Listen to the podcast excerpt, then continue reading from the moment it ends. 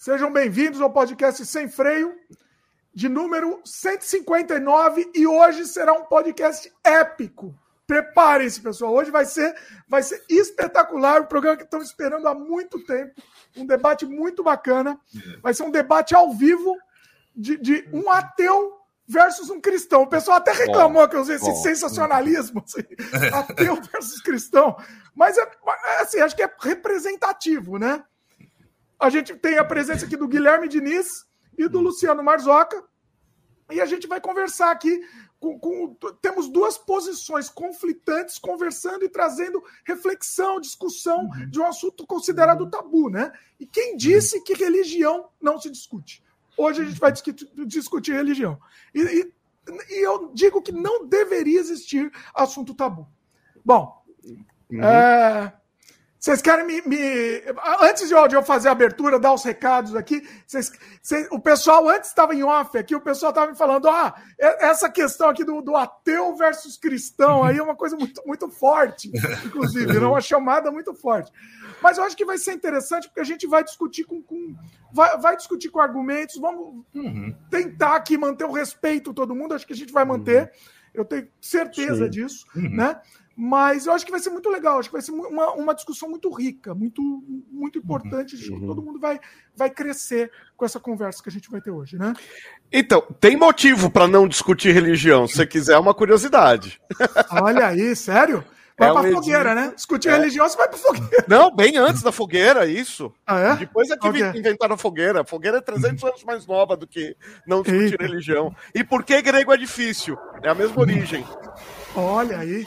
Quer, quer falar agora? Quer só deixou no teaser? Daqui a pouco você quer, fala? Quer deixar de teaser? Você manda o um recado e depois eu falo? Tá, então deixa eu dar os recados, aí daqui a pouco, daqui a pouco o Luciano vai falar. Gostei, gostei do teaser aí, Luciano. Bom, deixa eu dar os recados rapidinho aqui, que eu quero soltar esse debate aqui, que vai ser muito bacana. Bom, Pessoal que está chegando agora, já aproveita, já dá o like logo no começo do programa. Se ainda não for inscrito, se inscreva, clica no sininho de notificação para o algoritmo do YouTube entender que você gosta do conteúdo que a gente faz, né? E, e, e vai continuar te recomendando também. A gente está disponível sempre às quintas-feiras aqui no youtube.com.br Dimitri Cosma e sempre no dia seguinte esse podcast vai estar disponível nas plataformas de áudio. Por exemplo, Spotify, Apple, Google, Amazon Music, etc. Então, sempre no dia seguinte do lançamento do programa, ele vai estar disponível no áudio, tá? É, segue a gente lá também para receber o, o aviso de programas novos. Esse programa também está disponível no dimitricosmo.com. Além desse programa, você vai encontrar outros trabalhos meus, como filmes, games, artes, etc. Tá tudo lá organizado, todos os meus outros canais também, tá tudo lá fácil para você encontrar, né? E um recado importantíssimo também, se você gosta do conteúdo que a gente faz, considere a possibilidade de se tornar membro aqui do canal. Você vai ter acesso imediato a muito, muito conteúdo exclusivo. Inclusive, tem novidades lá. Tem mais de no, novidades esse mês aqui. Eu coloquei mais de três horas de material exclusivo. Make off do meu, do meu curta-metragem A Carne, que eu achei que estava perdido. Foi encontrado aí, quase duas horas de material muito, muito bacana. É assim, um material assim que, que eu, eu me surpreendi de, de descobrir esse material. E aí eu, eu disponibilizei para o pessoal aí, é assim, integral. Tá muito legal. A melhor cópia do meu curta-metragem A Carne também está disponível para os membros. E, e também tem, tem vários outros conteúdos também. Tá, tá lá no, no Dimitri Cosma Flix, que eu chamo. Então clica em Seja Membro e dá uma olhada lá sem compromisso na playlist. E, e, e, além de tudo, principalmente, mais do que esse conteúdo que é muito legal, você vai ajudar a gente, você vai mostrar seu apoio, gente, um apoio psicológico para a gente continuar produzindo material e nadando. A gente, a gente, além de sem freio, a gente anda na contramão. Então ajuda a gente a continuar andando na contramão aqui, que é o que a gente é. gosta de fazer. Eu acho que a gente já pode. Né, desculpa, eu acho que Como a gente é já pode começar, né, concordando, né, Luciano, o ah. debate aí, começar concordando que todo mundo devia apoiar o Dimitri mesmo. Sim, aí, claro. Né? Já começando. vendo por que não. Né, a gente já começa no acordo aqui uhum. acerca desse ponto pacífico. Não? não eu só não concordo.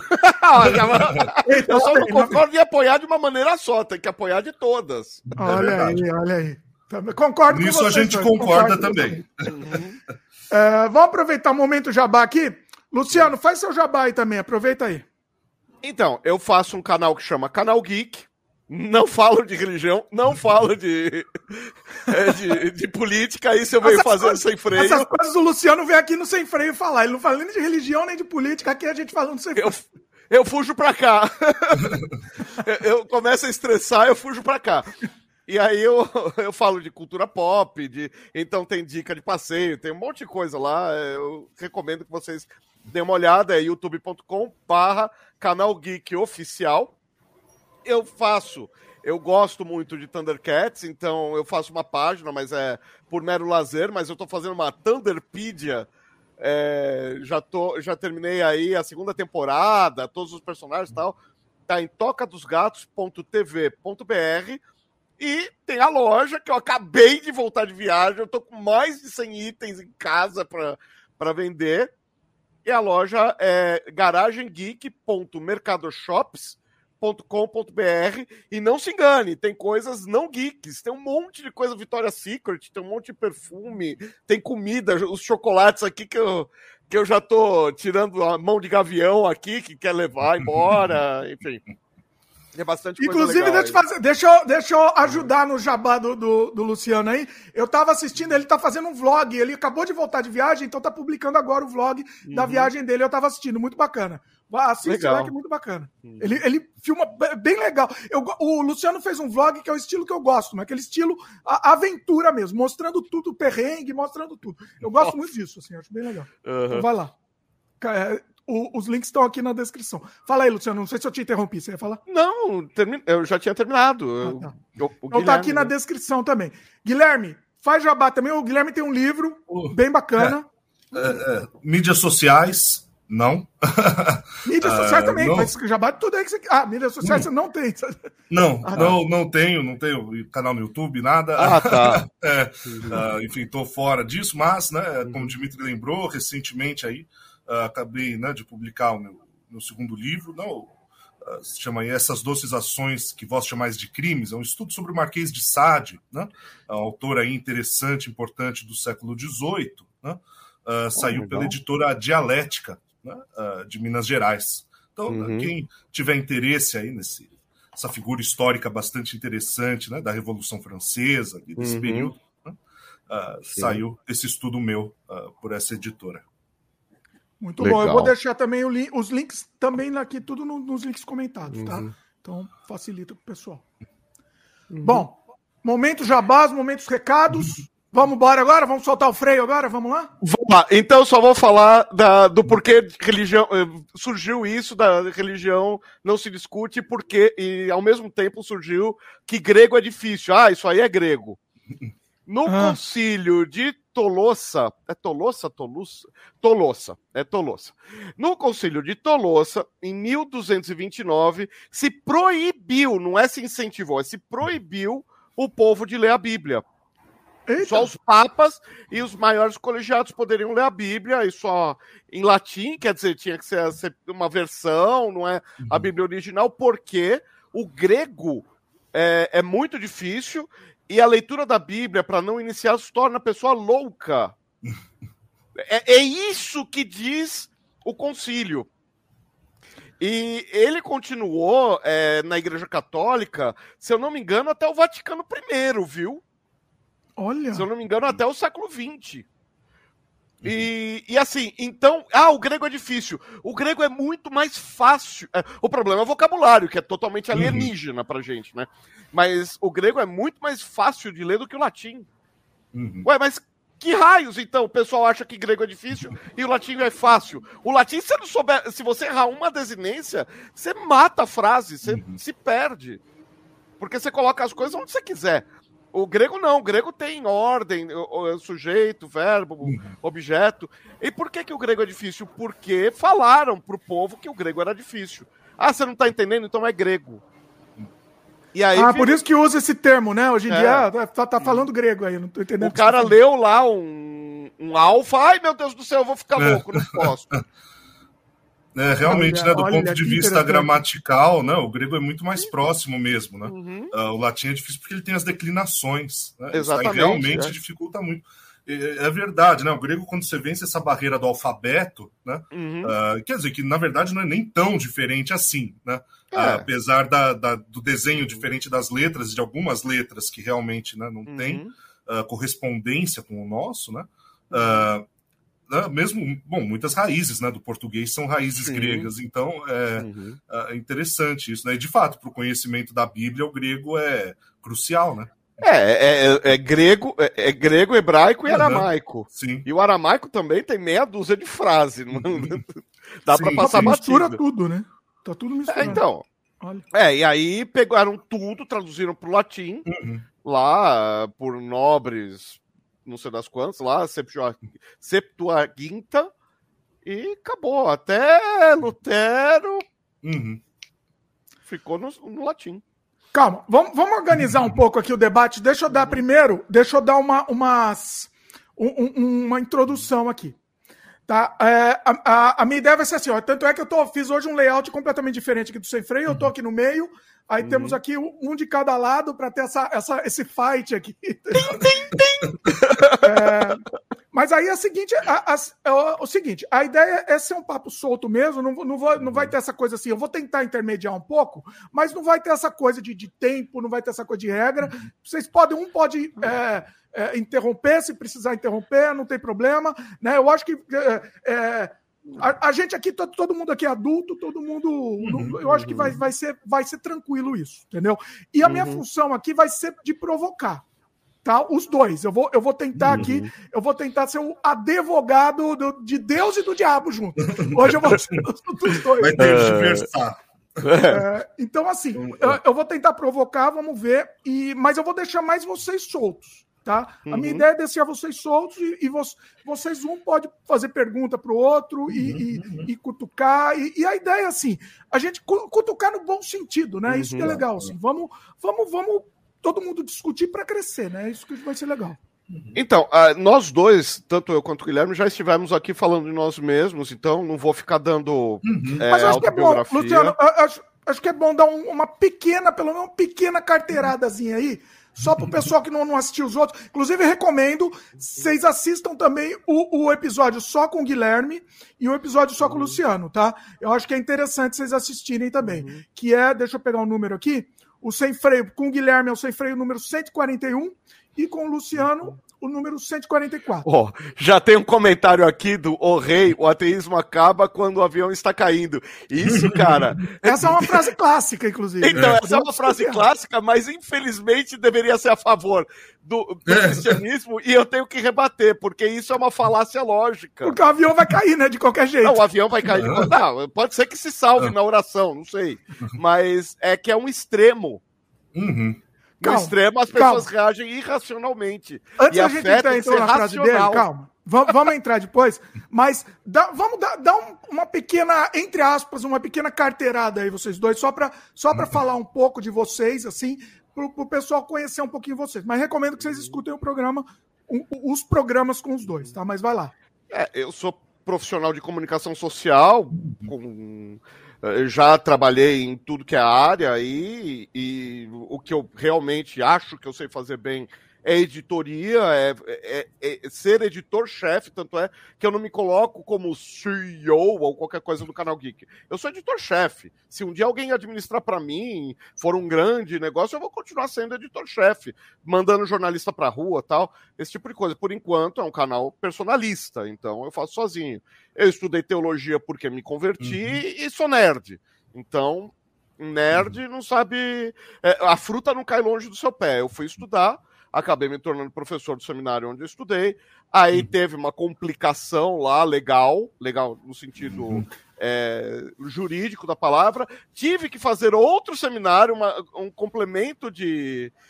Um, um, complemento de horas negativas, como assim, né? Eu, eu tinha mais horas creditadas do que precisava para ter um diploma oficial mas eu tive que fazer mais um curso de um ano, então estudei teologia sob o viés é, pentecostal, não neo, é uhum. é pentecostal, e sob o viés presbiteriano.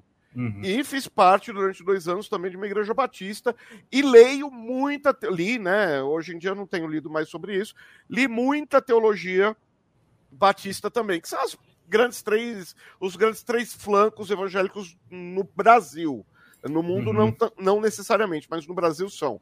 O, eu, assim, tive uma desilusão muito grande com a igreja posta em prática, não a igreja univers, universal, não a IURC, uhum. a uhum. igreja católica que Deus, que Jesus na, Jesus na figura de Deus fundou, toda essa coisa doutrinária, tive uma, não é isso, eu tive uma desilusão muito grande com a igreja é, é, posta como instituição, e comecei a ler a respeito de um alinhamento que é eclesiástico. Isso quer dizer, hum. o dia que eu. Uh, tipo juízes, quando Israel uhum. caía e cada um uhum. foi para sua casa, eu fui para minha casa. Encontrei muito pecado na rua, encontrei muito pecado na igreja e fui para casa.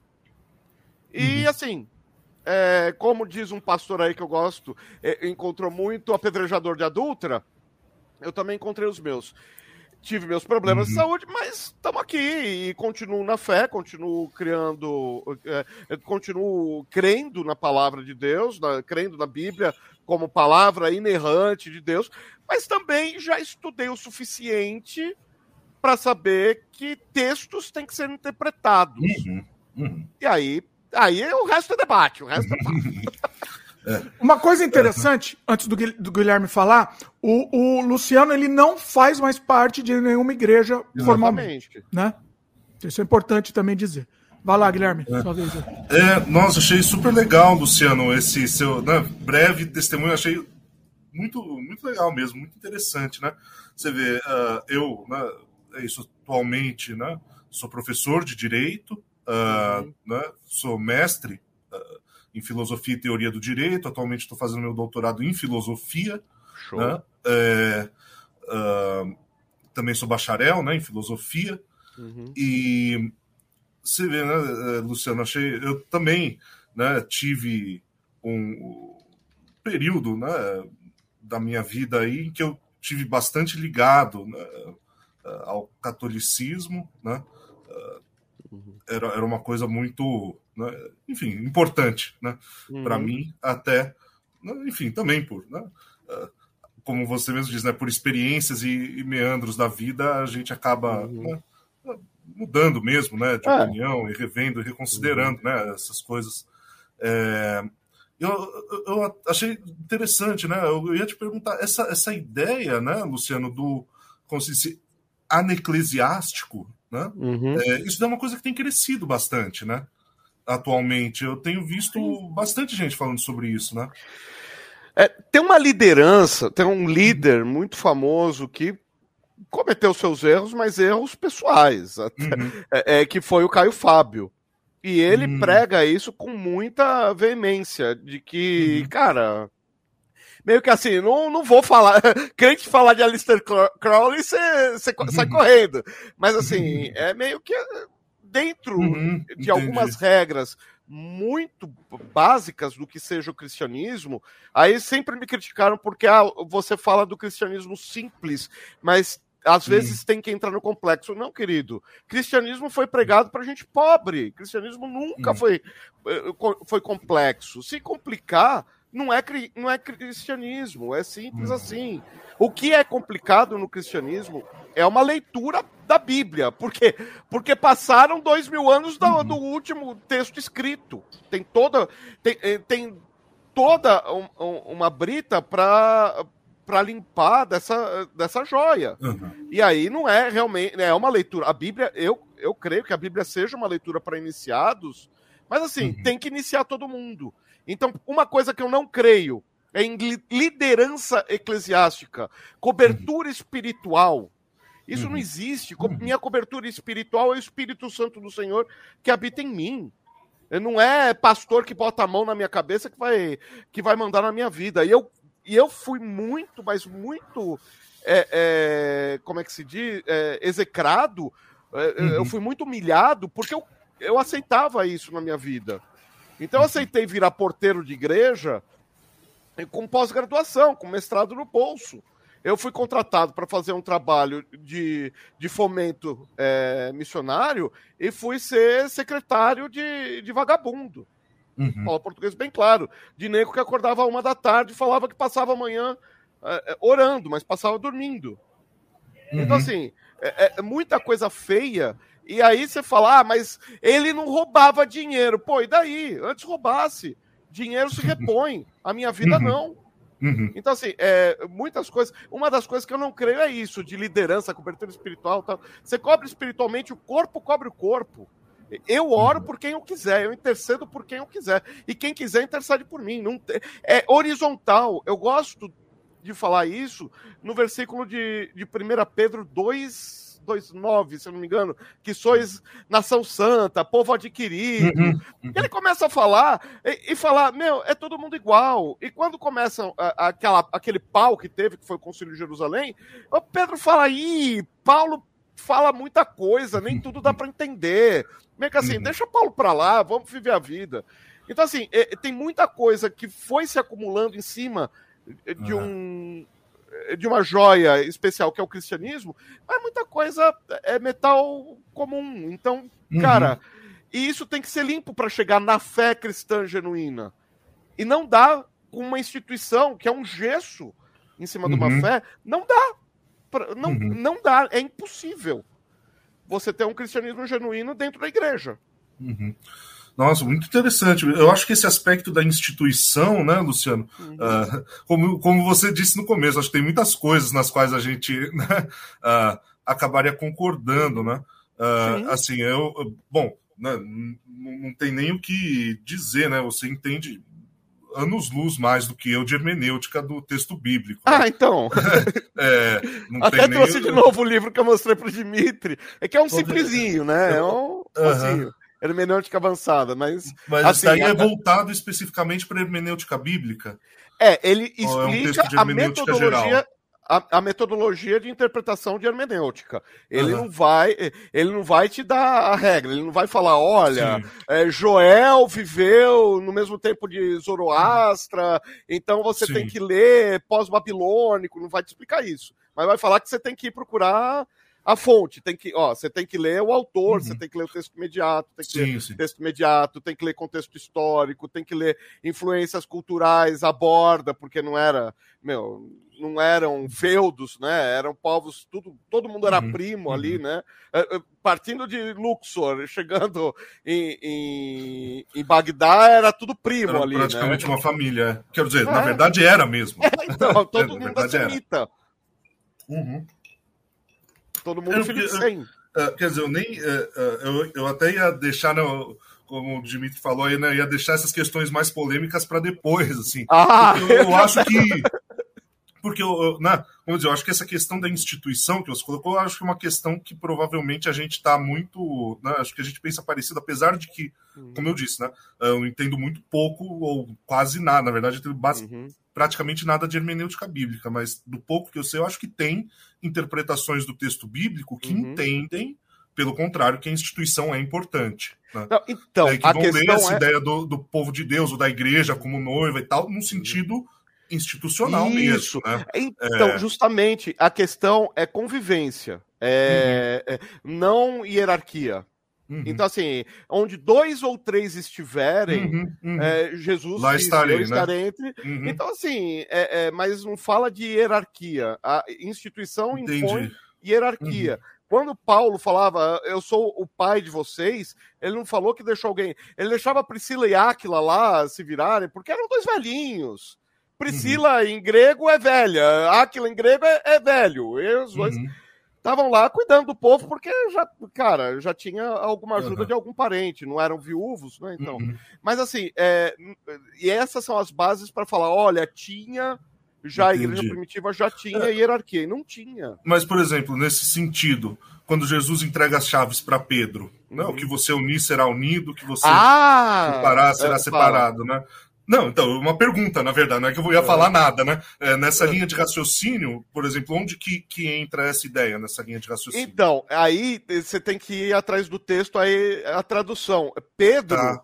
É, é, é, é, eu sou a. Você é a pedra. A pedra é, é, Petrus. A fundação, né? O fragmento. Rocha. Então, uhum. não, o, o, fragmento é o Petrus.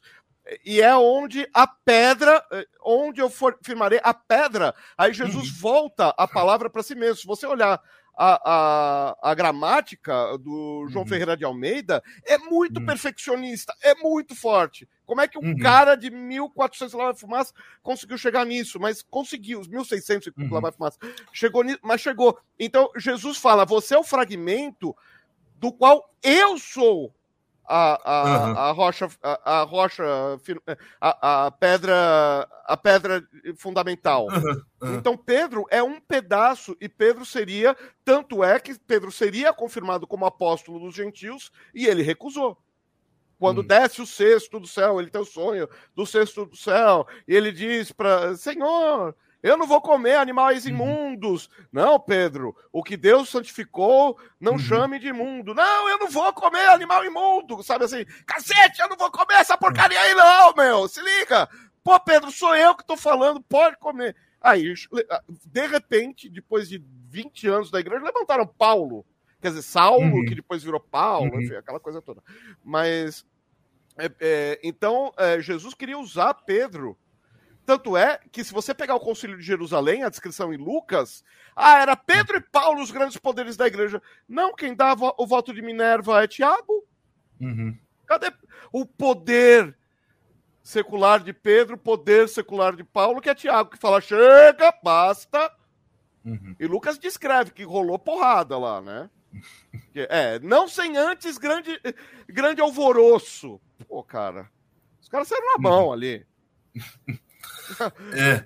Mas você vê, né, Lúcio, eu, eu entendi né, a questão, mas eu acho que né, justamente quando você coloca essa questão, uh, eu acho que aí é que a gente entra no, no, ponto que eu, que eu ia chegar, que eu dizer que eu acho que é um, um ponto polêmico. Né? Hum.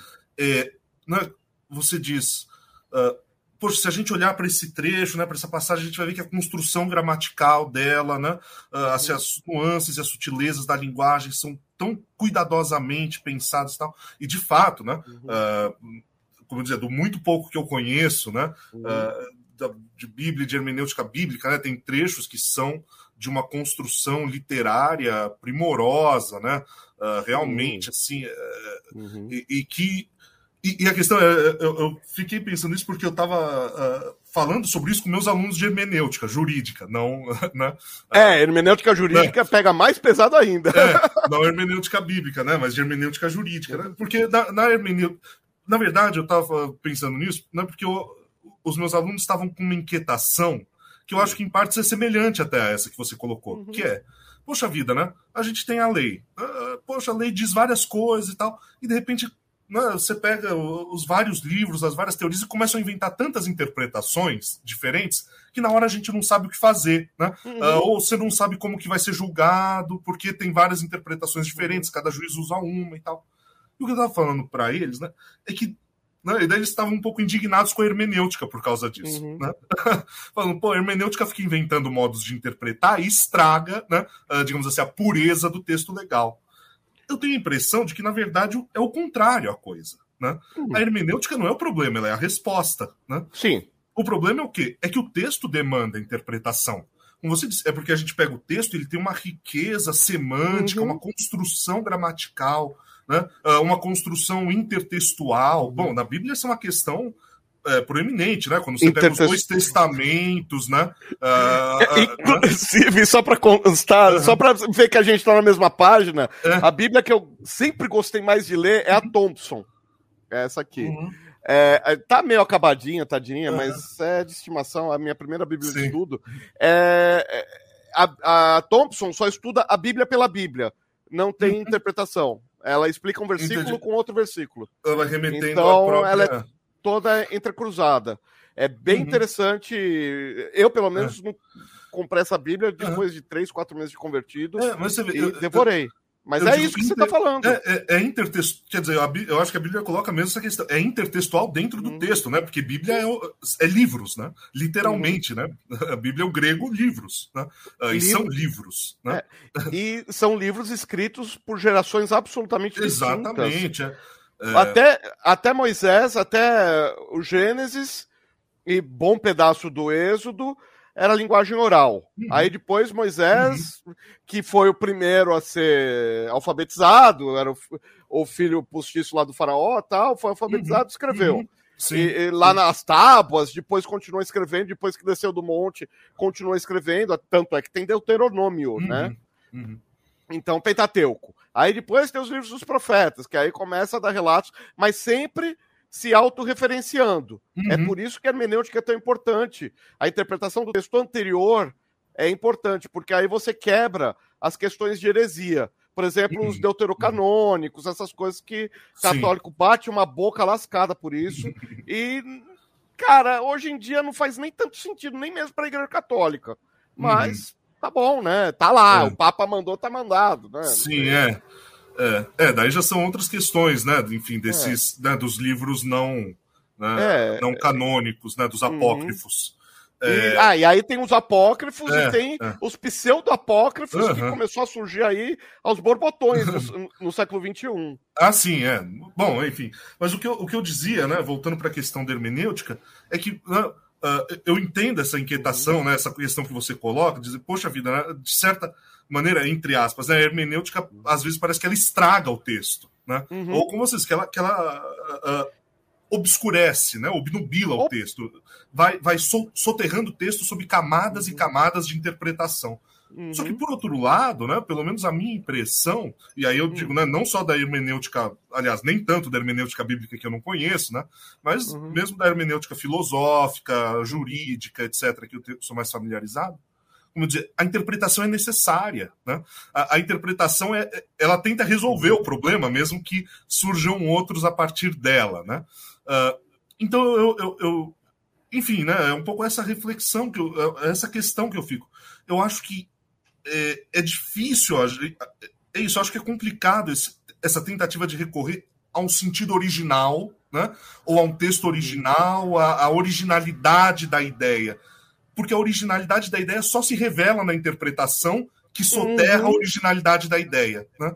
É, é um é. pouco esse o raciocínio que eu queria colocar. Então, é, justamente, o povo perece, perece por falta de conhecimento. Uhum. Conhecereis a verdade. Esse é um versículo muito mal lido. Conhecereis uhum. a verdade e a verdade vos libertará. Que não é conhecer do, do termo é, conhecer de hoje do português. Uhum. É, é, é, um conhecer tipo dormir com conhecimento. É, é sério. É, o giconos, né? Você uhum. Eh, se amazia com conhecimento. Você se torna uma só carne uhum. com conhecimento.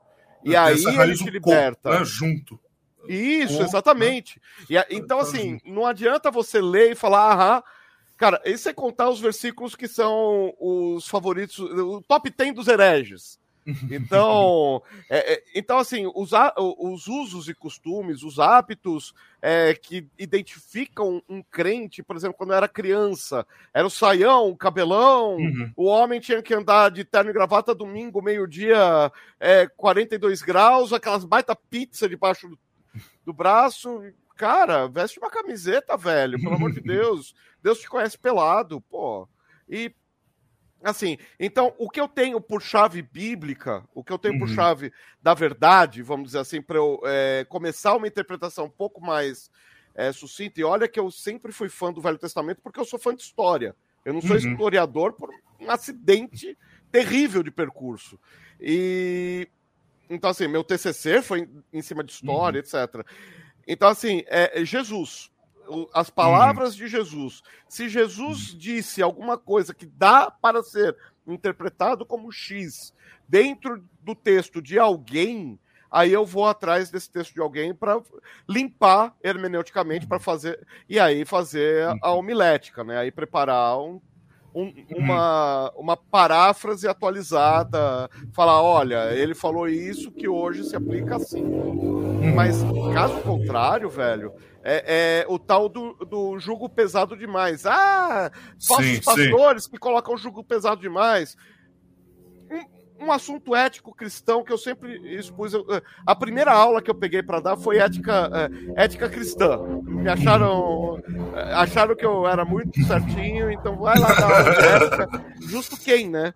Uhum. Enfim, e justo que, o mais questionador de todos Ó, ó, o pessoal, ó, o rei reclamou aqui. Estão falando que vocês já estão concordando até agora. Eles querem as divergências. Não, eu tenho tanta... Concordo também, rei. Concordo com você. Eu tenho tanta esquisitice, idiosincrasia. Por exemplo, eu dentro da eh, dentro do meu estudo de comunicação sou absolutamente é, apaixonado pela escola de Frankfurt. Só que eram Uhum. todos ateus. Com aí, certeza. como é? Ateus marxistas. Quer dizer, Marxistas, ou- É, marxista, assim, eles é, é, estudaram é, Marx heterodoxos, e- né? é, eram, sim, eram é, marxistas heterodoxos. Marx né? e, e deram o próximo passo, né? Sim, Mas, sim, assim, sim.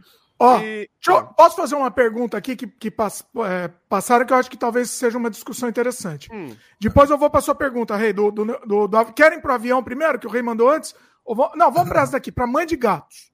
Ah. Quem tem, quem tem o ônus da prova nessa, nessa discussão? O ateu ou o cristão? Quem admite ônus de prova é o a ciência, que é o princípio da falibilidade. A, a fé é um fenômeno, eh, segundo a própria Bíblia, que eh, você crê a- a- além da prova, é superior à prova. Tanto é que a, a fé, é, em qualquer fé, isso é humano, é, é uma certeza. A dúvida é ciência, é o princípio da falibilidade. É, não é nada a não ser isso, não é é isso. É, não é nada, e até que a gente ache algo mais, mais, mais plausível, fica isso. Olha, a Terra é redonda. Se provarem amanhã que tem a forma de uma rosquinha, a gente aceita que é uma rosquinha, mas por enquanto é redonda. É, eu, eu, desculpa, eu te interrompi, Luciano? Não, você ia não, falar mais não, alguma coisa? Não, eu tinha a impressão que você ia falar mais alguma coisa. É, eu tenho a impressão, né, Luciano, que nessa resposta que você coloca, a gente volta um pouco, né? Não, não sei se eu entendi certo, né? Hum. Mas eu tenho a impressão de que a gente volta um pouco naquela ideia lá do começo, né? Do, do Uhum. fé não se discute, né? Ah, Ah, um pouco nesse sentido, de que assim, tá bom, né, a fé depende ah, de uma certa certeza interior ah, Uhum. que não passa necessariamente pelas vias né, ah, da Uhum. formação da certeza científica. Né? sim. Passa por um outro caminho, né, enfim. E daí não cabe ônus da prova, porque justamente não cabe, então, né, Uhum. debater ou discutir. Uhum. se a gente for, né? então, assim, eu acho que pensando por um, um outro aspecto, né? Desculpa, pergunta quem é que fez, Dimitri? É, O, a Mãe de gatos. a mãe de gatos. Pensando a pergunta da mãe de gatos, né? ah, por um outro lado, né? é, eu acho que assim, se a gente for pensar que alguém tem o ônus da prova, ou seja, né? ah, o, o Luciano começou dizendo, né? Se aceitar o, só tem o ônus da prova se a gente aceita que, né? Uhum. Isso é debatido de uma maneira que cabe o ônus da prova, né? Se a gente aceita esse debate, me par- por regra, entende-se, né? ah, que não cabe a prova negativa, né? Ah, Uhum. É muito difícil ou impossível, né? ah, provar que algo não existe, né? Uhum. assim, como é que eu provo que não existem unicórnios, né? O nosso conhecimento comum do mundo, do dia a dia, aceita que não existe, né? De fato, é, faz parte do nosso conhecimento comum. Mas não há né, nada na própria ideia de unicórnio né, que seja de tal modo contraditório, impossível, né, que me garanta ah, que não há como, né? Em algum canto muito remoto e escondido do mundo não haja um. A gente descobre espécies desconhecidas o tempo todo, não é? É, É a, pi- a piada. É a, a questão do ganso, do, do ganso não, do cisne branco, né? Lembra? uhum. Todo cisne é branco. Ah, É. descobriram um cisne negro. Ah, então todo cisne é branco, exceto que tem um negro. O, o- o cisne. É, Isso é ciência. é, então, eu acho que nesse sentido, né, é, é isso. Se ah, a, a gente entender que, né, ah, digamos assim, uma resposta, olha aí, o pessoal está querendo briga, e eu pensando, né, uma resposta conciliatória, né, seria se nós entendermos que a religião é algo que se discute, ou que a fé é algo que se discute, né, ah, em termos né, ah, de conhecimento científico, o ônus da prova caberia né, ah, a quem afirma a existência de Deus. Eu acho, né, como o Luciano disse, que a maioria né, das pessoas que acredita tende a entender que não, que não é assim. Então, Uhum. na verdade, essa questão do ônus da prova nem é de fato uma questão. né? É aquela coisa, é, é aquela coisa, gente. É, se eu é, disser. É, se eu estou discutindo, se eu sou o ateu e estou discutindo com um cristão e falo, ah, eu não acredito na Bíblia, acabou a discussão. Uhum. Você retirou toda a base de um, de um cristão e ele não tem mais o que falar, ele vai ficar falando. Eh, eh, eh, porque todo fenômeno, tudo uhum. que é fenomênico, é, é, hoje, cientificamente falando, não fala de estudo do cristianismo, trata de estudo da fé. Uhum. Agora, uhum se é fé é, islâmica, se é fé cristã, se é fé é, no, nos cristais, se é fé. É, todos têm o mesmo fenômeno de algumas curas, de algumas é, liberações nervosas, como é que chama? Neurotransmissores hum. tal. Isso é fé. Isso hum. já foi documentado entre cristãos, já foi documentado hum. entre yogis, já foi documentado entre um monte de gente. Então eu também não vou usar isso, mas assim, é, no livro de Tiago, é, Tiago fala é, aquela coisa da, da fé e obras, que o cristianismo, o, o grande racha da igreja na reforma protestante uhum. foi é, indulgência. As 95 teses estava tudo bem, beleza, se fosse 94. A 90, uma delas falava que não é para pagar indulgência. Como? Que a, a, a, a uhum. salvação uhum vem sem, sem precisar de obras. Então, indulgência não salva. É, a, a, salvação vem por crer em Jesus como o único verdadeiro Salvador, porque ela é imerecida, ela é graça. E graça é um favor imerecido. Beleza, estamos falando de um pau que tem aí 520 e pouquinhos anos, 523 anos. Uh, Tá ótimo. Aí você vai lá para Tiago, Tiago quebrando pau com, com Paulo, no ano 60 e pouquinho, 62, se eu não me engano, Concílio de Jerusalém. E Paulo fala para Tiago: ah, porque é pela fé, pela fé sois salvo, porque pela fé Abraão, pela fé não sei quem. E, e aí Tiago fala: tá, tudo bem. Beleza, entendi, é pela fé, tá certinho até aqui. Mas como é que eu te apresento é, a fé sem obra? porque eu faço, eu tenho fé e faço obra e mostro para todo mundo, ó, tá aqui minha fé. E você, que não tem obra, você faz como? Pronto, acabou. Então, assim, você quer ver se um cristão é cristão? Primeira vez se ele é, pratica obras, se ele pratica obras de cristianismo. É ver a atitude dele. O cara saiu falando, dá na cabecinha. O cara saiu falando é, morte aos viados. É, esquece, não é crente, não é cristão. Não entendeu nada. Não entendeu nada. É, é, é maltratou alguém simplesmente pelo poder de maltratar, não é cristão. Então, a fé é um fenômeno muito complexo de ser explicado, muito complexo, não vai ser num bate-papo aqui para falar. Uhum. Agora, a, a, demonstração de fé é muito simples. E outra, tem que demonstrar fé sem ser justiça própria. O cara não pode chamar os holofotes. Não pode vir aqui, ó. Tô fazendo. Olha, tô dando 100 reais pro mendigo aqui da minha rua. Olha, tava aqui, ó. Duas notinhas de 50, duas araras. Não. O que a mão esquerda faz, a direita não saiba. Fez, fez, cala a boca. Então, assim, é, é, não é irreconhecível o fenômeno. É, é, de novo, eu, eu falei, Dimitri, que ia ser aham, aham, aham. É, tá, vocês tá, tá, tá todo mundo muito. Um tá concordando com o outro. Porque, porque, é o seguinte. Deixa eu explicar até por hum. que está concordando. Inclusive, tem a ver. Aqui, a Regina Cid fez um comentário que tem a ver, inclusive, por que está tendo tanta concordância. É, nunca se deve confundir Deus com religião. O que, que acontece aqui? O, o Luciano também ele também você também não é muito a favor da religião, né? Uhum. Você é um pouco, mas não é tão peronomútil assim. É então, isso? a religião é, é, assim, eu, eu acho que doutrina é necessária. Doutrina não no sentido de uhum. endoutrinar, mas assim, é ter um fiel da balança. O, o Dimitri sabe, eu fiz parte de três fés uhum. não tão indistintas, mas eu fui católico até os 13 anos. Dos 13 aos 20 e pouquinhos, até me converter, eu fui um bandista e, cara, encontrei hipócrita nas três. E depois uhum. é, cristão, protestante, enfim.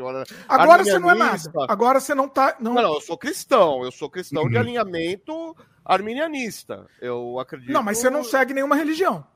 Não, é, se você falar de doutrina entre as igrejas, não.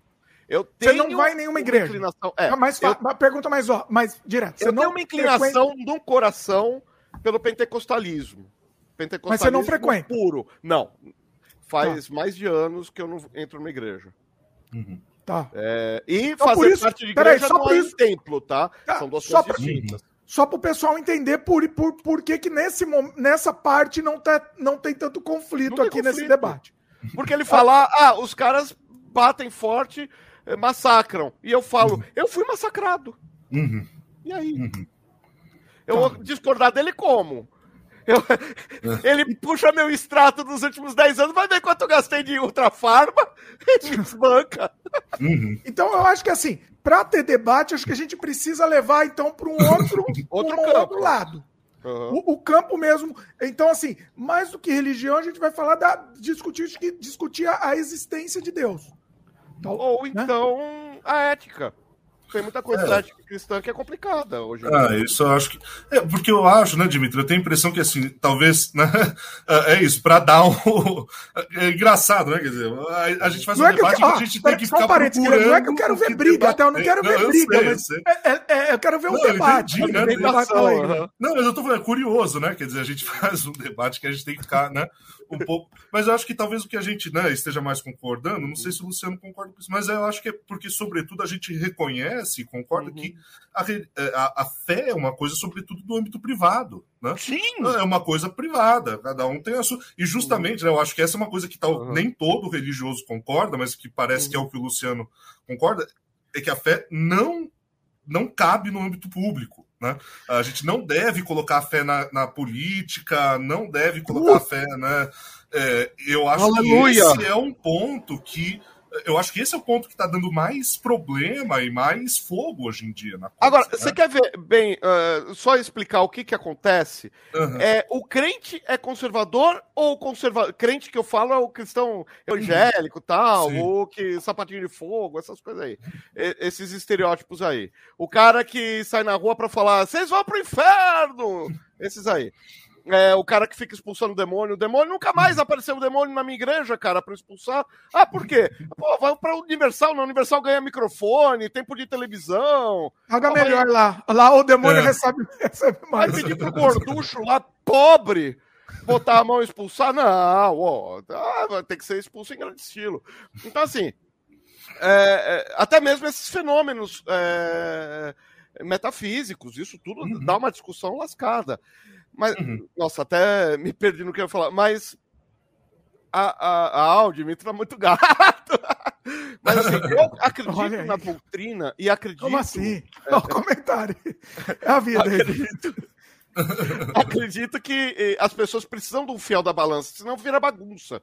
Que foi muito problema que eu tive é, na Umbanda, por exemplo, que cada um fala uma coisa e tá tudo certo. E tudo que eu digo é tudo mesmo, não é tá tudo certo no sentido de é, é, é, bagunça, não. É, um guia fala uma coisa, o outro fala, ah, mas é a linha, aí não sei.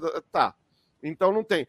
No, se você pegar o, tra, o tratado, não, a Convenção de Lausanne, existem parâmetros para aonde você pode fazer, andar com a doutrina.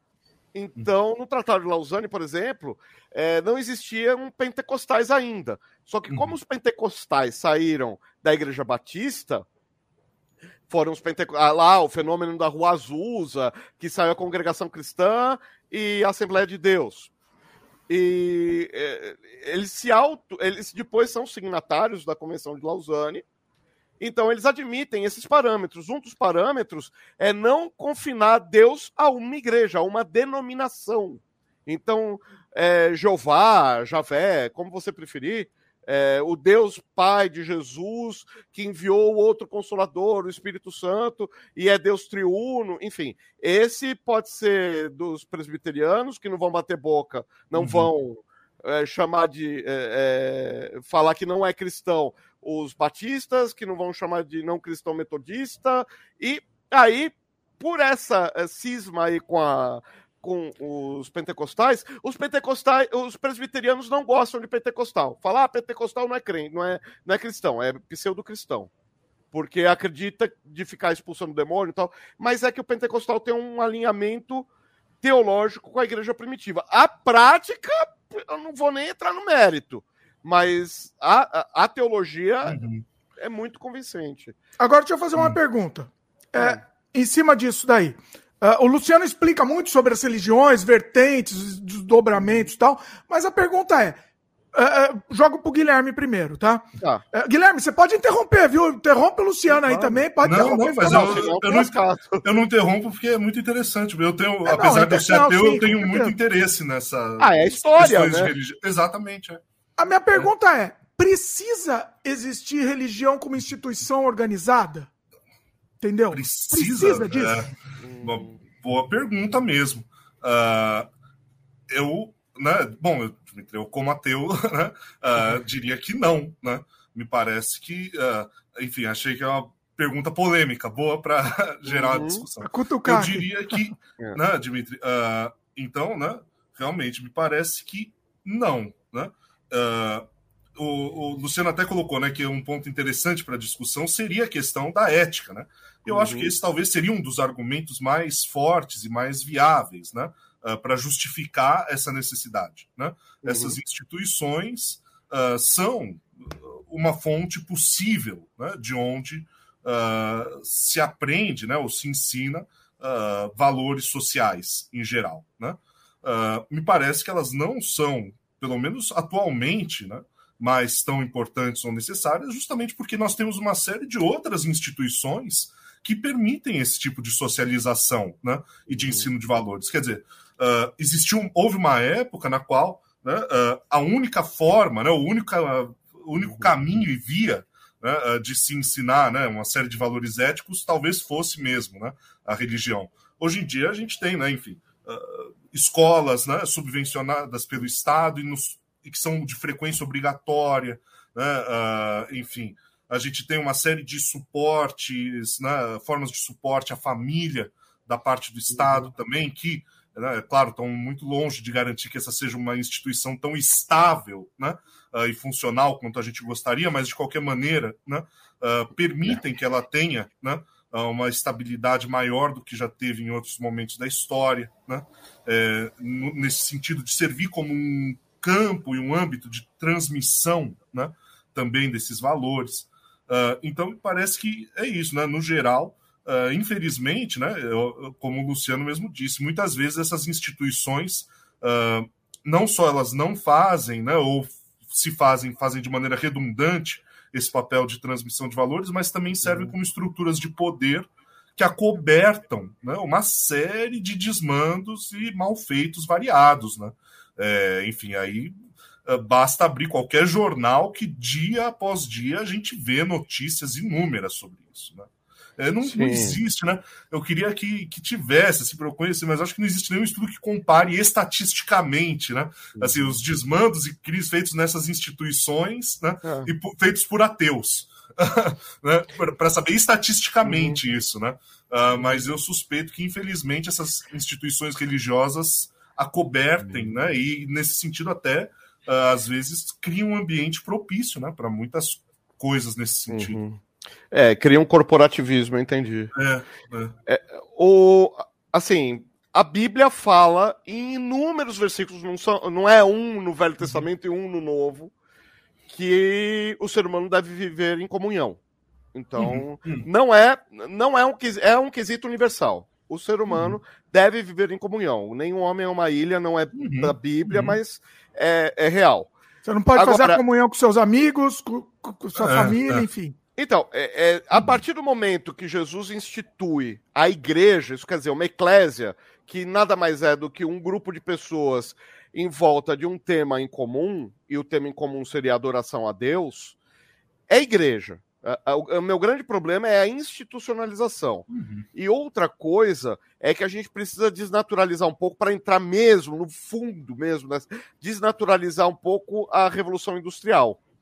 Escola uhum. é um processo industrial uhum. de, de educação. Sim. É, é, meu, se você pegar o brasileiro, cara, o brasileiro quer ensinar sexo na escola. Não quer ensinar educação sexual para falar, ó, oh, filho, o negócio é o seguinte é, a menina, você respeita, tá? Não vai. Eu sei que vai dar suas urgências aí e tal, que o, o, o, Pinto vai ficar duro, mas não é para ir, ir chegar junto e apalpar nada, hein, cara? Fica esperto. É isso, a escola vai dar algum parâmetro ético, social. Uhum. Agora, falar, ô, cara, tem que respeitar as minas, velho, pelo amor de Deus. Ah, tem um amigo. Tem um amigo meu agora é bichinha. Você falou o quê? Ah, o meu amigo virou. Uh, uh, eita! Nunca mais usa essa palavra. Esse tipo de educação não é institucional. Essa educação é família. E família. Sabe qual foi a grande perda, por exemplo, que eu acho, do movimento LGBTQIA? Institucionalizar o casamento. Dane-se se tem papel. Tudo bem, tudo bem, eu entendo. Tem outras questões muito mais profundas. Eu tô, é. é questão legal. É. é uma questão legal. Sim.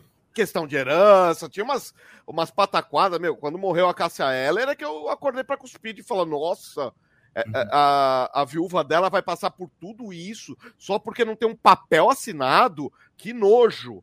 E, e passou, né? Não pode nem terminar de criar o uhum. filho. Pô, é, foi triste o uhum. negócio lá. Foi forte o barraco. E assim, é, é, tem. Não, mas peraí, peraí, Luciano, para entender o que você está querendo dizer. Eu tá quero falando, dizer que é tem que viver em união, mas então, assim, a união não pode ser institucionalizada, não pode ter um uhum. chefe. Mas você está dizendo que o papel disso daí é o papel da família. Papel você da falou. família. É. Qual é o papel da religião?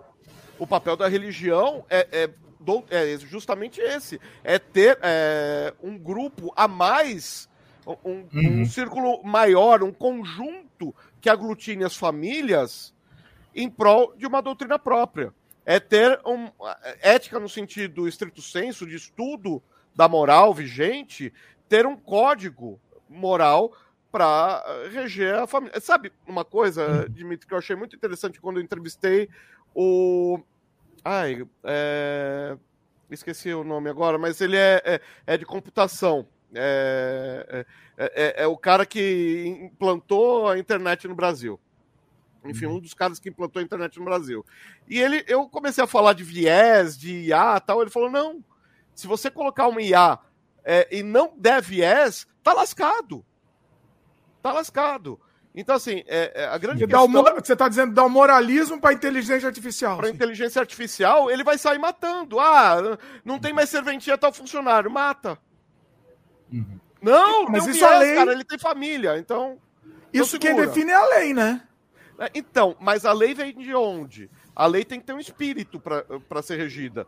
A, a sociedade muda a lei, não é a lei que muda a sociedade. É, é o Brasil é, é o exemplo maior disso, que fazem a lei para mudar a sociedade e a lei não pega. E a lei fica lá flutuando no código.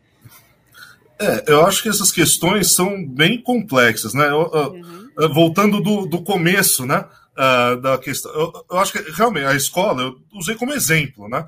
Uh, de Sim, fato, é você está certíssimo, né, Luciano, de dizer que realmente a escola é né, uma, uma criação uh, do mundo moderno aí, né? Uhum. Então, Foucault descreve bem isso daí no, no Vigiar e Punir, né? É.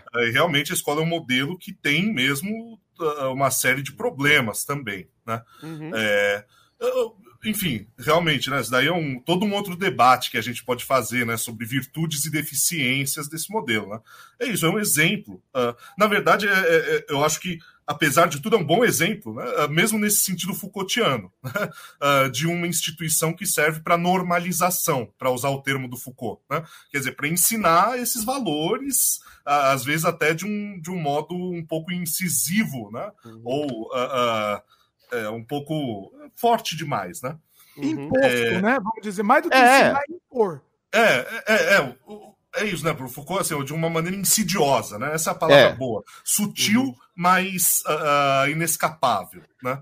É, o Foucault fala de introjetar conceitos para que a pessoa. É o tal do panótico. A pessoa não tenta é. mais fugir porque é, pode estar sendo vigiada ou pode não estar vigiada. É. e aí tem toda ela... uma estrutura. Uhum é, isso. que ela se comporta sozinha como se estivesse sendo vigiada o tempo isso. todo, né? Isso é, uma, é a normalização, né? A pessoa uhum. aprender e agir normalmente, né? Uh, eu acho, enfim, é um autor que eu, que eu gosto bastante, né? É, mas, né, como eu disse, então, uh, uh, cumpre essa função independente, né? A gente pode realmente uhum. olhar mesmo para essa ideia, né? Será que é preciso um padrão moral? Será que o padrão moral é uma coisa desejável? O Foucault é um autor que vai questionar isso e vai entender uhum. que talvez né, uh, isso nem seja mesmo uma coisa tão boa. Né? De novo, são questões é. mais complexas. Né? É, mas, uh, enfim, né, daí você continuava, né, Luciano, com a questão uh, da, da, distinção né, dos papéis da escola e da família. Uhum. Né? enfim, né, Ensino né, formal e informal, eu falei tudo é. tropeçado, mas... Uhum, é, então, eu, enfim, né? Eu acho que aí, de novo, né? Pelo menos me parece que tem um, um ponto nisso, né? Isso é uma questão que é super debatida hoje em dia, né? Também é uma das pautas políticas mais uh, uhum. candentes, né? Atuais. O que, que é a família que tem que ensinar, o que, que é a escola e tal. Mas pelo menos, né? Para mim parece que a, o, o cerne dessa questão, que eu acho que também é onde entra o tema da religião, é essa distinção do público e do privado, né? Parece que assim, a família tem que ser o âmbito, né, enfim, do ensino uhum. daquilo que, que cabe no mundo privado, né? E a escola daquilo que é do mundo público. Daí, uhum. porque me parece, né, eu acredito que você vai concordar comigo também nisso, né, que a religião não deve ser, né, pelo menos do ponto de vista doutrinário, né, ensinada na escola. De forma alguma. A fé é uma coisa privada. Uhum. É claro que do ponto de vista histórico, uh, é, é, com certeza muito cabível e interessante que se, uhum. que se ensine isso, né? E não só de uma, mas de várias, né? É, assim, a Igreja Católica fez um grande serviço, pelo menos aqui uhum. na, na América do Sul, serviço mesmo, tá? É, com escolas. Vamos uhum. negar. É, a, a igreja teve sua serventia. É, se existe ainda alguma, uhum. alguma tribo no sudeste do país, é, alguma tribo indígena, alguma tribo natural do Brasil, é graças a meia dúzia de missionários. O Brasil é tão. É, falam que o Brasil é um lugar ruim. O Brasil deu tanta sorte que até é, meia dúzia de jesuítas que prestavam vieram parar aqui, né? Tem essas coisas uhum. também. É, entraram em guerra com, com os paulistas, né? entraram em guerra com as bandeiras para salvar índio as missões é, é essa história. Os jesuítas protegeram os índios. Mas, enfim, aí os católicos se, se defendam. a grande questão é, é, do, do âmbito público é o conservador é, é, evangélico ou o evangélico é conservador? Porque na década de 60, finalzinho de 50, comecinho de 60, surgiu a teologia da, da libertação. Uhum, e foi uhum. ali que a Igreja Católica começou a perder o Brasil. Uhum. Aí você tem o boom evangélico na década de 80, altamente conservador. Altamente, é, rea, nem conservador, reacionário. Reacionário. É. Reacionário. O conservadorismo é bom, obrigado. Inclusive, uhum. cientificamente falando, o conservadorismo teria salvo a humanidade de muita coisa feia, muita coisa ruim. Mas, é, assim, tanto é que a gente passou por uma pandemia e os protocolos foram respeitados. Isso é conservadorismo. É, tem algumas questões. Mas assim, é. Putz, essa é uma conservador questão terminológica, né? Do que é, a gente chama de conservadorismo nesse é, caso. Mas voltar, é, é regredir. No, sim, no, sim, no conceito, não, né? É. Liberdades conquistadas não podem ser tomadas. E Aí é que entra. Aí eles se encontraram de novo dentro da igreja. Quem? Os conservadores. Que eram quem? Aqueles que fizeram a marcha pela família, a propriedade, uhum, não sei das uhum. coisas, lá em 64. Agora uhum. eles são evangélicos. É. Eram católicos na época, né? Eram católicos na época. Então, falar, ah, a bancada evangélica. É, primeiro que evangélico não é unido o suficiente para ter uma bancada. São conservadores. É só um uhum. rótulo. Na minha opinião, né? Lógico, é uma opinião. É. É, é, é, é um rótulo falar que eles são evangélicos. É, é porque eles, eles falam têm... em nome de Cristo, mas, cara, tem certas coisas ali que não é pauta evangélica. Por exemplo, uhum. redução de dano, contenção de dano, é, é uma pauta, cara, é clássica. É, uhum. O Brasil é um exemplo de, de contenção da AIDS porque uhum. distribuiu uhum. seringa para usuário de, uhum. de heroína. Mas como? Você vai dar, você vai incentivar o cara a usar? Não! O cara já tá ferrado. Ele vai usar de qualquer de... jeito, né? Não precisa de AIDS uhum. também.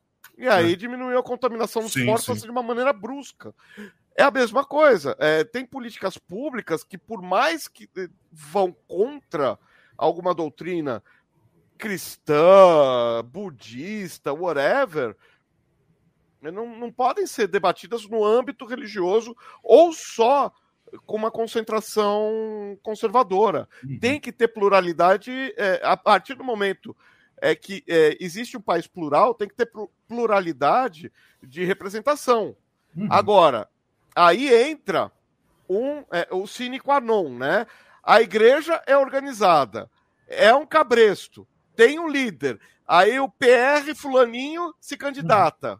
Mesmo que a Bíblia diga, com todas as letras, aquele que faz a obra de Deus não se embarace com as coisas deste mundo. Uhum. Uhum.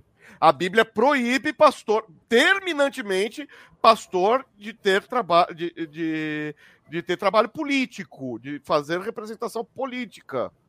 Pastor é pastor, político é político. Ele, o político pode ser cristão, não pode ser pastor. Ou é um ou é outro. Ah, eh, não dá para ser os dois. Uhum. E aí, você tem um monte de PR, alguma coisa lá na, lá na Câmara é. dos deputados, uhum. deputado estadual, deputado federal, vereador. É. Porque um monte de crente votou nisso. E aí vai explicar para essa gleba toda, para essa galera toda, que eles estão em heresia. Uhum. Que eles uhum. estão em pecado. É, então, eu, eu acho que aí, né, Luciano, a gente volta na questão, né, primeiro, a questão da frente, né, do, da bancada evangélica, né, é, isso daí vem do fato de que existe mesmo uma frente parlamentar evangélica, né, hum. que é uma frente parlamentar, é um, é um grupo formal, né, é, é, formalizado. É exatamente, é uma frente parlamentar, é um grupo formal, uhum. uh, justamente como você diz, né, dos PRs, uhum. né, dos pastores ali, né, uhum. né, uh, que se uniram em prol de pautas, né, uh, enfim, né, que se uniram em prol desse, desse interesse comum. Né? Mas eu acho que o, o, o, mais interessante nisso, eu acho que o mais preocupante, de uma certa maneira, é que eu acho que aí a gente volta para aquela nossa questão mais do começo, que é a questão da hermenêutica. Uhum. Né? Que é, né, por exemplo, quando você. Eu acho que esse é um ponto no qual a gente talvez discorde um pouco. Né? Porque uhum. quando você diz, poxa vida, né? Então. Uh, é, poxa, tem vários trechos da Bíblia que proíbem né, o cara de se candidatar, uh, a pessoa que defende isso está indo contra né, o que a Bíblia afirma, essas pautas são contrárias ao que o cristianismo diz. Uhum. Isso, de novo, né, dentro do meu humilde entendimento uhum. aí da, da Bíblia, isso é fruto de uma compreensão do texto bíblico a outras que, uhum. através de outras ferramentas hermenêuticas e, enfim, de, outra, de outro processo uhum. de interpretação, uh, vai chegar a outras conclusões, que na verdade é o que essas pessoas fazem. Né? Uh, eles vão concluir que isso está dentro da Bíblia. É, e, só para concluir, ignoram, né? Assim, é, concluir rapidamente essa, uhum. bem rapidinho, só um, né? Quer uhum. dizer, me parece que essa isso daí que você né, diz, então, poxa vida, será que esses caras representam ou não, de fato, o interesse né, uh, dos evangélicos, dos cristãos e tal? Essa pergunta é resultado de um debate teológico. Né? Sim. É resultado de um debate teológico que vai dizer, poxa vida, será que o que eles estão falando é de fato o que diz na Bíblia ou não? E aí é que eu acho que tem um problema que é, é onde essa coisa já. O Estado laico já era nisso, né? Porque se a decisão política depende do resultado de um debate teológico, bom, isso não é laico, né?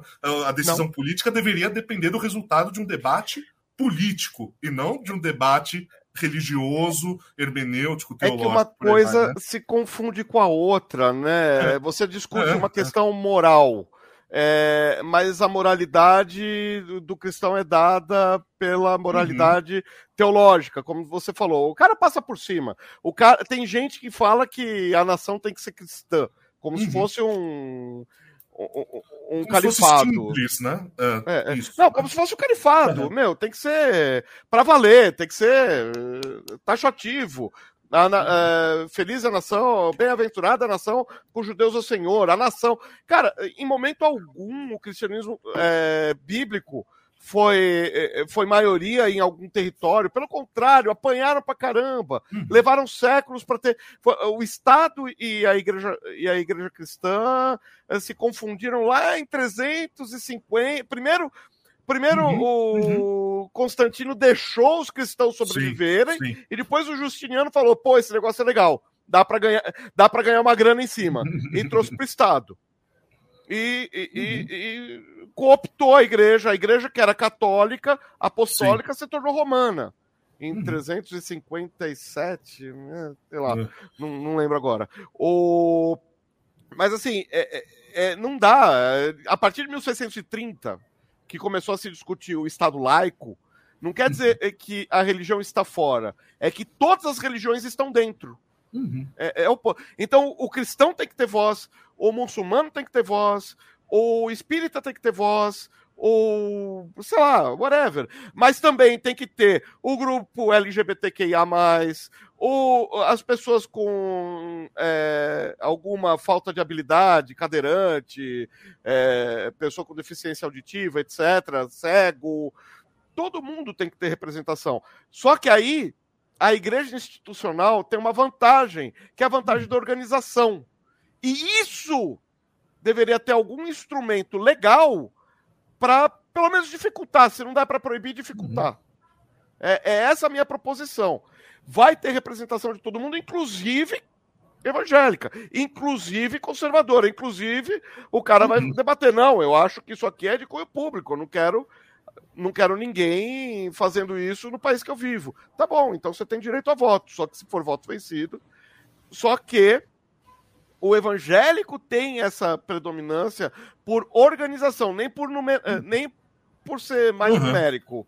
É, é, Até porque não é ainda. Mais organizado. Né? Ainda não é a maioria. Querem, eu pesquisei aqui, ó, para dar uns dados interessantes, talvez ah, aqui no debate hum. também. É, segundo o último IBGE, de 2010, né? O último foi uhum. 2010. Os católicos no Brasil são 64,6%, protestantes 22,2%, sem religião 8%, espiritismo 2% e outros 3,2%. E, e espiritismo você pode somar aí as matrizes africanas, tá? Uhum. É, é, não sei se, é, não sei se. Pro IBGE estão, é tudo espírita. Eles estão incluindo isso? Tá, pode então, ser. Dois pontos alguma coisa. Quer dizer, Dois, cara, tá 2% aqui. É. É, aí o cara, o cara vai lá, joga um litro de azeite na escada do terreiro e não vai em cana e todos os evangélicos apanham por causa dele. Por quê? Porque o cara é um cretino. Uhum. Mas ele tem todo um corporativismo em volta que uhum. permite ele ser um cretino. É, é porque é dez vezes mais gente com a Bíblia debaixo do braço do que com uma guia no pescoço. Uhum. Isso é, é isso é, é, triste. É triste, porque você não convence. Outra coisa, a questão da pregação que você estava falando, você não convence é, por ficar martelando Bíblia. Você, é, você, não convence de nada. Primeiro, que é uma coisa absoluta, coisa mais subjetiva do que conversão. Eu não sei dizer o que é. é tem que ser um encontro pessoal. Deus é pessoal. Ah, eu fui porque meu pai foi, eu sou porque eu sou a quinta geração. Não é. Conversão é algo pessoal. Se é pessoal, não dá para cair em, em público, entendeu? Eu não posso te falar, olha, se você fizer isso que eu fiz, você uhum. vai se uhum. converter. É subjetivo, absurdamente subjetivo. Não conheço nada que seja mais subjetivo do que isso.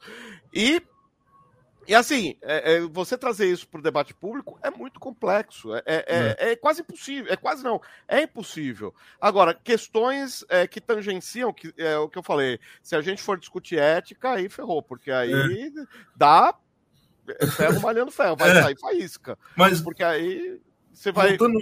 minuciando o direito à vida, o direito a. a, a, a cara.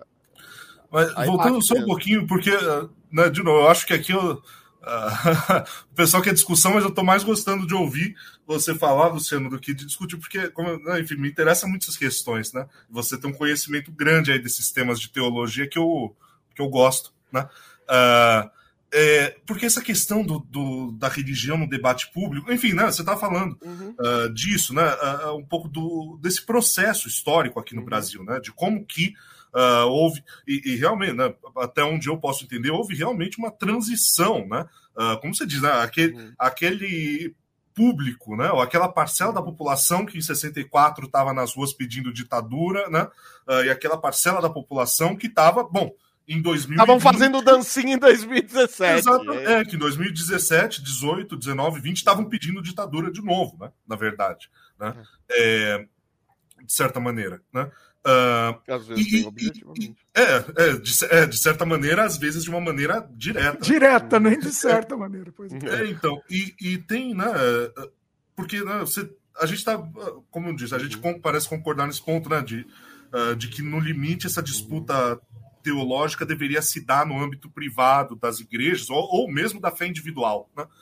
Mas uhum. o que eu entendo, né, me parece que tem o, o, a grande questão é que existe uma certa corrente teológica que informa, né, essas discussões que cujo cerne é exatamente o contrário, né, que é essa teologia do domínio, né?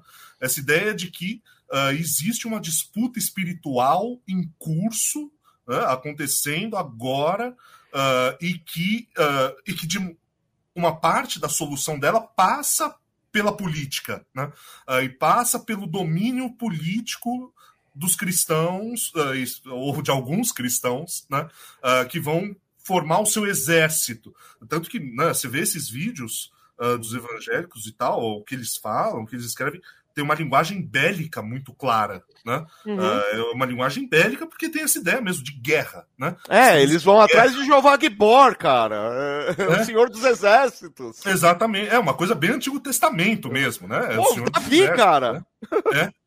é, então, e é isso, uma linguagem bélica, uma ideia de, de guerra, de conflito, e que passa, né? Quer dizer, uh, é isso, isso que a gente que. Né, de, uh, não dizendo que os outros não são, né? Mas a gente que tem uma certa razoabilidade consegue uhum. concordar, né? Uh, existe é isso, né? Uma certa forma de pensamento teológico que uhum. é impossível por essa outra via chegar nessa conclusão, né? É aí que entra, assim, eu não sei que Bíblia esses caras andam lendo. Uhum. É, sério, tem uma pessoa uma senhora da. Não sei, ela fala espanhol, não sei de que país uhum. que é. é. Um terço da minha biblioteca é de heresia, tá? Um uhum. terço da minha biblioteca de livros cristãos é heresia. E, eu e assim... acho que um terço da minha biblioteca deve ser de livros cristãos, então. não, da biblioteca de, de, teologia. Eu, você só vai ver gibi aqui, ó. É. Aí não, aí não conta. Só de teologia, né? E é, é, tudo. Tem uma senhora que é Ana Mendes, que ela uhum. prega exatamente isso. Não sei se ela ainda está aí, eu estou meio por fora do âmbito uhum. evangélico, mas ela pregava que os países precisam ser conquistados. Uhum. Uhum. Assim, exatamente como funciona a, a, conquista islâmica em um país. Começa pela sociedade, vai para a política, é, é, domina a economia, e a hora que vai ver, só sobrou a religião. A religião agora a gente impõe. Uhum, uhum. Então, é, ela, ela provoca... Mas esse não é... Desculpa interromper. Desculpa interromper, mas esse não é o cerne da, da, da, religião mesmo? Impor. Só, só que agora não tem esse poder de impor. Sempre, historicamente, se a gente pega a história, quando eles uhum. tiveram poder, eles se impuseram. Qualquer uma das religiões que seja, qualquer uma então, que seja. É, então, algumas religiões, por definição, não eram impositivas. Uhum. Se tornaram porque se misturaram com política, como por exemplo o cristianismo. Eu posso citar outra, o budismo. Uhum, uhum. Agora, você vai pegar o islamismo? Não, o islamismo sempre foi uhum. é, é, um poder central. A, a, a, humanamente falando, o Estado laico é uma coisa muito recente. Mas assim, uhum. Uhum. É muito recente, tipo, começo assim, a prática laica começo do século XX. Amigo, você mora num país que você venera a rainha. Eu não, vai pra lá. Você não, o povo. Tá, tá, tá. Entendeu? Você não, não vai a rainha, falar porque, isso porque ela é líder da igreja. Igreja anglicana. Eu tive que jurar, eu tive que fazer um juramento à rainha, é verdade.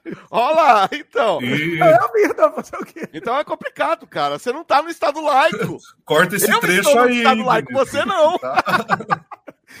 Fazer o quê, né? Estamos aí. E logo, então, logo vou ter que jurar o rei ainda. Vamos, Vamos ver qual, né? Pois é. Então, assim, é complicado. Até hoje a gente tem estados é, uhum. ótimos, é, bem estruturados, mas ainda assim, é, que a laicidade é, é tabu, Sim. é dog, é, é, é contra o Recente, dogma. né? Imagina os estados que já se declararam. E outra, agora falando as minhas divagações. Ó, né? vou sair um pouquinho, vou deixar vocês dois aí, só já volto aqui, tá? Vai, hum, tá bom. Aí. Vai lá, vai lá. As minhas divagações. A humanidade, tudo que faz, tem uma, um aprendizado de curva em U. Primeiro aprende, depois apanha pra caramba, faz uhum. tudo errado, e depois faz direito. Se você pegar. Eu, eu tô pensando exatamente no teu campo, eu tô entrando na tua seara. Uhum. Tô, tô indo pro teu campo. A Revolução Francesa. Uhum. Cara, foi a época lá, aquela coisa, mata todo mundo, é, passou um gato, joga na guilhotina! É. Tem cachorro latindo, joga na guilhotina! Aí teve que voltar lá o Napoleão, fazer tudo uhum. que os outros faziam para instaurar na força as reformas uhum. e aí a França começar finalmente. É. É o, o que, é o que Marx dizia, né? Primeiro como tragédia, depois como farsa, né? Uhum. Uh, ah, para enfim a gente conseguir se exorcizar, né? Uh, esses é. fantasmas históricos, né? Duas ah, vezes o... para lidar com cada um. Né? É. A, a, a, própria, eh, você falou do Marx, a própria uhum. questão é, social, não vamos falar socialista, né? Misericórdia, uhum. senão vão me dar um cap verde com uma estrela vermelha. Mas. Mas assim, a própria questão social, o, que foi o experimento socialista? Foi a curva horrorosa. Uhum. Mas e a social-democracia, uhum. uhum. as coisas lá, os países nórdicos lá, a Escandinávia? Pô, é, é, Esses é, ganhos ficaram, né? Sim, o que salvou eles do comunismo foi o comunismo. Oi? Uhum, Mas, uhum. Então, assim, e na questão de laicidade, eu creio que a gente esteja na, na curva baixa. É. É verdade, é, um refluxo, é, né? É, o refluxo, assim. E aí, quando voltar, vai voltar, olha, crentaiada, vai lá orar, bota o joelhinho no chão, é bonito, cara. Jejua pelo presidente, mas não jejua para o presidente ter poder. Jejua para ele se converter, parar de falar besteira. É. é mas você sabe, eu, eu, entendo um pouco o que o Dimitri fala, né? Uhum. Uh, do seguinte sentido, né? Aí nem pensando especificamente, né? Como eu disse, nem pensando especificamente em alguma religião, né? Ah, ou em alguma passagem específica da Bíblia e tal. Uhum. Mas às vezes eu fico pensando o seguinte, né?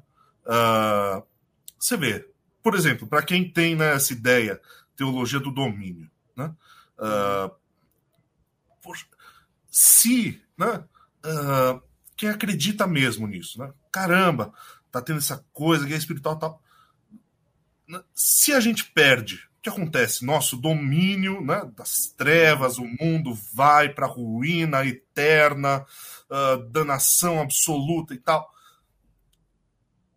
Qual é, uh, digamos assim, na como é que você põe na balança as medidas para combater isso? Entende? Quer dizer, se a pessoa acredita que essa é a consequência, quais são as medidas que ela está disposta a tomar? Não sei se eu consigo me explicar, né? Eu, eu, eu, acho que eu acho que para essas na cabeça dessa pessoa tem lógica isso, né? Falar assim, meu, então tem que dar golpe de estado, tem que ter guerra, tem que fazer, tem que dominar o país, tá? tem lógica, porque a consequência de não fazer isso aparece como uma coisa tão grave, tão absurda, tão sinistra, né? Que qualquer medida extrema se justifica. Ó, eu, eu vou entrar no teologuês, mas uhum. se justifica. É o povo perece e perece por falta de conhecimento. É, é, tem coisas que o indivíduo cristão faz.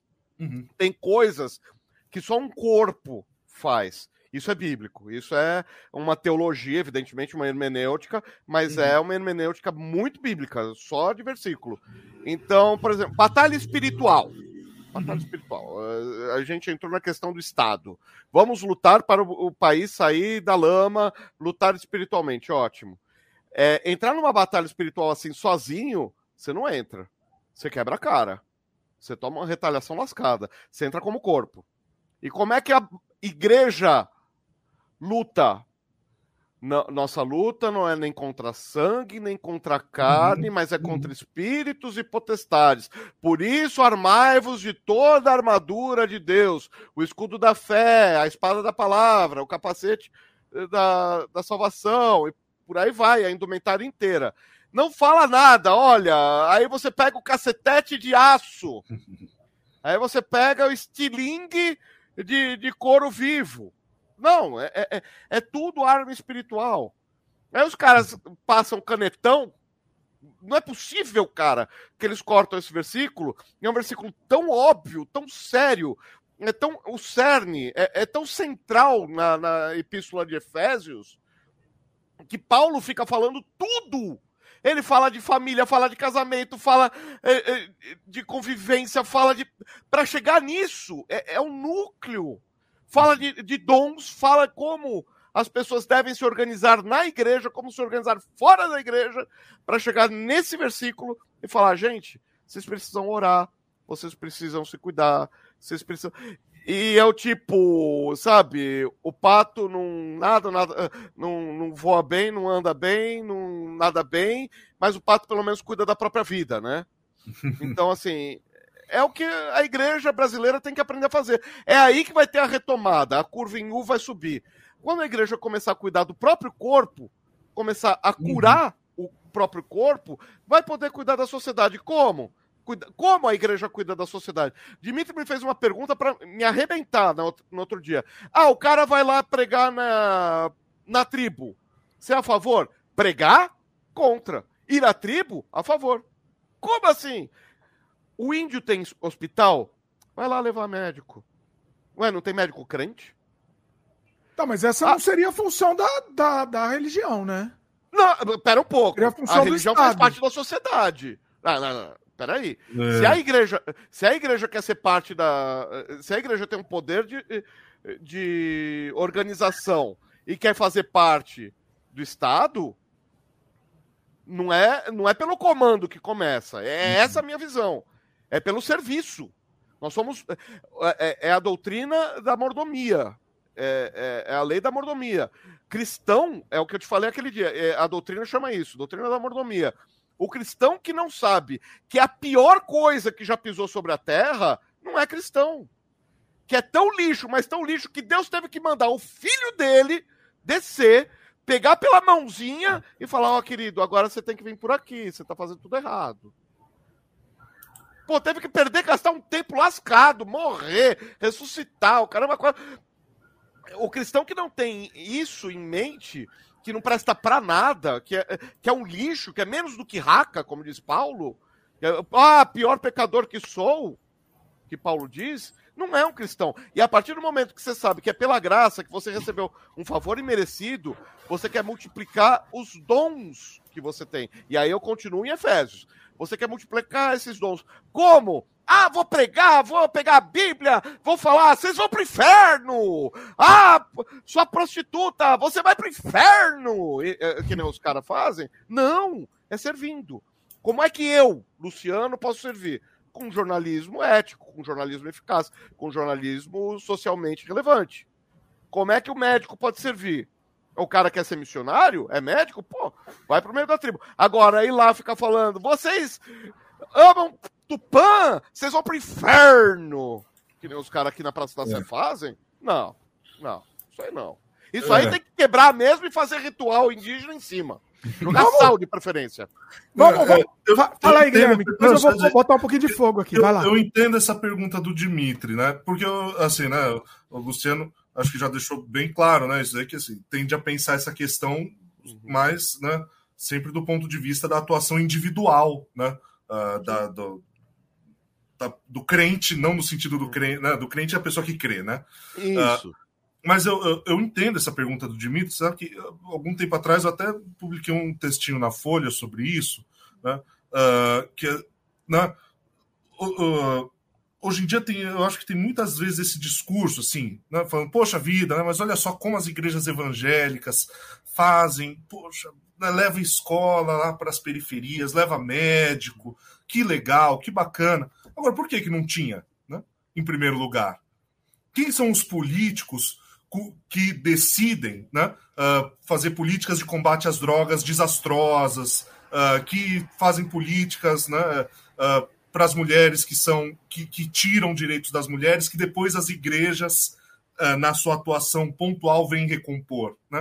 Uh, eu, eu, entendo o que o Dimitri diz, que assim, é, é, problemático quando você tem essa atuação ambivalente das igrejas que substitui o público pelo privado. Né? Uhum. Uh, começa a jogar né, a responsabilidade da, do, do, do poder público para a atuação dos indivíduos. Né? É, eu entendo o que o Luciano diz, né? É, é isso, enfim. A, o, a sociedade a tem parte, que se mobilizar é, como tal, é isso que eu é, quero dizer. É, assim, né? Quer dizer, essa parte da igreja é mesmo um problema, né? Uh. Mas, é, é, quer dizer, de fato é isso, né? Uh, realmente, eu acho que essa ambivalência, às vezes as pessoas olham com bons olhos, falando, ah, olha só uhum. que, que bonzinhos, né? Fazendo vários serviços caridosos sem olhar para esse lado institucional, né? É, uh, mas essa é caridade, né? Mas essa caridade tem que fazer parte da vida cristã, é. senão não é cristianismo. Uhum. Eu cheguei a ouvir com todas as letras: olha, é, eu não banco obra social porque você faz um, man, um bando de vagabundo dentro da igreja. Uhum. Olha como é que é. Uhum. E eu cuidava de um de uma igrejinha. Eu não, não fui ungido pastor, mas me colocavam para fazer todo o trabalho de um pastor. E de uma igrejinha no bairro pobre de uma cidade pobre. Então, assim, é, não dava nem dinheiro, nem nada. As pessoas uhum. estavam lá realmente procurando algum arrimo. E, e por exemplo, você está falando, eu vou citar meu exemplo pessoal. Uhum. Minha intenção, como é que. Eu queria ser missionário no Japão. Como é que eu queria começar a missão no Japão? Dando auxílio psicológico. No Japão, é, existe um, uma epidemia já há, uhum. há, dezenas de anos de suicídio. Uhum. Eu queria dar apoio. O governo japonês apoia isso veementemente. Só que você precisa de uma assinatura de uma igreja que, que você vai por uma igreja, você não vai que nem um, um aventureiro. Uhum. E, e assim, e não rolou, e eu não fui. Uhum. A minha mulher ia fazer mestrado tal, não rolou. Mas a minha ideia não era chegar em praça pública, sair rasgando uhum. evangelho, era dar um apoio. E é óbvio que esse apoio passa por alguma questão moral minha. Uhum. É óbvio que, é, é, é, como eu disse no começo, brincando, mas agora falando, sendo bem sincero, a fruta não cai longe do pé. Lá, uhum. no caso do indígena, tô lá, o médico tá lá, mas por que, que você tá fazendo aqui bonzinho? O que, que você tá fazendo aqui bonzinho? Ah, sabe? Eu entendi quando Deus me chamou que Beleza, essa é, é, é, esse o testemunho de Atos 1.8. Ide por todo mundo, seres minhas testemunhas. Uhum. Quer dizer, o cara tá, tá fazendo um trabalho, mas testemunha que é por amor a Deus. Uhum. Mas eu posso, né, Luciano, uh, fazer uma pergunta aí, polemizando um pouco isso? Por favor. né? é, você diz, né, por exemplo, você deu esse exemplo, você estava com essa ideia de. Né, acabou não, nem frutificando essa ideia de, uhum. de ir no Japão uh, fazer um trabalho né, uhum. específico, né, um serviço de atendimento uhum. psicológico, realmente, né, lá tem, uh, se eu não me engano, lá o suicídio é a principal causa, causa de morte na população masculina, né? Sim. Uh, realmente é uma coisa terrível, né? É, uhum. E ao mesmo tempo, isso daí seria um trabalho de evangelização. Né? Isso, assim, não sei, Luciano, isso daí não, não é uma coisa culturalmente um pouco problemática? Hum. na medida eu, que. Eu, poxa, é, complementando isso que o Guilherme está falando, complementando a pergunta do Guilherme, assim, na concepção, não, não vou dizer a sua, mas uma concepção geral do, do, do, do hum. evangélico, o, o, o, no Japão, você, automaticamente você vai para o inferno, porque você não conheceu Deus, você não conheceu Jesus, você automaticamente vai para o inferno. Os índios também vão para o inferno também, porque eles não conheceram o então, Essa é uma das leituras mais, assim, polêmicas dentro do cristianismo, tá? Porque existe um versículo que fala a lei está escrita no coração de todos, tal. Uhum. Então, assim, aí você vai ter um debate entre arminianistas e entre é, calvinistas, entre ultra-arminianistas e ultra-calvinistas. Uhum. Existe, eu sou arminianista, mas eu sou um pouco mais central. Existem questões é, eu sempre falo lá do caso do Santo Antão, mas, enfim, uhum. é, é, assim, existe coisa que a gente não sabe dizer. Existem. É, uhum. Falar do Shakespeare, enfim, existe mais. Não, mas não, não, não me enrola, Luciano, não enrola. Não, não tô enrolando, eu tô falando vai, vai que é polêmico. Nessa, responde a pergunta. Eu tô falando que essa questão de salvação. O Luciano, ele fala bonito, ele enrola, ele enrola, não, gente. Não, é porque a gente não sabe. É, não, não dá para falar veementemente. É, é, é, assim, tem a maioria, vai, todo mundo evangélico, todo mundo bate o pé que vai ser salvo ou não vai ser salvo, é, dependendo se estiver na igreja ou não. Uhum. É, se ouviu a palavra de Cristo ou não. Tirando meia dúzia de indígena que atira flecha em avião, todo mundo já ouviu falar de Jesus. E aí? Então tem evangelizador para quê? Tem evangelista para quê? Sabe? É, é contraditório dentro da igreja. Eu, sinceramente, creio é, em ser um cristão na Terra. Eu creio no serviço. É isso que eu. Não, e a questão do, do japonês? E a questão do japonês? Ah, de ter um desvio de, é, de objetivo? Não, não, não eu estaria. Não, digo, não, só pra, não digo nem um desvio de objetivo, mas assim, vou dar um exemplo bem. Hum. Um pouco na. Talvez seja. Talvez você ache ruim um exemplo. Mas é, é, é um pouco o raciocínio que eu fiz. Outro dia eu uh, tava vendo aqui na internet um restaurante de comida basca. Tá vendo, né? Eu falei, pô, que bacana, né? Nunca experimentei isso, diferente. Uhum. E daí eu fui ver onde é que ficava e eu vi que no lugar do restaurante de comida básica abriu um McDonald's, né? eu falei, que porcaria, né? Quer dizer, uhum. o McDonald's tem um milhão, não precisava é. abrir outro. Né? É. O restaurante de comida básica tinha um. Uhum. Uh, por exemplo, línguas, né? A cada ano morrem, não, não me lembro agora, eu tinha lido isso daí algum tempo atrás. A cada ano morrem não sei quantas línguas no mundo. Uhum. Né? Os falantes vão morrendo uh, uhum. né? e deixa de ter gente que fala aquela língua porque é isso, porque não passa, né? As pessoas vão uhum. aprendendo as línguas mais faladas e vai concentrando. Quer dizer, né? poxa vida, então, desse ponto de vista, vai lá ensinar né, a religião uh, para essas pessoas. Será que não tem uma questão cultural nesse sentido também de aniquilar, né? Aniquilar, é, aniquilar a diferença. de aculturar, né? E de hegemonia cultural nesse sentido. Uhum. Então, existe um problema muito sério disso, não tem como fugir. É, é, mas, assim, tem que ter muito cuidado é, uhum. para não haver aniquilação cultural. É por isso que missionário não dá para ser qualquer Zé Mané, desculpa. Uhum. Pronto, falei. Uhum. É, não dá para bater, bater três pingos d'água. Eu estudo, estudo. Eu convivo com cultura japonesa desde os seis anos de idade. Legal. Então, assim, eu sou casado com uma japonesa, com uma uhum. sansei. Não é porque eu casei que eu fui estudar uh, a cultura japonesa, não. Eu casei com ela porque eu já estudava a cultura japonesa, já era feito a cultura japonesa, já tentava aprender a língua, já conhecia muito da cultura e acabei me aproximando de alguém com algo em comum, uhum. por acaso. Essa questão da minha vida. Por isso que uhum. sempre que fala de missão vinha na minha mente. Mas eu fiz missão no Uruguai, fiz missão uhum. é, na Alemanha, preguei na Alemanha, preguei em Portugal. É, cuidava de missionário em 22 nações, a maioria missionários autóctones, quer dizer, missionários da própria cultura, uhum. que não é uma coisa. Eu entraria nessa questão, mas aí é muito crentelho, deixa pra lá. Mas, assim, tem que tomar um extremo cuidado para você não dar aniquilação cultural, sim. É, não, você mas... não pode virar pro cara e falar: Ó, oh, samurai é do diabo, joga essa katana no lixo. Mas você concorda que você indo para lá, você tá contribuindo, mesmo que pequena é, escala, para essa aniquilação? É, eu acho que no limite. Cara, a né, televisão Luciano, faz mais do que eu. Ah, com certeza. Não, mas eu acho que no limite, né, Luciano, assim, eu entendi o que você quiser, né? Realmente, existem uma série de elementos culturais que é, é isso, a gente vê no Brasil isso daí, né? É, como você disse, ah, né, não pode fazer ou isso que você veste, ou isso que você. Né, é do diabo. Isso. Mas, quer dizer, a própria religião não é um elemento da cultura? Né? É. E na medida em que, a gente, em que se leva a outra religião uh, né, e se converte, né, porque o esforço é esse. Será que é, a gente não, não faz um pouco esse movimento também de é isso, aculturar? Então, sim, é, cá entre nós, é, fazendo meia-culpa, né? Uhum. Não necessariamente o protestante, mas também o protestante, sim.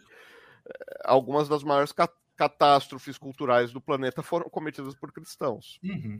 Não dá, não dá para fugir da, do peso disso. Uhum. É, a jornada oeste dos uhum, Estados uhum. Unidos, né? O rumo ao oeste dos Estados Unidos foi isso.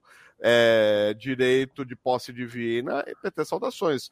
Passa a caravana, passa uhum. índio a, a Trabuque, e Trabuco e boas. Então, assim, não dá, não vou, não vou ser leviano a esse ponto. É, falando do século XXI, é um pouco complicado. Elvis. Presley fez muito pior que Jesus Cristo no, no, Sim no Japão. Mas é, é, existe sim essa peça de aculturamento e precisa sim tomar muito cuidado. Eu uhum. acho, não, eu sou radicalmente contra sincretismo, que fique muito claro.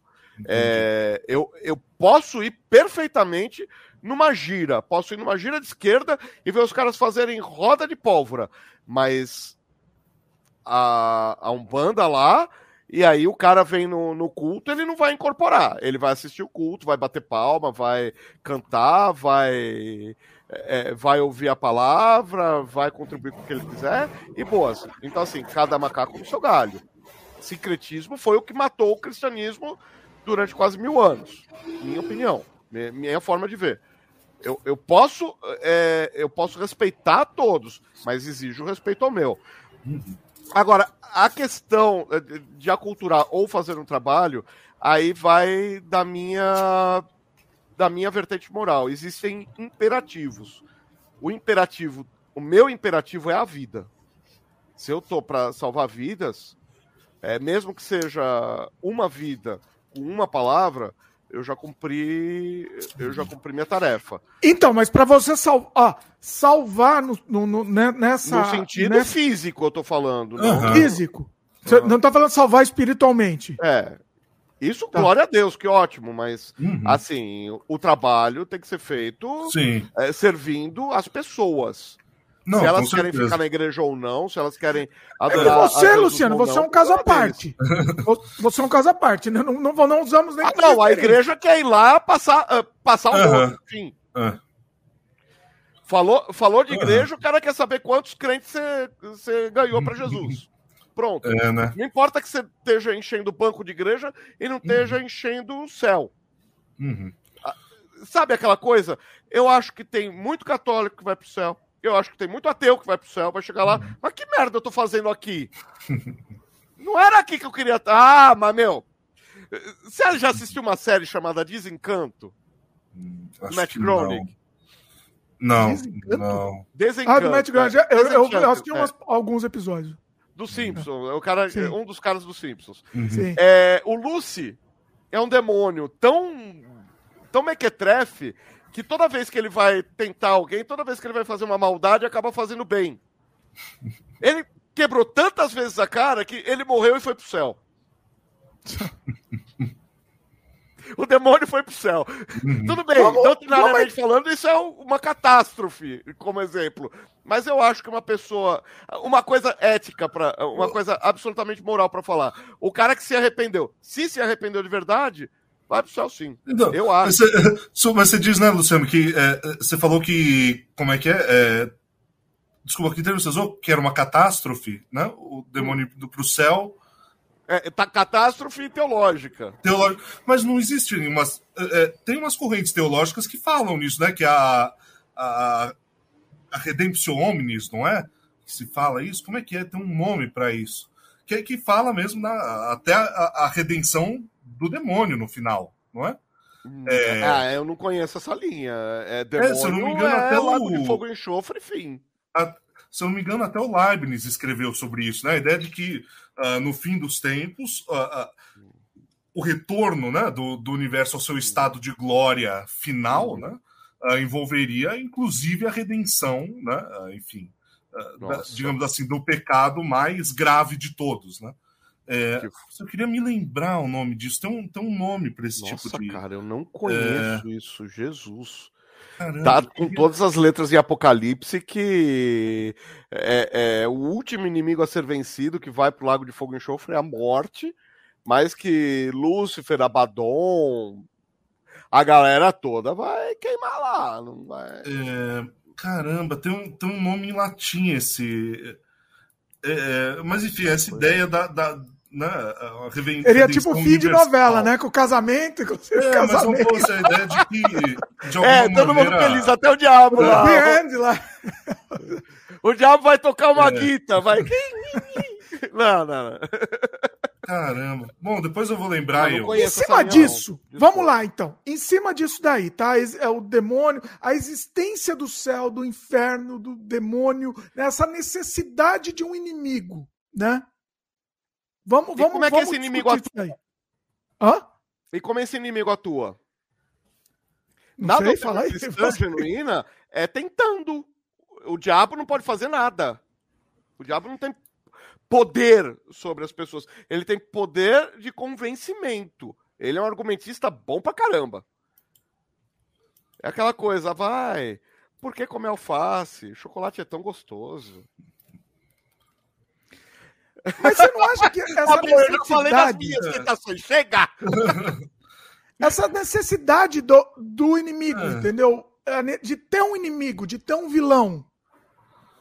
É, aí é, é bater de frente com. uh, escrituristicamente falando. É, Ah. Eu não sei, é, não saberia dizer Hum. sobre a, a palavra e toda a teologia inscrita nela, toda, eh, toda a teologia cristã, eu não saberia eh, te falar o, o porquê sim, é o tal do porquê sim e porquê não. Uhum. É, existe.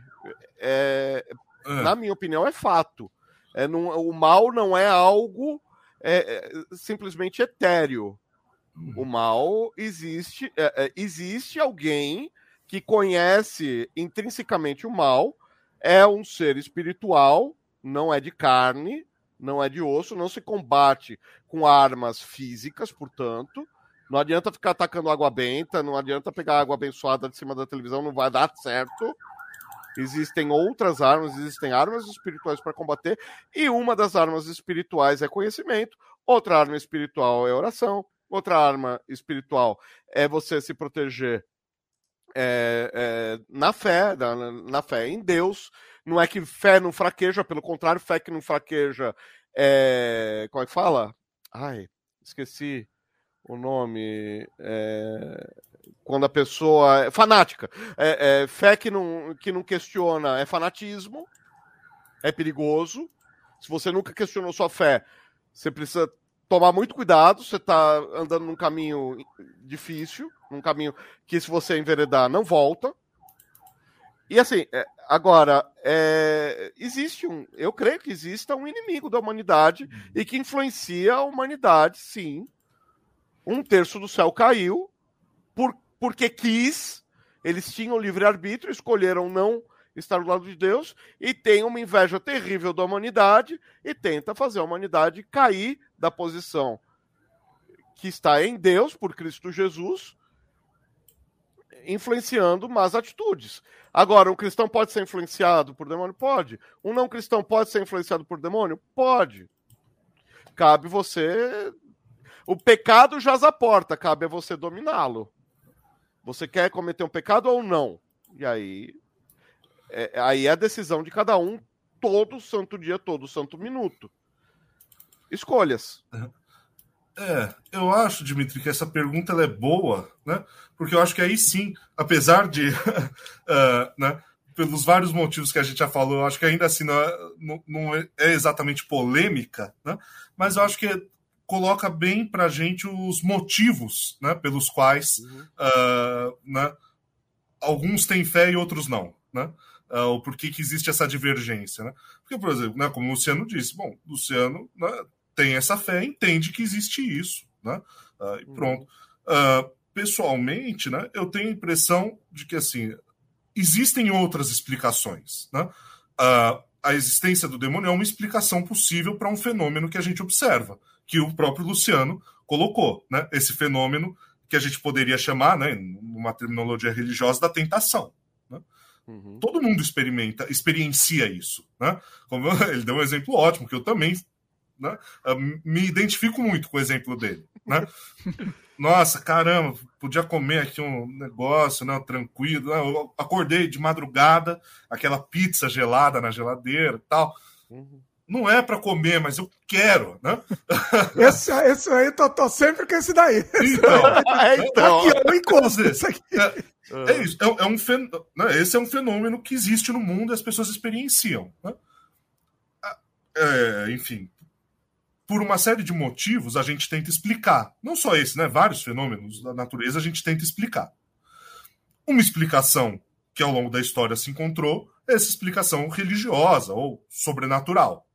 Então existe uma força que, uh, digamos assim, nos dá essas ideias. Né? Bom, existem outras explicações possíveis. Uma explicação possível é psicológica. Né? Uh, nós, por uma série de motivos e fatores evolutivos, buscamos prazer constantemente. Né? Imaginem, uh, sabe, milhões de anos atrás a gente vivia em cavernas numa escassez absoluta de alimentos. Toda vez que a gente podia se alimentar, isso era absolutamente necessário e imperativo. Né? E só é. em off, é, em off não, só completando, quanto mais calórico, mais gostoso, exatamente. porque sustenta mais tempo, fim. É, perfeito, exatamente. Então, é, é, isso daí é uma, é uma questão que né, eles falam no dilema do onívoro. Né?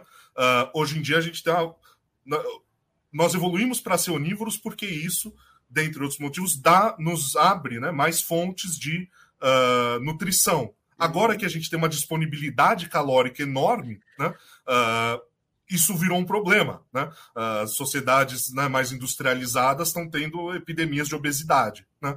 É, Quer dizer, um, uma possibilidade de explicar isso então é religiosa, outra possibilidade é psicológica. Né? A partir da evolução, a gente consegue compreender que né, uh, foram se desenvolvendo certos mecanismos necessários para a nossa sobrevivência na natureza que, num contexto social, são problemáticos. Né? Uh, a gente pode, enfim, né, isso, a gente poderia tentar explicar isso de vários caminhos e maneiras possíveis. Uh, Luciano entende que esse caminho né, uh, da fé é um caminho que, que é adequado. Pessoalmente, né, por uma série de motivos e razões, eu tendo a entender que esse caminho das explicações né, uh, racionais, científicas, lógicas, tem vantagens e, e razões de ser. Né? Daí que eu tenha, né, uh, eventualmente na minha vida, como eu disse, né, no, bom, no Brasil acho que é muito raro, né, quem começa né, a vida é criado no ateísmo, né? Você vira ateu. Ah, é, é eu não conheço ninguém que tenha sido é. incentivado ao ateísmo em casa. Eu conheço muita gente que se tornou ou que sempre teve um pé atrás e acabou na maturidade falando: não, não, cara, é. não tem nada a ver esse negócio. É, não, até existe, mas é muito raro mesmo, realmente é verdade. É. Não, que deve existir, deve, mas eu tenho um viés de confirmação de que eu não conheço um ateu de berço. É, meu avô era ateu, minha, minha mãe, meu pai era ateu. Na verdade, eu diria que é o contrário, né, Luciano? Eu tô, eu, é que eu tô aqui, é que eu tô aqui no, no meio, uhum. intermediando, mas é o contrário, na verdade. Todo mundo nasce ateu maneira, e se torna é. religioso, não é isso? Eu não sei. É. É, tem fenômenos que. É aí você vai né? entrar numa questão aí de pensamento mágico. Não, eu tô dizendo. a psicologia aí é. Eu tô dizendo. O próprio, o próprio Luciano citou um trecho da Bíblia que diz o contrário, né? É. Que a lei está inscrita no, não, não, porque assim, não, é, o que eu tô dizendo assim, o que eu tô querendo, não é, sei né? se ficou claro o que eu tô querendo dizer. Não, entendi, entendi. É, a, a, a, você é imposto, a, a religião é imposta a você pra, é, pela sua família. A religião é social, né? Social. A religião, é social, é um não é social, natural. Né? Então, se nós nascemos naturalmente, né? Uh, como dizia Agostinho, né? Interfeces uhum. et urinam, né? Uhum. Quer dizer, nascemos desse caminho degradado, né? Uhum, aspas, é, quer dizer, é, nós nascemos naturalmente, a religião é social, uhum. não nascemos com a religião, né? Mas realmente, né, eu acho que tem autores que vão argumentar que a, a crença talvez seja um fenômeno natural, né? Uh, é, crer no é. sobrenatural é, é natural. É. Crer no que sobrenatural é construção. Sim. É, eu acho que no mínimo realmente é, é razoável imaginar que é espontâneo. Né? Não sei, eu acho que natural é um termo forte, né? Mas acho que é razoável acreditar que, é, imaginar que é espontâneo crer numa uhum. certa uh, sobrenaturalidade. É, que, eu né? andei, é, é, que eu andei lendo, porque eu fiz um tempinho aí, eu, eu fiz letras aí, eu acabei lendo bastante coisa do Chomsky. E o Chomsky sim, tem essa coisa sim. de ver o, é, o, é. o, o, segmento do cérebro e tal. Ele fala que tem um segmento realmente que é para desenvolver isso, mesmo é. que seja o ateísmo, ainda assim o ateísmo uhum. funciona como uma crença.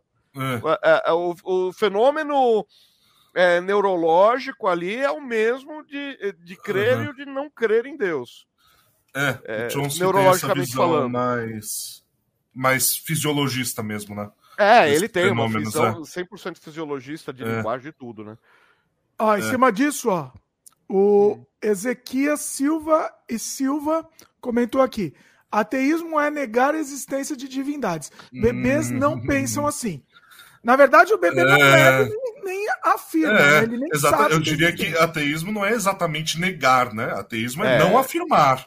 E o bebê É, não exato. afirma, certamente. Né? É que o não afirmar o pessoal chama de agnosticismo, né? É, É eu acho que essa distinção, é, eu acho que essa distinção ela é sutil, né? Uhum. Ah, entre o ateísmo, o agnosticismo, né?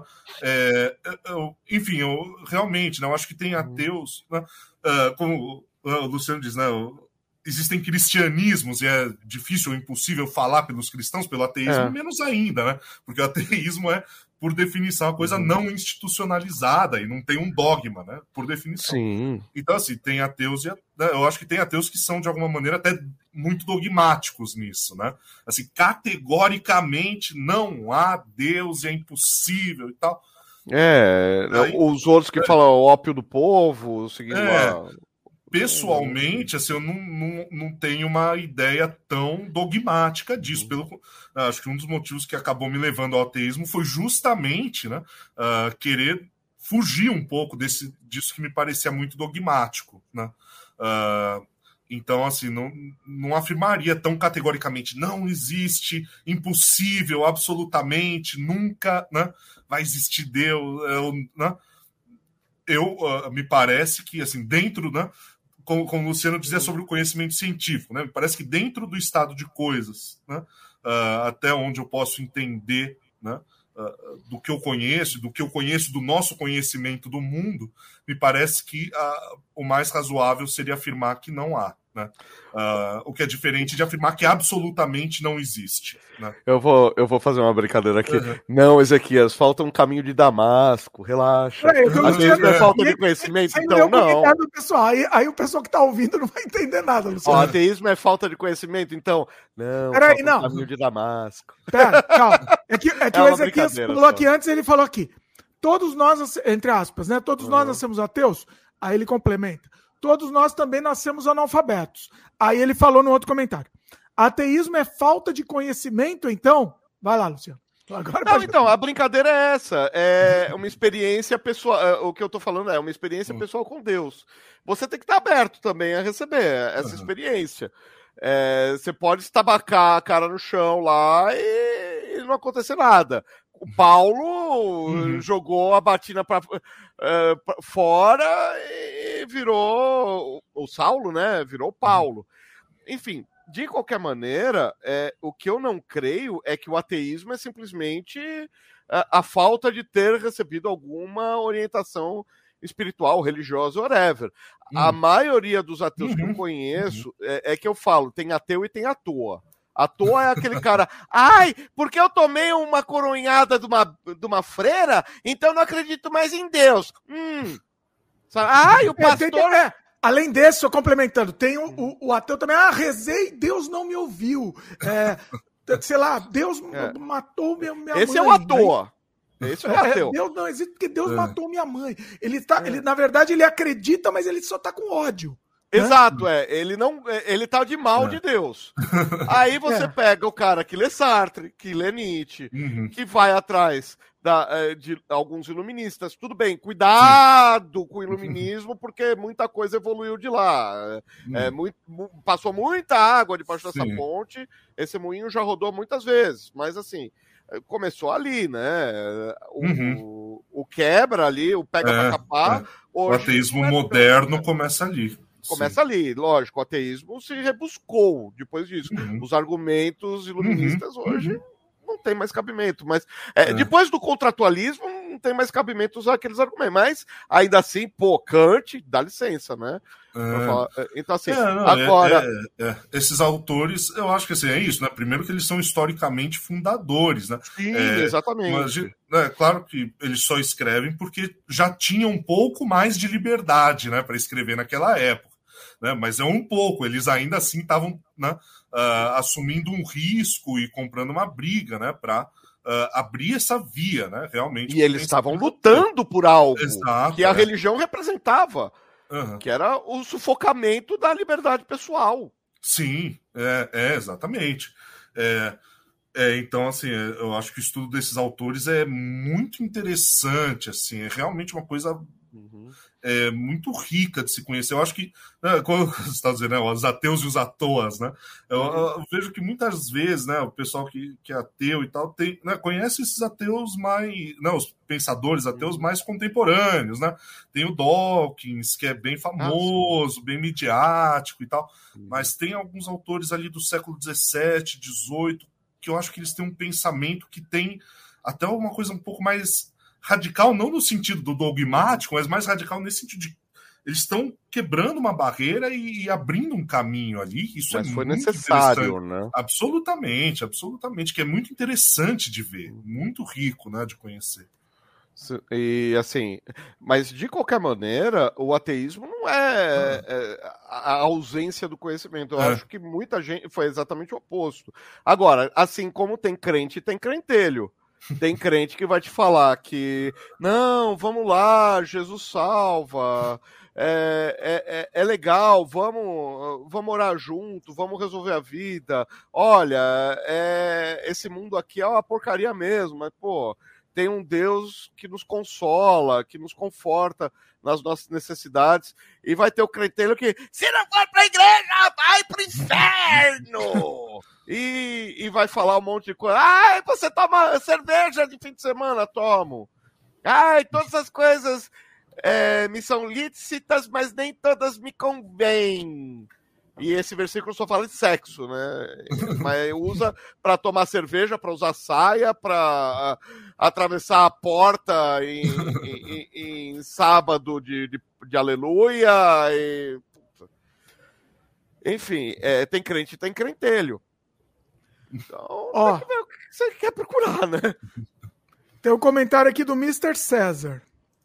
É, uma criança naturalmente busca crenças em superpoderes, personagens, etc. Já esse, aí ele escreveu entre, entre aspas, Deus. Deus da religião tem muitas faces de homens. Tem.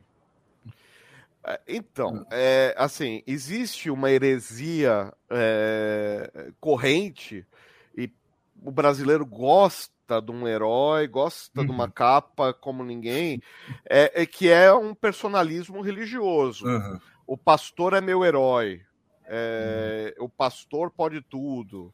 E assim, eu nem vou começar a falar disso, que eu já falei metade da live sobre isso. que eu não acredito nem em liderança. Eu acho que as pessoas têm dons. Efésios 4, 11 fala: E Deus deu uns para apóstolos, outros para profetas, outros para evangelistas, outros para pastores e mestres. Então tem dons. Existe a multiplicidade de dons. Cada um exerce seu dom. E num conflito chama uma terceira parte e resolve. Não quer dizer que essa terceira parte manda em alguém. Da onde você tirou isso, Luciano, seu, seu herege? Ué, tirei lá do Conselho de Jerusalém, lá em Lucas. Que tava Paulo e Pedro quebrando, dando uma fight. Chegou Tiago e falou: ô, ô, ô, ô, vamos. Tá, tá, é, não vamos circuncidar mais. Mas, meu, também comer sangue, dá licença, né? Nojento, tá? E manteve alguns dogmas é, judaicos e outros falou não, não tem mais cabimento. A aliança está no coração, não no, no pênis, né? Assim, é, o, se eu né, comentar um pouco isso daí que o uhum. Mr. César falou, pois é, né, anedota.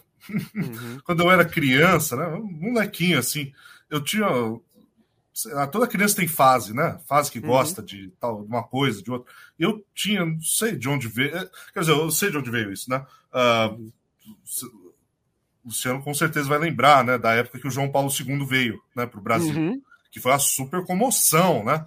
Nossa, foi um negócio enorme e tal. Uhum. E eu fiquei fissurado nisso. Eu tinha, uhum. não, não era melhor do meu irmão, ele tinha um carrinho de brinquedo que eu colocava um crucifixo em cima e falava que era o meu papa móvel.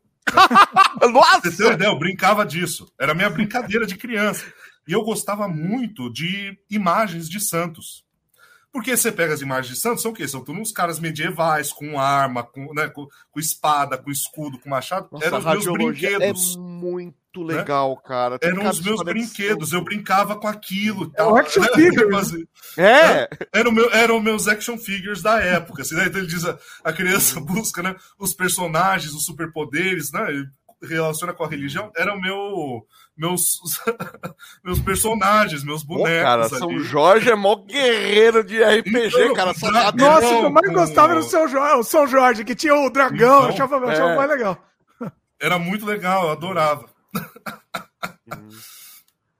O... Ah, Mas é, é, é, isso. A, a, a, criança tem necessidade. É, a criança não é que tem é. necessidade, a criança tem isso natural. É, é. Em crer e. A, a, criança é ingênua. Não, a criança não tem repertório, ela está adquirindo uhum. repertório.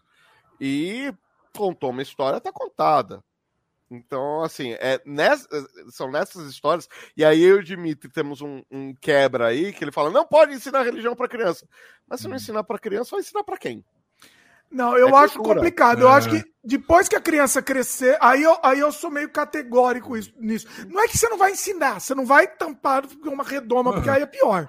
Né? Não, não. então, é, a, Mas a redoma é o que o evangélico faz. Coisa, eu acho que eu acho que você não pode, eu acho que não pode impor uma religião para uma criança. É. Isso que eu acho que ah, é uma tá, coisa muito complicada, eu acho. Uhum. É, eu acho que tem uma diferença entre ensinar religião e religio... Uh, e catequizar, né? É, é eu acho que, assim, uma coisa é evangelizar, a outra é catequizar. É, é, é o evangel... enfim, eu acho que assim, falo, bom, existem religiões, fulano pensa isso, ciclano aquilo, etc. Bom, isso é, de certa maneira, um ensino histórico. Né? Uhum. A gente está falando aqui, eu, pelo menos, eu sou fascinado por isso, eu acho super interessante. O Luciano falando aqui do, do, das correntes do pensamento teológico.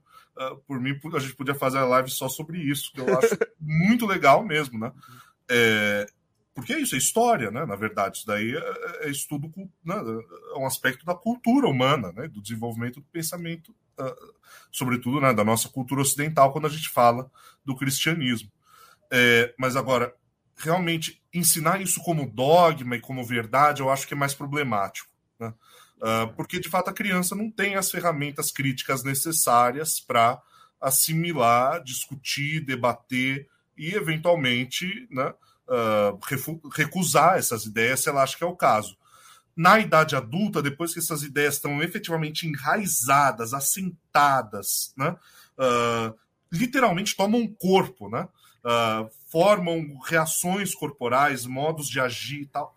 Bom, aí é um processo lento, doloroso, traumático para aqueles que sentem a necessidade de sair desse, uhum. desse meio e desse pensamento, né? Você sabe que o evangélico, né, o protestante, o reformado, enfim, o nome que você queira dar é o mesmo povo, não batiza criança, né? Uhum batiza só depois dos 13 anos, Como que é a idade do entendimento. no começo, né? Quem não tem, quem não tá na idade da razão, não uhum. pode aceitar Jesus. Aceitar o quê? Não sabe nem o que tá fazendo? Tá, não batiza, mas já ensinou desde é. pequeno lá. Do, ah, sim, não, não. É, a questão é. do endoctrinamento é, é, o que o Guilherme estava falando. Uh, massacrar a cabeça da criança e depois falar, ah, agora você pode fazer o que você quiser. Então, é. Assim, é, assim, você lê a Bíblia, você procurar conhecimento, ensinar a, a, a moral, uma moral social, uma moral é. Adequada. É de pequeno, seja. Uhum seja cristão ou não, seja qualquer tipo de, de conhecimento. Você não vai ensinar, esperar o cara fazer 18 anos para falar, ó, oh, não pode matar, não pode passar a mão na, na bunda da mulher, não pode. Então, mas não poder matar, não poder passar a mão na bunda da mulher, não está relacionado especificamente à, à religião, à Bíblia. Está tá relacionado tá falando... ao caráter, né? É, mesmo que de um e ponto de vista. Vem de onde? Eu acho assim, de um ponto de vista histórico, né? Uh, possivelmente esses conhecimentos até podem estar relacionados à religião, né? Possivelmente. Uhum. De, onde que se, de onde surgiu a ideia de que uhum. não pode matar? Né? Uh, por exemplo, o Ezequias colocou aqui a pergunta né, sobre Nietzsche. Uh, Nietzsche vai, vai propor essa ideia. Né? É, vou, deixa eu ler só a pergunta para vocês responderem antes. Deixa eu, deixa eu ler primeiro. Para quem tá só ouvindo, eu leio para quem está só ouvindo, tá? O Ezequias ah, perguntou: legal. Vocês acreditam que o homem criou Deus como Nietzsche, como Nietzsche acreditava? É. Uh, né, gente vai propor que, enfim, antes de, de responder exatamente essa pergunta, né, uh, que, que a origem né, de muitas das nossas ideias morais, ou de todas as nossas ideias morais, está na verdade, antes né, do cristianismo, no platonismo. Né? Ele entende que o cristianismo seria uma versão vulgarizada, popularizada do, do uhum. pensamento platônico. Né? É, então, assim, né, é isso, de um ponto de vista histórico, talvez até a gênese mesmo dessas, né, como Nietzsche diz, desses sentimentos morais, uh, seja mesmo o cristianismo. Agora, pergunta, né, será que a gente precisa, para ensinar esses valores, a gente precisa da ensinar eles através da religião? Isso daí a gente até já conversou né, um pouco atrás. Bom, uhum. hoje em dia existem muitas outras instituições através das quais esses valores são ensinados, mesmo que essas instituições também sejam por outras questões e outros caminhos discutíveis, né? Uhum. É, problemáticas, enfim. Mas, né, a, a, quer dizer, a religião certamente não é o único meio possível, né, de moralizar, digamos assim, alguém, uhum. né, ou de socializar alguém. Assim, por exemplo, é, a sociedade grega não via problema algum em infanticídio.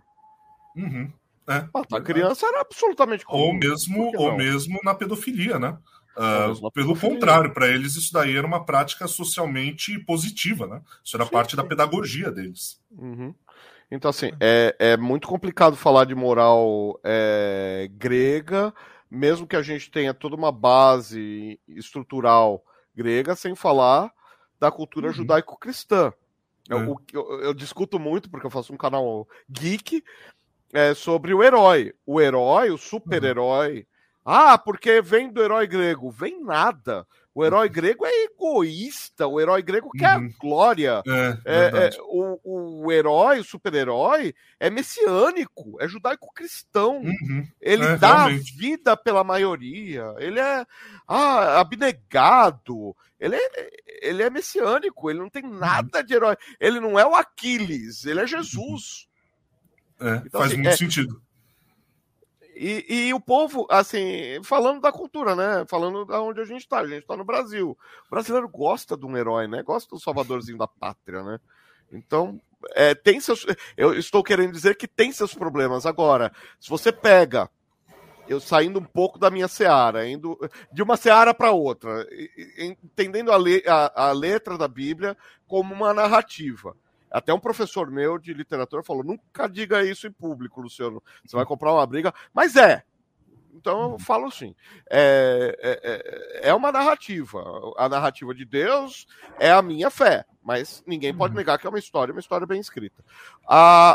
Falando de que o homem tem um caminho de redenção, de que tem um Deus é, é, eterno, que antes da eternidade é, eu sou, né? O Yahvé, o uhum. É, é, então, assim, é, me é muito me é muito natural. Eu não creio como Nietzsche. Uhum. Sim, simples assim. É... É, quem é o ateu? Peraí que eu vou ler, eu vou ler daqui a pouco o Ezequias, mas conclui porque eu vou ler o comentário dele. Não, é isso. É, é, eu não creio como Nietzsche. Eu creio que Nietzsche tem umas pegadas muito uhum. interessantes. Nietzsche chega a essa questão da, da lei da mordomia, da doutrina da mordomia, é, por um caminho inverso ao caminho uhum. cristão. Ele dá a volta por fora, mas chega. O Yuba Man não tem nada uhum. de ariano, pelo amor de Deus. Uhum. Quem achar isso, por favor, vai ler Assim Falava Zanaturusta, vai ler Nietzsche, que é muito divertido. É, é, uhum. Nietzsche fala que o, o, super, que o homem superior é aquele que suporta qualquer coisa sem ser abalado. Que a, a maior estupidez é, da humanidade é a busca pela felicidade. Uhum. Cara, é, ela é um resultado, não um objetivo. E assim, e isso já lá atrás também, você vai pegar o, é, é, o os epicuristas, né, de Epicuro, é, já falavam isso, tenha prazer em coisas é, frívolas, em coisas frívolas, mas coisas que te sustentam. Não vai ficar procurando coisa a mais que você vai. É, é, você nunca vai estar nutrido de, de satisfação. Então, assim, é, é tudo. É, se você falar ah, filosofia, cara, o, o, mundo não era murinho, olha, daqui para lá é Palestina, daqui para cá é Israel. Isso aí é coisa.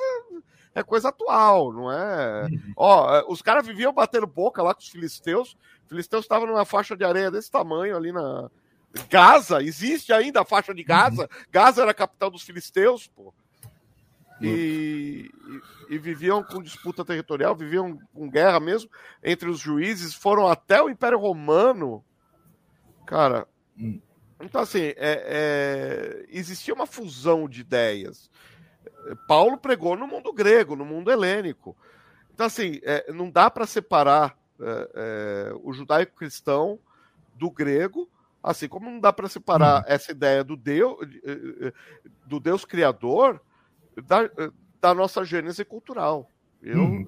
E eu não consigo, espiritualmente falando, uh, psicologicamente falando, crer que Deus, que o homem precisava de uma muleta. Desculpa, parafrasear desse jeito, mas é, o homem precisava de uma muleta para falar porque, em vez de falar porque sim, falar porque Deus quis. Eu não consigo ver dessa maneira. Mas isso sou eu, tá? Uhum.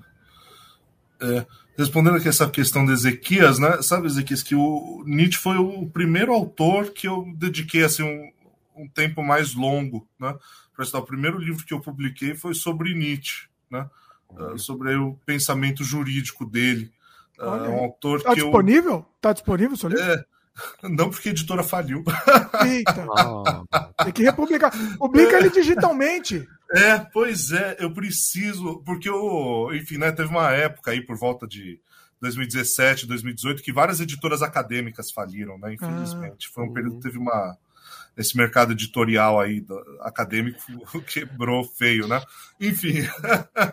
né? É, dá um jeito de publicar digitalmente, é. depois a gente coloca até o link aqui também. Mas pois lá, é, então do... você vê, né?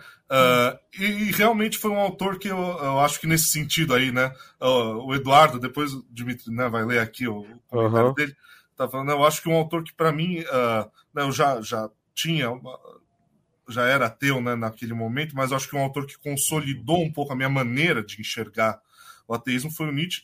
Inclusive, né?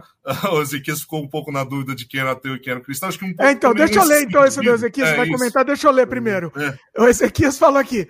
Perdão a ignorância, mas quem é o ateu e quem é o cristão? Tô meio perdido, é, mas tô amando o debate. é por isso, justamente por isso que esse debate está funcionando, pessoal, porque não, a gente é. não, não tem radicalismo aqui, é um é. debate de alto nível aqui. É, é isso, é, e, é, isso. Então, o, o, cristianismo radical, do meu ponto de vista, é o, o cristianismo que eu, é, é, que eu respeito todas as pessoas, porque não existe é, um Cristo que. Sabe, é, é para ser muito simplista, não é só isso, né? Mas para ser muito simplista, aquela coisa da, da adúltera. E aí? Cê, uhum. cadê os teus perseguidores? Quem não tiver pecado, atira a primeira pedra. Vai lá. Jesus nem levantou a cabeça, ele estava desenhando na areia, continua desenhando na areia. Se não tiver pecado, atira aí. Cara, é, então assim, não pode, cara. Tem muita atitude anticristã vindo do cristianismo. Aí não dá. Aí, aí não dá para ser feliz, né? É. Agora, o ateísmo não pode ser considerado um anticristianismo.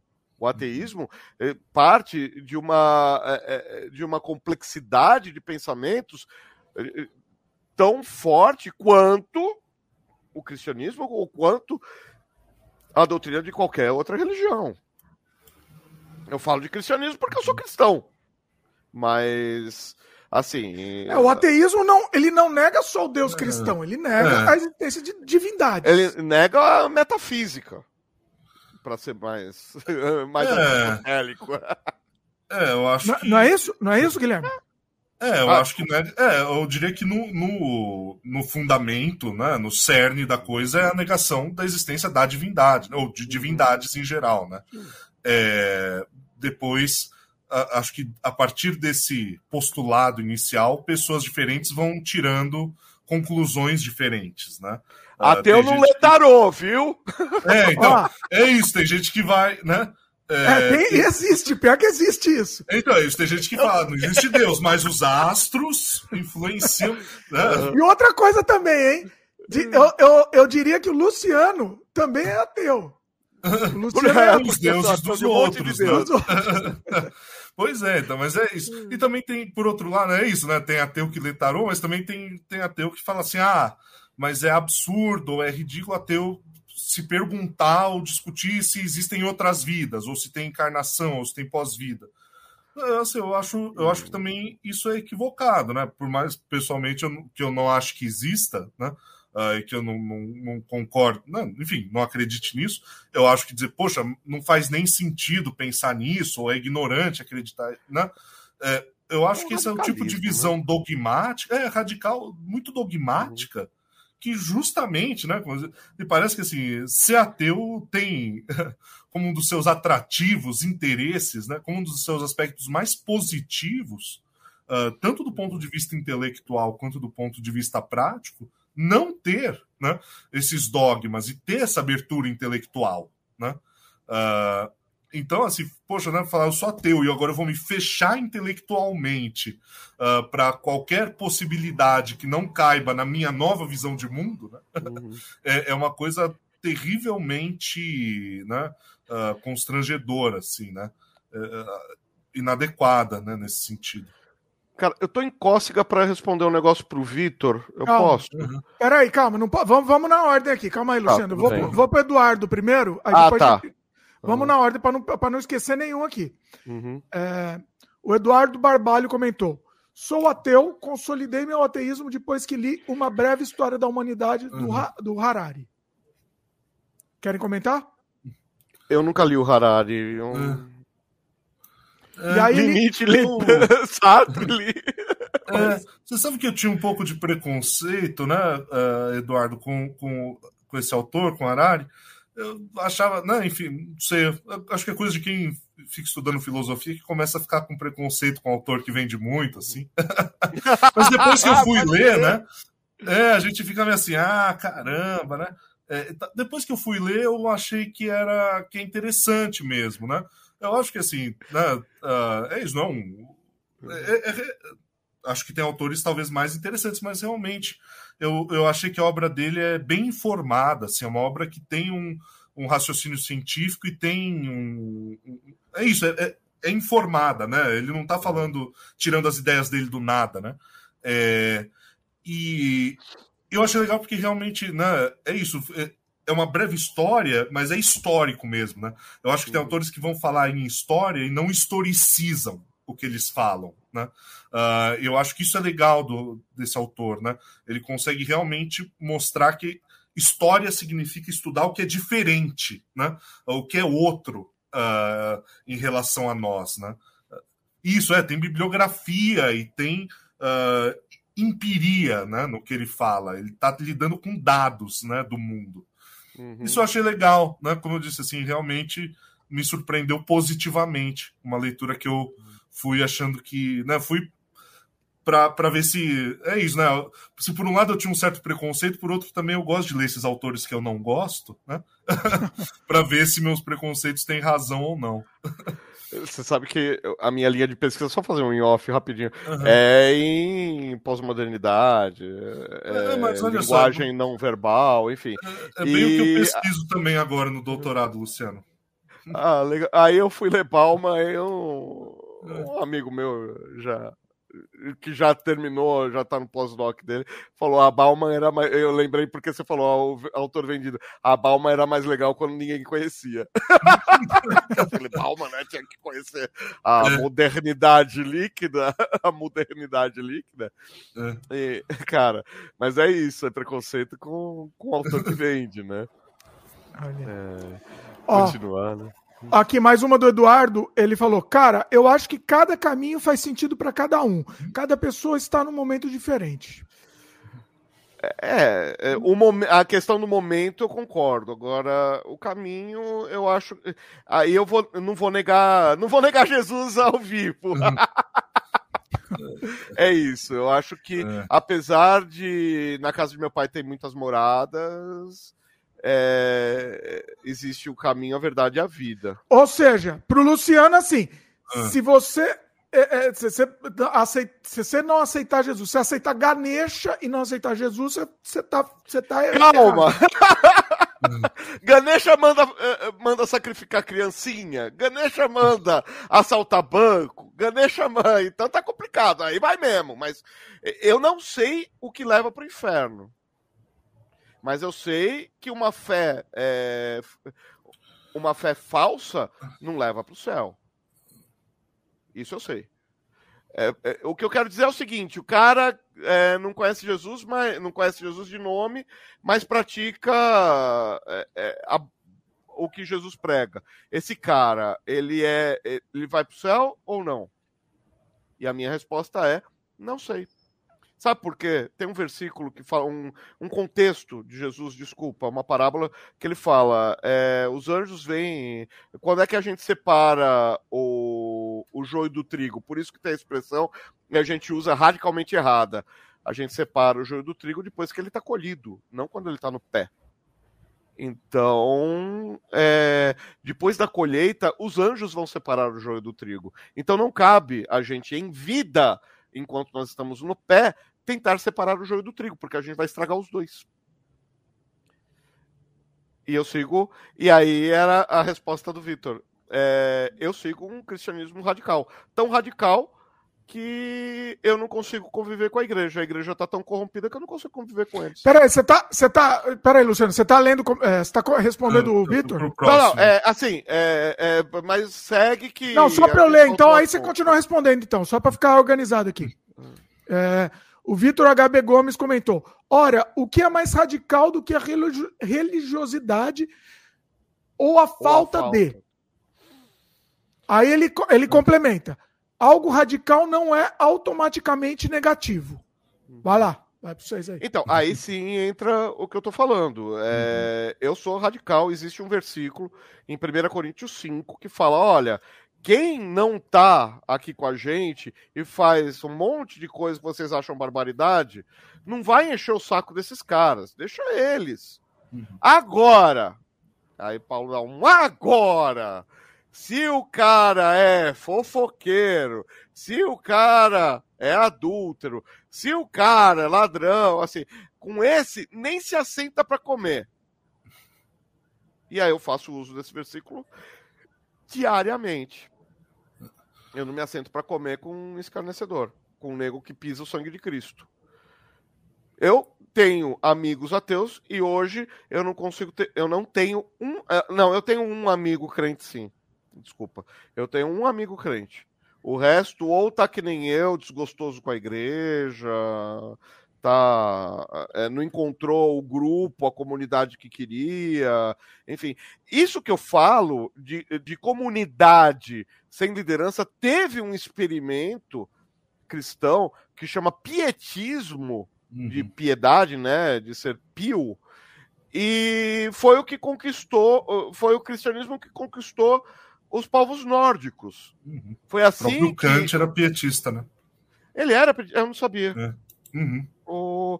Então, o pietismo foi uma, um indotrinamento de responsabilizar todo cristão a conhecer Cristo pessoalmente, lendo a Bíblia. Ah, mas lógico que tinha mestre, lógico que tinha gente ensinando, mas era uma coisa mais tete a tete, não era institucional. Era nas casas, era, eram reuniões informais, não tinha o dia, certo? Não tinha o dia de ceia. Ah, o primeiro domingo do mês é dia de ceia. Não, cara, ceia é quando eu, divido a comida com a minha família e falo glória a Deus por, por essa comida.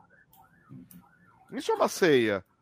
Ah, faz em memória de mim. Sim, eu lembro que Jesus morreu para ter essa comida. Assim como, falando de radicalismo, eu não acredito que quem tem medo do diabo, medo de ir para o inferno, seja crente. Crente, é, é, o cristão, é aquele que ama Jesus, não é aquele que tem medo do inferno.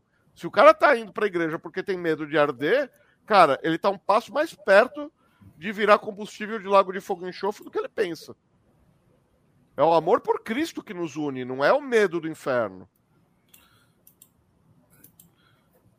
Dimitri, se você quiser dar uma. o, o Vitor, ele completou mais um pouquinho com esse, uh, o que ele falava? Isso. Afinal, Cristo não, era um, não foram um radical, não propôs uma é. ruptura. Isso. Então, né? Porque ele perguntou, poxa, né? Uh, quer dizer, o que seria mais radical? Né? Ser religioso, não ser, afinal de contas, Cristo não fora radical, né? Uhum. Uh, de fato, né? Vitor diz, uh, Cristo fora radical, né? Uhum. Uh, não à toa que Cristo foi né, morto. é, não, não por acaso, né? Uhum. Porque, Era um perigo político. É, inclusive, né? É porque ele estava indo uhum. contra a doutrina e o dogma da época, né? Uhum.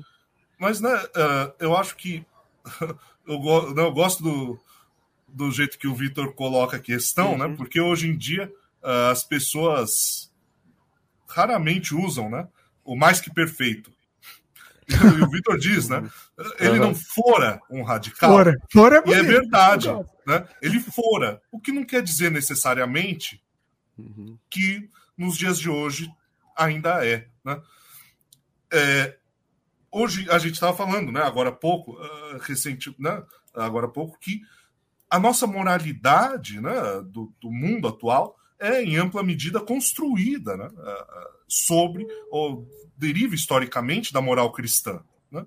Uh, se a gente pensa por esse aspecto, talvez né, uh, é isso, né? conformar com a, essa moral né, cotidiana e com as suas diversas consequências parece ser mais né, uh, ou conservador ou né, enfim, menos radical, menos ruptura do que o contrário.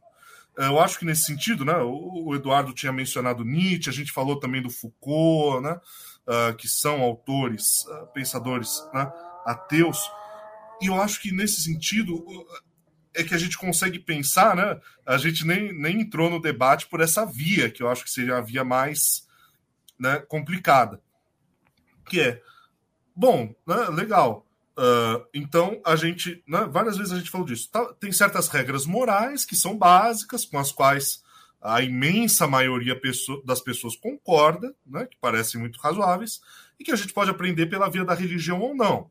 Ah, não pode matar, não pode roubar, não pode furtar, uh, etc. Agora, né, e aí, por que, que são essas as regras do jogo? Por que, que a gente tem mesmo que concordar com elas? Né? Esses autores vão colocar essas perguntas. Né? Uh, será que, que é isso mesmo? Né? Será que a gente não, não poderia pensar numa sociedade com outros valores? Não, né? Ah, então vamos sair matando geral, né? É isso aí. Mas né, sociedades em, em, que talvez a gente tivesse outras prioridades, né? Uh, outras coisas vistas como mais importantes do que, por exemplo, a preservação da vida, né? Uh, eu acho que a, a, radicalidade aí é isso, né? Não é nem afirmar, como eu disse, né? então agora a gente pode matar todo mundo, ou acabou a propriedade, vamos abolir a propriedade e ah, fazer então. outra coisa. Mas né, a radicalidade no sentido de ter essa abertura para perguntar, né? E falar, vamos perguntar o que, que seria a vida para além dessa moralidade, né? Que a gente herdou historicamente do cristianismo. Isso é o que muitos desses autores fazem e que eu acho que é bem radical, né? Uh, Daí que eu diria que talvez, né, é isso, Cristo fora, né? É, foi uhum. mesmo, muito radical no tempo dele, mas eu acho que hoje em dia o ateísmo uhum. permite, pelo menos, né? não necessariamente é, mas permite uma abertura né? Uh, intelectual e até imaginativa, nesse sentido de pensar, né? imaginar uh, uma outra sociedade mais radical. É, é, você sabe que existem a maioria, né, das, na verdade, da, das tribos amazônicas não entendem o conceito uhum. de propriedade. Uhum. Por que eu não posso pegar? É. Eu é. preciso. É. Uhum. Por que? É, ah, mas o arco é meu. Você não está usando. Você vai fazer o que com uhum. ele? Então, assim, não faz sentido. Se você pensar de um ponto de vista pragmático, Claro. Não faz sentido. Assim, aquela coisa, você tem um quarto sem usar e tem gente sem teto. Uhum. Sabe aquela coisa. É, é, é, sabe o, o exemplo clássico? É, existe desemprego, existe déficit de, de moradia. Então, existe déficit de emprego na construção civil e existe déficit de moradia. Então, o problema não é casa, o problema é outro. Uhum. É, ah, mas é complexo. Claro que é complexo. Mas parte da sociedade que a gente construiu. De uhum. repente, uhum. a propriedade é um. A gente não para para pensar nisso no dia a dia, mas a propriedade é, é, é mais importante do que, o, do que a moradia. Uhum. Por quê? Porque tem gente que não tem onde morar. Certamente. Então, assim, é. e, e assim, sobre é, essa questão, você está falando, existem formas de encarar, até mesmo dentro do cristianismo. É, a igreja primitiva é lida como exagerada, mas eles davam, eles entregavam seus bens para serem divididos. Ah, então era uma comuna. É, não eram comunistas, tá? Uhum. O anacronismo pede passagem, mas é, é, era uma comuna, os caras dividiam tudo. E eram, os caras eram pobres, uhum. meu. Não vem, não vem falar, não, uhum. porque tinha lá o José de Arimateia, tinha as três viúvas, tinham, mas chamaram tanto atenção que os quatro são mencionados pelo nome, e o resto. Uhum. Mas era pobre, não tinha. Então dava tudo que tinha porque tinha pouco. Jesus bate muito na tecla, não é que. É, Jesus bate na tecla, mas não é um franciscanismo, não é voto de pobreza. Ele fala que você não pode deixar isso tomar conta da sua vida. E se você pensar todos os problemas que a preocupação com dinheiro gera, a preocupação com bens materiais gera, você vai chegar à mesma conclusão que Jesus chegou e que Jerusalém inteira surtou contra ele. Uhum. Por quê? Porque, cara, se você deixar cada dia seu mal, olha as aves dos céus, olha os lírios do campo, eles têm que comer, eles têm que vestir. Pô, você não é mais importante para Deus do que um passarinho, do que uma flor? Então, basta cada dia seu mal, trabalha todo dia, ganha todo dia e vai comendo. É, a vida é mais do que o comer e o que vestir. Cara, isso é extremamente radical em 2022. Uhum. Imagina em 30. É. Ele foi para ele foi pra cruz, não teve conversa. O cara fala, ah, tem zelote, tem tem, filisteu, tem filisteu, tem zelote, fariseu e saduceu. Saduceu não crê em porcaria nenhuma de, de céu tal, morreu, acabou pro saduceu. O fariseu fica aplicando uma lei que, cara, não dava para engolir. É, é, não pode isso, não pode aquilo, mas pode fazer mercado no ato externo da, do templo. Ah, legal. E o Zelote quer o quê? Quer cair na porrada. Aí vem Jesus e fala: não, se te atingirem numa fase, se ofereça outra. Não tinha, ele não agradava um ali. Cara, eram 5 mil famílias na, no Sermão da Montanha. Depois que ele morreu, ficaram 120 pessoas orando para o dia de Pentecostes. Faz 5 mil, 5 mil famílias, contando aí mais ou menos três pessoas por família, que é uma família contemporânea. Naquela época se tinha mais filho do que. Uhum. Não existia televisão, né? É, meu, bota aí 15 mil menos 120. Peraí, ele fez um sermão para 15 mil pessoas?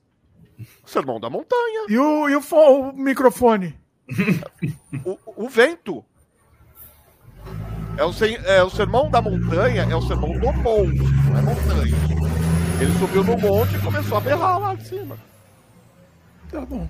É, tem aquela. Meu, não vem, não vem com Neil deGrasse pra cima de mim, que eu sou mais fã do Monty Python que você, tá? Eu não posso falar, não posso falar.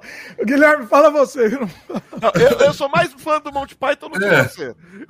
Não, é, mas eu acho que a gente, na verdade, estava respondendo essa mesma pergunta, né? Uhum. Uh, sobre a, a, a, radicalidade, né?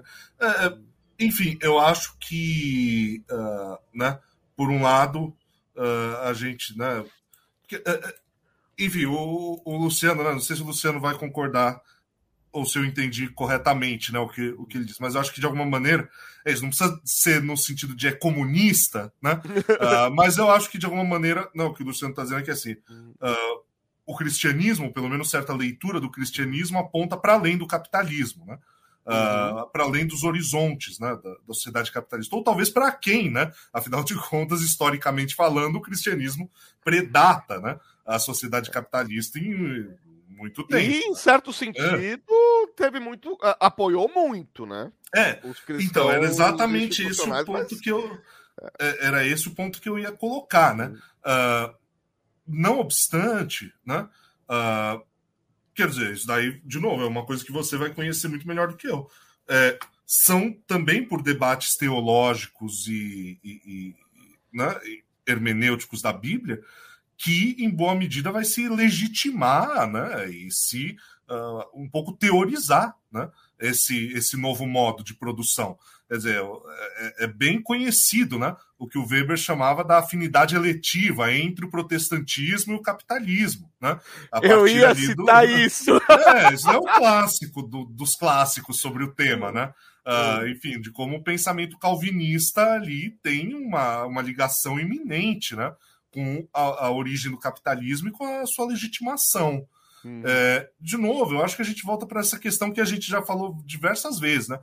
É, assim, de como que, de certa maneira, essas várias questões ficam girando em torno de como se interpreta a Bíblia, uhum. né? Uh, e de que, enfim, uh, tem certas interpretações da Bíblia que vão nos dar não, esse horizonte, como você disse, né, de, de um cristianismo inclusivo, aberto, radical, né?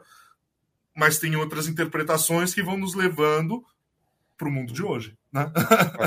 é, né? Para o mundo de hoje, oh, com, com, os vários aspectos que a gente concorda que são problemáticos, né? Eu não acho que enterrar eh, debaixo do tapete os pecados do cristianismo é. É, ao, ao, ao, longo da história vão absolver esses pecados. Uhum. O pecado tem que ser exposto antes de ser perdoado. E pecado para ser perdoado e perdão exige arrependimento. Uhum. Uhum. Isso é que é pior. E, assim, eu vejo a sociedade contemporânea extremamente baseada nos erros do cristianismo. Sociedade uhum. capitalista ocidental extremamente baseada nos erros do, do, cristianismo. O acúmulo de bens. Não é assim. É, eu fazia uma brincadeira. Eu falava, é o amor, ao, é, é, o dinheiro é a raiz de todos os males. Amém? Aí alguém falava, um homem desavisado falava, então dá tudo que você tem para mim, porque eu não amo dinheiro. Porque o amor ao dinheiro é a raiz de todos os males, não o dinheiro. Dinheiro é uhum. é bom, obrigado. Eu, eu, quero, eu aceito presente. Uhum. Mas assim, não vou passar a mão na, na grana de ninguém. Então, assim, é, é, fazia muito essa brincadeira para falar: olha, cuidado onde está o teu coração. Se teu coração está em Deus, se o teu coração está na família, se, tá ótimo. Se o teu coração está no metal, então, assim, para conservar a família, para conservar uma igreja institucional, whatever, que era onde eu estava na época, é, precisa de dinheiro. Não desce uhum. anjo do céu pagando aluguel. Hum, assim, por mais que o governo queira dar uns impostos aí, é. enfim, que eu acho uma eu acho, eu acho muito é. temerário, né? Porque Jesus tira as duas moedas do peixe, por quê? Para uhum. pagar imposto e por que, que ele pagou imposto se ele era judeu e estava entrando uhum. em Jerusalém? Para não escandalizar. Uhum. Ele não tinha que pagar imposto nenhum. Quem tinha que pagar imposto era Pedro. Pedro que era Galileu. Jesus não era Galileu, Jesus era judeu. Mas ele não tinha que pagar imposto. Mas ele pagou para não escandalizar. Agora, igreja nenhuma quer pagar IPTU, me explica. Pois é. Cadê, o, cadê a Bíblia? Cadê a Bíblia? Assim, é, é, leitura radical é isso. É, pau que, que bate em Chico, bate em Francisco. Ó, oh, o Eduardo comentou, né? Que, que, a gente falou do lado, você falou do Sermão da Montanha, o Eduardo comentou. Uhum. Em relação à pregação no monte, considerem o sentido da tradução bíblica, que sofreu mutações, muitas vezes intencionais. Ela não pode ser interpretada ao pé da letra. Então, essa questão de mutação é, é, é uma. É, é uma falácia muito comum e já existe, por exemplo, é, as citações de Jesus ao Velho Testamento, ao menos naqueles escritos de Corã lá, os manuscritos do Mar Morto, tal, o, as citações são perfeitas. Então, não existe nenhum motivo para crer que as as escrituras foram adulteradas, que o que Jesus falou. Agora, que fique muito claro, Jesus não escreveu nada. Uhum. Quem escreveu foi Mateus, Marcos, é, é, Lucas e João. Inclusive, Marcos e Lucas não conheceram Jesus, nem andaram com ele. Então, assim, é, é se você tem alguma coisa. Aí é o que a gente chama de profissão de fé. Mas historicamente falando, historicamente falando, é, não, não tem nada, não tem nada que diga isso. É, é uma falácia. Ó, eu tô achando o Guilherme muito bom, bonzinho aqui. O Guilherme não, não, contra-argumenta contra aí com o Luciano. Não, essa questão é uma questão né, que, que foi colocada é uma questão realmente, né, enfim, interna né, ao texto bíblico. É, de qualquer maneira, né, enfim, acho que tem aí uma história uh, da Bíblia que. É, então, né, o Eduardo está dizendo, olha, discorda, né? Os primeiros evangélicos foram escritos quase 80 anos depois. Quer dizer, como o Luciano, né, Uh, como o Luciano disse. É ah, não, sim, de... sim, 80 é, anos sim. 80 isso. anos, o Eduardo está falando isso, né? É, é como o Luciano disse, é uma questão de profissão de fé. Você acredita naquilo. Porque, né, uh, por um aspecto, né, é isso, de um ponto de vista, uh, digamos assim, da. É isso, né? De, de, você pegar aquele texto e se perguntar: será que né, há motivos desse. Né, enfim, para acreditar? Talvez não necessariamente, né? Lucas ah, era é. filho. É, Lucas era filho de uma mulher que andou é, uhum. com Jesus. O Marcos era um romano que estava meio que passando por ali e se converteu. Uhum. João é João, mas ele começou a escrever só em Pátimos, então bate aí 80 Muito anos depois, de é. Jesus mesmo. E o, o Mateus era o Levi é. que também andou com Jesus e foi, pegou a Torá e falou: Olha, Jesus cumpriu isso, ó, oh, Jesus cumpriu isso. Oh, Jesus cumpriu. E, e, tem uma questão que você, né, de novo, né, Luciano, você vai entender melhor do que eu. Quer dizer, o, mesmo a escolha né, do que virou cânone, né, uhum. uh, e do que ficou para fora desse cânone, foi feita numa época em que não existia. Uhum né, essa, essa, metodologia, esse cuidado, esse conhecimento filológico que a gente tem hoje em dia. Né? Não, uh, os judeus eram extremamente criteriosos, eles, é. tinham, eles tinham critérios sim. Os judeus não, eu, eu sempre foram, o livro dos né? profetas né? tal. Eu não duvido que tinha critério, mas assim, me parece que eles não tinham exatamente as ferramentas né, hum. uh, científicas e técnicas ah, que a gente não. tem hoje, né? para distinguir, é isso, o que é, o que é um original e o que não é, né? Uh, ah, não, é, aí é, é... De novo, aí eu, entra. O, o, o, apócrifo, é, entra o isso, é. literal, o apócrifo, o pseudo-apócrifo. Exatamente. Entra muita coisa. É, exatamente. Essa escolha envolvia, por um lado, um aspecto de fé, né? Como você diz, né? um, um aspecto de fé, um aspecto doutrinário, de criar uma certa coerência doutrinária entre os textos, tanto que muitos desses apócrifos são excluídos porque não coadunam com o resto da doutrina. Né? Exatamente. Né? É, depois vão, vai ter né, religiões gnósticas e tal que vão tentar que vão é, fazer outra, né, outras ideias a partir desses apócrifos, né? E questões políticas também. Né? O ah, João odiava os gnósticos. Nossa, o é. João queria cobrir de porrada. É, João, tem lendas que João saía do banho público quando entrava um gnóstico. Ele é, então, ficava e, perto. E é isso. E tinha também essa questão política. Bom, as disputas políticas no cristianismo aí nesses primeiros 200, 300 anos foram uma coisa importante que também influenciaram, é, né? A Bíblia só é. fechou lá em 220 e pouco. Isso, é. Então, é... É, eu acho que nesse sentido que o, o que o Eduardo diz tem alguma lógica, né? É como, como você diz, né? A, a crença na Bíblia uhum. independe, né? Ou como é. diria Tertuliano, né? Acredito porque é absurdo, né? Uhum. é, é, agora, é, detalhe: os evangelistas não escreveram, eles ditaram. Uhum. Desculpa, é, Marcos e uh, João, não, João fala que escreveu de próprio punho. É, pelo menos o Apocalipse. O, e, e, Lucas com certeza escreveu. Agora, Marcos e Mateus, eu não sei, não tem nada que diga que eles tenham ditado ou que eles tenham escrito. É, quem usava manauense, que é essa coisa que você está falando de ditar, era Paulo. Paulo ditava e depois assinava. Tanto é que ele, ele fala: abaixo subscrevo-me Quer dizer, pô, não escreveu nada até agora? Não. Ele ditava e depois assinava.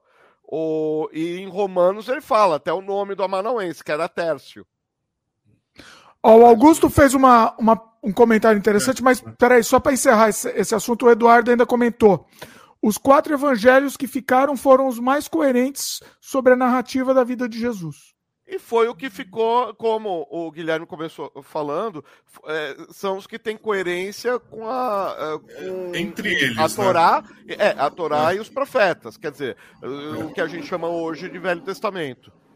É o que tem é. coerência com aquilo, porque a doutrina não pode negar doutrina. Por isso que tem os deuterocanônicos, que são aqueles uhum. seis livros que os católicos colocaram na Bíblia, porque é traduzido para Septuaginta, porque é são textos edificantes, mas não são canônicos. Não dá para falar que aquilo é cânon, porque aquilo contradiz algumas coisas da Bíblia.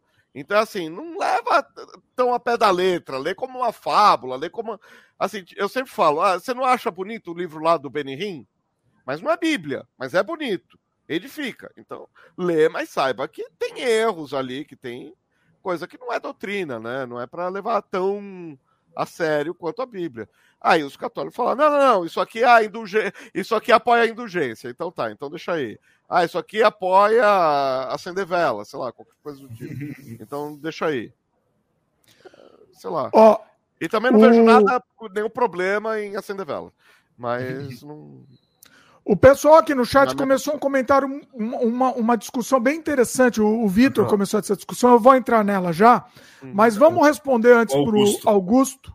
Augusto Valente, vlogs e, e gameplays. Uhum. Ele falou. Antes vamos responder desse que eu acho que vai ser mais curto. Depois a gente vai passar outra discussão ah. que eu acho que vai render aqui um pouquinho. Uhum. Ele comentou aqui: saindo um pouco do debate ateísmo versus religião, kardecismo sendo desprovido de dogmas, estrutura eclesiástica é. e magistério, pode ser não considerado uma religião? Primeiro, tem dogma sim. Pra caramba. Qualquer ensino doutrinário é dogma. Tem bastante. Quando você fala que uma coisa é a verdade e não se discute, é um dogma. É dogma. Independente de qualquer a coisa. Evolução é. espiritual, que o cara nasce pedra uhum. e vira bichinho, isso é dogma.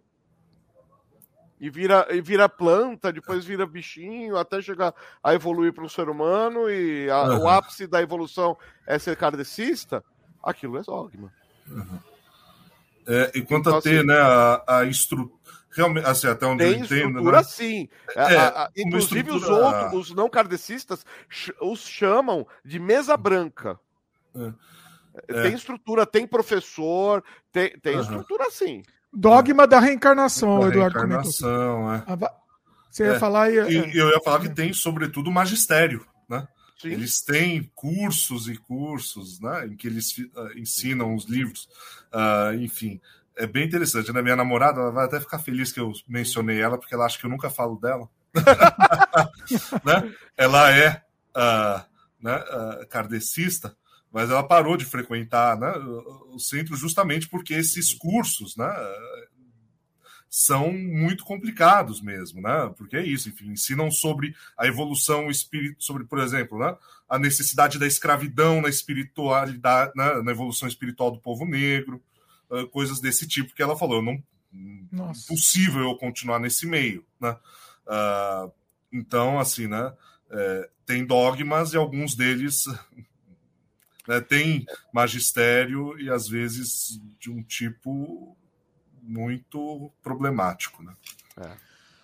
Bom, vamos começar então essa discussão aqui que o Vitor o Vitor comentou aqui. É, essa, eu acho essa que essa, vai, essa também vai. vai... Então, eu só queria responder aqui o Ezequias muito rapidinho, que é muito Era, rápido mesmo. Macabeus possui uma profecia. Não é que tá tudo errado nos livros é, deuterocanônicos, não é tudo errado. Tem coisa boa. A, a, a Judite lá também faz boas obras. É, mas assim, não é tudo que está certo. Um livro canônico tem que estar tá tudo certo.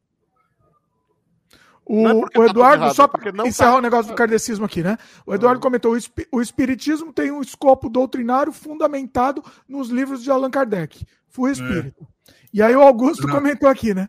Eu acho que posso pegar o diploma de pior kardecista do mundo por fazer essas afirmações. Não, Mas você sabe, Augusto, que, que né, justamente com a minha namorada a gente teve muitas vezes essa conversa. Eu acho que talvez seja a mesma coisa que se professa nesse meio, né? Uhum. Essa ideia. Porque tem mesmo essa ideia, né? De que o, Kardec, o Allan Kardec dizia isso. Ah, o que a gente está fazendo aqui é científico, fizemos experimentos para provar o que a gente descobriu. Né? Ele tinha um experimento lá que, em tese, teria provado o peso da alma, né? Ah, ah e o 14 gramas? É, então, é tinha, né? Bom, enfim, não, não, tem método científico nenhum, mas é um experimento nos termos dele, né? Uh, quer dizer, então, eu, eu, acho que isso daí é parte desse discurso religioso mesmo, né? Não temos estrutura, que é uma coisa mais horizontal, todo mundo tá, né? no mesmo nível, uh, né? Então eu acho que isso daí faz parte. Né? Não sei, é uma impressão, né? Tendo convivido com alguém desse meio, tendo, né? Uh, tido essa conversa também, eu acho que pode ser. Mas uma tem coisa... os Dan lá, ah, eu, eu, fiz mais curso que você. Tem, é. assim, é, a competitividade do espírito humano é, é. terrível. Não, Mas cientologia é, também é científica, né? É. Não, e o que eu bato muito, muito eu acho muito perigoso do kardecismo é, é isso. É peraí. É se autodenominar ciência. É complicado, é. Porque pelo, é. Ó, o, o, o, o peraí, cristianismo um não se denomina ciência, né? Não, não. Ó, Luciano se ausentou aí, vamos, vamos, pra, vamos pro comentário do Vitor. É, isso. Que eu achei Vitor muito legal, Gomes. vamos lá, Vitor. Agora vai pegar fogo aqui a coisa. Eu não sei se o Luciano vai ouvir, depois vai ter que repetir para ele. Mas ele lê, ele lê aí. É. Bom, vamos lá. Se só há um único caminho como pode haver livre-arbítrio? Se Deus é bom, por que ele destina quem destoa dele para o mármore do inferno, onde há choro e ranger de dentes? Aí, é, aí ele complementa, né? É, é como um pai que diz que você pode fazer o que você quiser, mas não embaixo do teto dele. O problema é que, se ele existe, só há o teto dele. Vá lá. É, Pois é, né? Isso daí seria interessante de ver o que o Luciano tem a dizer, porque ele que é o lado contra disso, né? Eu concordo bastante com essa afirmação né, uh, do Vitor. Né? Vitor, isso. É, você vê, né, Vitor? Isso daí foi um debate filosófico muito importante durante a Idade Média, né? Uh, essa questão do livre-arbítrio, que né, uma ah, época sim. em que a maioria dos filósofos, ou quase todos os filósofos, eram cristãos, uh, tinham e tinham essa tentativa de afirmar simultaneamente o livre-arbítrio e, né, uh, e a onisciência, né? Uh, de, nem só a onipotência, mas assim, né, uh, a, a questão assim, se Deus sabe tudo e sabe tudo sempre, né, ele sabe desde o começo tudo que a gente vai fazer. Então, assim, do, desde eternamente antes de eu nascer, ele já sabia se eu ia fazer coisas boas, coisas ruins, se eu ia seguir o que ele dizia ou não. Eu já sabia que eu ia ser ateu, eu ia ficar aqui professando várias coisas ateias, condenando todo mundo e tal. Eu já estava condenado desde começar, né? Como é que eu sou livre para fazer as coisas se as coisas já são conhecidas antes mesmo de eu nascer e fazer, né? Uhum. É, uh, enfim, é isso, né? Isso daí foi uma questão filosófica muito discutida e que os autores ficaram tentando imaginar mil respostas diferentes, né? Uh, ah, para isso. Uh, sobretudo, né, é, é, Vitor, eu tendo a concordar muito com essa ideia que você disse. Quer dizer, é, é difícil da gente falar, né, assim, em livre-arbítrio quando uh, você tem, né, quando Deus cria as regras. Né? Se ele que criou as regras do jogo, tá bom, eu tenho a liberdade de escolher, é verdade, né? Uh, ou, né, digamos assim, tá bom, eu até posso ter essa liberdade, né? Eu posso escolher fazer o bem ou o mal, né? Eu posso escolher uh, matar alguém ou não, né? Ou ser ateu ou ser de alguma religião, mas eu não escolho o que é bom e o que é mal, né? Eu não escolho, uh, né? Qual é o caminho certo a seguir. O caminho certo é um e eu posso escolher seguir ou não. Né? Uh, é uma liberdade mais ou menos controlada, né? E, e eu acho que, né, se a gente pensa, bom, e, mais ainda, Deus é onipotente, né? Ele fez esses caminhos e, e os caminhos não precisariam necessariamente ser esses, uhum. né? Uh, quer dizer, uh, um, um, filósofo muito importante né, do século XVII, XVIII, foi matemático também, que é o Leibniz, ele tinha essa ideia de que nós vivemos o melhor dos mundos possíveis. Né? Uh, então ele dizia, bom, a gente vive, né? Isso era um argumento muito comum na época, né? Uh, poxa, a gente vive num mundo cheio de sofrimento, todo mundo morrendo, passando fome, né? Nessa época aconteceu um terremoto em Lisboa, que foi uma questão que abalou muito, né? A religião, porque Lisboa era a cidade que, que era a cidade da fé na época, né? Tinha muitas igrejas e tal, daí teve um terremoto horrível, desabaram as igrejas, as pessoas morrendo no meio da missa, etc. E Leibniz dizia: olha, a gente vive no melhor dos mundos possíveis, né? Uh, talvez a gente não entenda exatamente a concatenação das coisas, né? E qual que é o caminho que, que faz com que essa harmonia seja perfeita, mas o, que uhum. tem de ruim né? essas catástrofes, a morte, a fome, etc., no todo né? Uh, da harmonia do mundo, é perfeito. Né? E é perfeitíssimo, na verdade, é o melhor dos mundos possíveis. Uhum. A gente é que não sabe muito bem entender isso. É, bom, quando você pensa né, que Deus é onipotente, ele cria esse parâmetro do que é perfeitíssimo. Uhum. Né? Não existe assim, o melhor dos mundos perfeitos e daí Deus cria esse mundo. Né? É o contrário, ele cria o que é o melhor dos mundos perfeitos e depois ele cria o um mundo. Né? Então. Uh, quer dizer, poderia criar um mundo que era sem sofrimento e tal, e isso ser o melhor dos mundos possíveis, né?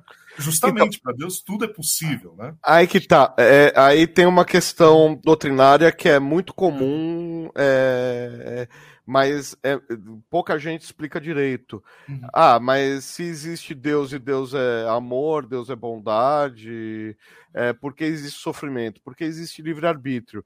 Deus uhum. instituiu parâmetros e Deus não é homem para que minta, nem filho do homem para que se arrependa. É, no sentido de voltar atrás com regras. Ele dá um milagrezinho ou outro uhum. ali, mas ele não rompe radicalmente com, com nem, nenhum instituto, nenhuma lei que ele, que ele colocou. Então, por que que eh, Deus, para Deus tudo é possível? Se você pensar que, eh, que a perdição, né, o, o, a perdição eterna num, e a lei, vamos chamar assim, é o caminho da justiça, é, você é, entende então a doutrina como um guarda-reio para não te deixar cair no precipício. Você não entende isso como um muro para não, não te deixar atravessar para um lugar melhor. É, é uma defesa para você não ir para um lugar pior. Agora, o mundo jaz no maligno. Isso tudo eu estou citando versículos. Eu tô falando. Uhum. Então, assim, é, o homem é, deveria administrar o mundo. O ser, ao, o ser humano foi dado o, o dever de administrar o mundo, gerenciar. Não era para destruir. E aí, de repente, fez besteira. É, não quer dizer a tal da árvore. É tudo é, ali é tudo poético, enfim, todas as figuras uhum. poéticas, uhum. mas é, dentro da doutrina. Então, ao homem foi dado, é, o homem tomou o conhecimento é, do bem e do mal. É, isso quer dizer, a revel... não é que Deus não daria esse conhecimento. É, o homem foi rebelde de pegar uhum. antes do que Deus quisesse dar, porque Deus já tinha com Adão na viração do dia, ele ensinava um monte de coisa. Tanto é que depois que eles saíram do jardim, eles fizeram um monte de coisa sem ajuda nenhuma de Deus. Fundaram cidades, criaram instrumentos musicais. Quer dizer, ali tem uma descrição que pode ser. É, aí é o Luciano viajando na maionese, né? Pode ser descrito como muita coisa do Neolítico ali. Então, assim, de alguma maneira, quem escreveu aquele trecho ou quem contou aquela história oral sabia mais ou menos que instrumentos musicais não foram presente que caiu do céu, os homens inventaram, sabia que é, instrumentos de trabalho foram inventados, sabia algumas coisas. Mas, de qualquer maneira, é, para Deus tudo é possível, inclusive não ir contra a própria palavra. Foi uma escolha dele. Em cima disso, o Vitor comentou, né? Em cima disso, não, ele comentou, mas está relacionado a isso que você uhum. falou. Ele, a princípio, não obriga explicitamente, mas não é como se o, se o inferno fosse uma opção viável. Uhum. Eu te criei, se tu me amas, tens de fazer tudo que eu lhe disser. Sim, é se, isso? Você, é, se você tiver em mente que ou tudo que eu lhe disser são um caminho para sua para sua saúde, para a saúde da, é, é, dos seus irmãos, você não vai entender isso como uma coisa ruim. Ó, ele complementou, né? Se eu não agires como eu quero, sofrerás por toda a eternidade. Agora é só escolher. Sim. É isso? É. Mas não é muito um é. joguinho? Não acaba ficando meio um jogo? É joguinhos é você levar Sims, isso Deus como... criou The Sims lá. O... então, é, então é, você encara isso como com um maniqueísmo do pró e contra, é, é, fica, fica com cara de joguinho. Se você entender isso como ensino para a vida ou para a morte, que Deus não vai te ensinar a morte, Deus vai te ensinar a vida, mas você pode optar pela morte, aí a coisa fica mais. A vida fica mais interessante. A vida fica mais é. complexa. É, então, mas eu, eu, eu, eu, entendo o que você diz, Luciano. Eu, eu, realmente, né? Eu acho que se a gente pensa por esse aspecto, a questão de fato fica um pouco mais interessante, mas ainda assim, né, eu não consigo deixar de, de pensar, né, como os colegas como os colegas, eu tô com o hábito de professor, né? jeito de professor de falar, né? É, não consigo deixar de pensar, como o pessoal colocou aí, né? Que, quer dizer, todos esses termos, né? Uh, essas dualidades, digamos assim, seja que a gente vai falar em bem ou mal, ou como se diz, o caminho da vida e da morte, né? Uh, ainda assim, essas dualidades são postas, né? Uh, eu acho que essa é a questão, é que quando a gente considera né, que Deus existe e que Deus, né, uh, sobretudo esse Deus abraâmico, né, das religiões abraâmicas, então é, todas essas coisas são fruto de vontade e de uma decisão né, uh, consciente, enfim, e, e, e, é isso, de uma escolha. Né? Esses termos estão postos, e aí esses termos parece que, uh, se eles não são desfavoráveis, pelo menos eles podem ser desfavoráveis para nós. Eu entendo quando, quando né, as pessoas dizem. Eu entendo porque eu concordo, né? Uh, quando as pessoas dizem, poxa vida, mas então por que colocar né, uh, é, é, esse, é, né, essas escolhas nas quais a gente pode cair? Né? por que colocar esse, esse, esses caminhos nos quais a gente pode tropeçar? Uh, Porque não existe adoração possível. impositiva. A adoração tem que ser. Tem, a adoração uhum. tem que ser voluntária. Por isso. Então, mas mas uh, eu acho que, de novo, isso daí só recoloca a pergunta: e por que adoração? Aí é o propósito do porque, eh, porque estou aqui, de onde vim, para onde vou. É. Quer dizer, no, Aí, no limite. É uma resposta que religiosa. É, eu acho que no limite religiosa. a questão é assim: tudo isso, né, me parece, a resposta vai chegar no ponto que é porque Deus quis, é arbítrio. Né? É a vontade de Deus que fosse assim. Uhum. Né? Uh, a gente pode até, é isso, ir desdobrando essa vontade, né? Uh, adoração, por que adoração? Porque, né? Uh, uhum. Até chegar a isso, né? Não sou porque sou. Uh, Como ele é, falou, é, é, falou o dele por ele, para ele são todas as coisas, a ele a glória, amém. Uh, cara, não. É a doutrina cristã, meu amigo. ame ou deixe. É, o que o Vitor comentou, né? O Vitor comentou assim, meio narcisista. É, imagine só ser Deus. De mim, por mim e para mim são todas as coisas. Então, é o versículo, né? Porque dele para ele, é. por ele são todas as ah, coisas. Ah, isso é, é assim mesmo, amém. é escrito literalmente. É, assim. escrito, exatamente. Tá escrito dessa maneira. E, e, cara, não vejo problema, ele é criador. Você. É, é, é, nós temos paralelo na sociedade humana. Então, assim, não, não, não é narcisista, é botar ordem nas coisas. Esse, de, como o Guilherme falou, o Deus abraâmico é um Deus de ordem. Uhum. Não então é... não é tão bom assim quanto se imagina. Então, é o conceito de bondade ocidental hoje está meio complicado, porque é. Deus é amor, mas é fogo consumidor. Deus não fica uhum. engolindo sapo a eternidade inteira.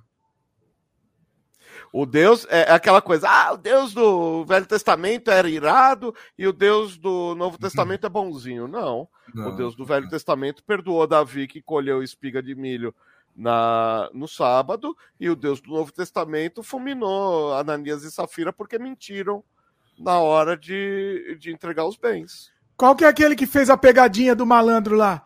Ah, mata teu filho. Não, não era só brincadeira, brincadeirinha, só É, pegadinha. Do Abraão, Antigo Isaac. Testamento. é. Então, foi no Antigo esse eu adoro Testamento. essa história também. Essa história. Anti- Antiquíssimo. E Abraão tinha tanta fé, mas tanta fé que ele, fa- A minha que ele per- Ô, pensava Luciano, que Luciano, Deus vamos- ia agora, sinceramente. Isaac. Essa história, você acredita nessa história? Você acha que é literal mesmo?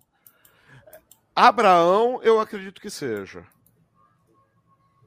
Abraão, sim. Tem coisas que são poéticas, então tem que ser lido como figura poética. Tem coisas que são texto escrito. Apesar de ter vindo da tradição oral e ter sido escrito quase 3 mil anos depois, tal, é, tá lá a história, é assim que foi contada. Posso provocar? Posso provocar? Agora eu vou, vou provocar feio aqui. O Guilherme não tá provocando, eu tô tendo que fazer o que é Não, provocar. mas ô, Guilherme tá muito bonzinho. Eu vou ter que provocar agora. Pera aí, Guilherme, eu vou ter que fazer essa provocação, Luciano. é. Luciano, chega Deus pra você, fala, mate seu filho. Então, aí que tá, a aliança é diferente. Uhum. Esse tempo passou, são as dispensações.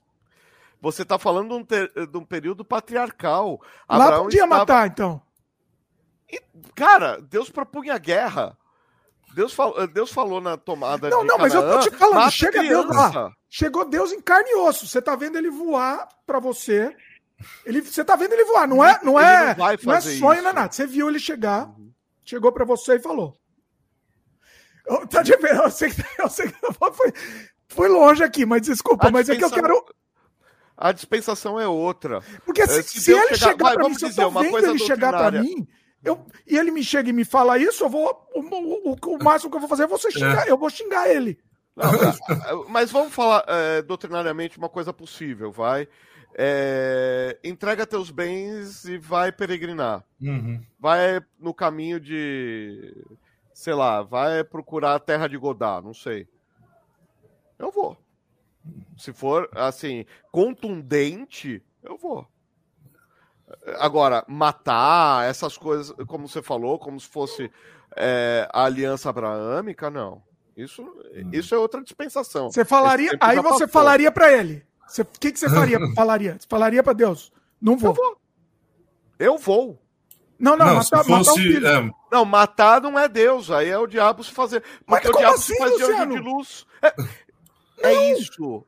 É isso aqui. É, é isso. A Bíblia. Você acabou de é falar um- que, tava- que é real. O, o- o Abraão chegou Deus e falou pra ele. Mudou o tempo. Foi Mas não é o mesmo Deus? Atrás. Mudou é o o mesmo Deus. É o mesmo Deus atuando numa humanidade com outro entendimento. Quem mudou foi a humanidade, não foi Deus.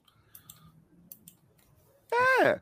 A gente mudou, cara. A gente tem regras morais, a gente tem leis que não Então, mas a regra moral de Deus. Me ajuda, me ajuda aí, Guilherme. Não é, eu não era pra eu estar falando. Não, mas você, eu-. Isso é a questão da dispensação. As Mas a regra que moral de Deus sombra- mudou, então. Não, as, as coisas que eram sombra É. no Velho Testamento mu- mudou a aliança. Jesus morreu pelos pecados. É, é, as regras morais do Velho Testamento, ou melhor, a- a- a- o que era sombra no Velho Testamento, hoje é realidade espiritual. Os caras faziam guerra e matavam gente. A gente não faz guerra com gente. A gente ora pelas pessoas. A gente faz batalha espiritual, ora, jejua, enfim, faz essas coisas. É assim que funciona a doutrina cristã. Não existe mais essa de vai lá e mata. Vai lá e adultera, que nem o Patso fez lá uns tempos atrás. Vai lá, pega a mulher e adultera. Não, vai lá, pega a mulher e a- adúltera. Ah, é. Então, assim, é, é, não, tem mais, é, não tem mais como isso acontecer, porque existe toda uma Bíblia para você estudar e saber em que dispensação a gente está. Então, tá mas dispensação não da é mesmo. o- o- Não é a mesma. é, Se o, Deus tá, o tempo dele é o mesmo, não é a mesma Não moral é o dele. tempo é o mesmo, não. A, a progressão, a, a- a- o entendimento é. Como é que fala? Ai, tá me fugindo o termo. É, revelação progressiva de Deus. A revelação era muito mais contundente, a revelação era muito Uhum. mais física do que é hoje. Deus botou a mão para Abraão não enxergar ele para não ficar louco. Agora, então, mas aí cara, Deus, então Deus tá, tá de acordo Abraão com a lei não, dos Moisés, homens, perdão. então. Oi? Ele está de acordo com a lei dos homens. Hoje em dia, ele não, ele, o Deus fala: ah, não, eu não vou pedir para ele matar o filho dele agora, não, porque agora. É, a lei dos homens, em, em, grande, em grande é parte, está. A lei dos homens, em grande parte, está de acordo com a lei de Deus. Não se esqueça que nós somos uma Não, eu tô falando ao contrário. Não, eu tô falando ao contrário. E eu tô falando que não, que, isso que, que você está inventando. Guilherme, me ajuda aí, vai, é. Guilherme, me ajuda aqui. Não, mas eu, é porque. A é porque eu sou mediando, pessoal, só tô mediando, mas é que. É, que... é porque eu entendi o que o Luciano. Eu não tô ajudando porque eu entendi o que o Luciano quer dizer, né? Enfim, uh, dentro da lógica né, da Bíblia, isso faz sentido, né? Uh, dentro dessa lógica, claro, né? É, dentro da lógica da Bíblia existe uma história interna, como ele disse, dessa revelação, né? É, o que eu acho que não. Eu, como eu disse, eu tendo a concordar mais com você, né, Dimitri? Eu, eu acho que no, nos comentários o pessoal foi um pouco nesse sentido, né? Uhum. Sobretudo o Vitor uh, eu acho que assim a força não faz o direito, né? É, e eu acho que tem coisas que, seja hoje, seja antes, né, são ideias morais que nós temos que, uh, se, né, enfim, independente de quem chegasse para nós e nos dissesse, né, uh, não, o certo é outra coisa, você tem que fazer outra coisa, a gente não aceitaria, né? É, eu acho que é isso, tem certos imperativos morais que a gente entende que são certos muito fortes e que não tem tempo, né? Certos é... imperativos que vieram, inclusive, da Bíblia. Então. É, mas eu, eu, eu entendo que o, eu, eu acho talvez a pergunta que o Dimitri uh, queira fazer, talvez devesse, a gente devesse fazer o contrário. Não é assim, se Deus vier hoje, né, uh, e, e, fizesse a pergunta, você vai matar seu filho, mas assim, se, né, se eu, Dimitri, ou seja, se a gente estivesse lá na época de Abraão e Deus viesse e falasse, você mataria o seu filho, a gente faria? Eu não faria. Eu acho que essa é a pergunta, entendeu? Se, se eu fosse tivesse... Abraão, eu estaria no lugar dele. Não, não só se você fosse, mas se você é você na época de Abraão, né? Tá. Você é Tudo bem que a cabeça era outra. Você tá falando com a cabeça de, com a de cabeça hoje. de 5 mil anos atrás. É. É, aí eu, aí eu vou. Aí, é, eu, tô, eu tô sendo advogado aqui, é. pessoal. Uhum. Sendo... Com a cabeça de, de 5 mil anos, é. Agora, o Vitor fez um comentário aqui que eu não sei se é, se é se foi provocação aqui ou ironia, não entendi. Mas eu vou ler. O tempo era outro porque ele quis. Esse, ele sim faz tudo porque ele quer. Quem vive em contexto e pode se justificar somos nós. Ele é onipotente, pô. Esse ele negócio. É calma. Onipotente ah, nós não. Deixa eu ler, Luciano. Esse negócio de matar o filho, ele curte. Ah, o Vitor conhece bastante versículo aí, tá, tá cutucando. Eu não vou dar, eu não vou tá, dar tá provocando, Luciano. Ah, eu não vou dar corda, é simples assim. O, o, o Eduardo comentou aqui, ó. Dimitri, o, a Bíblia tem dois deuses. Cara, não tem, não tem. E eu acabei de argumentar é. quebrando o teu argumento. Não, não Luciano, você tem que concordar que tem. Você tem que concordar. Tem. Que é. tem aquele, que, aquele vingativo. É, não. Quase, quase. Deus continua vingativo, Deus continua ciumento e Deus continua fogo consumidor.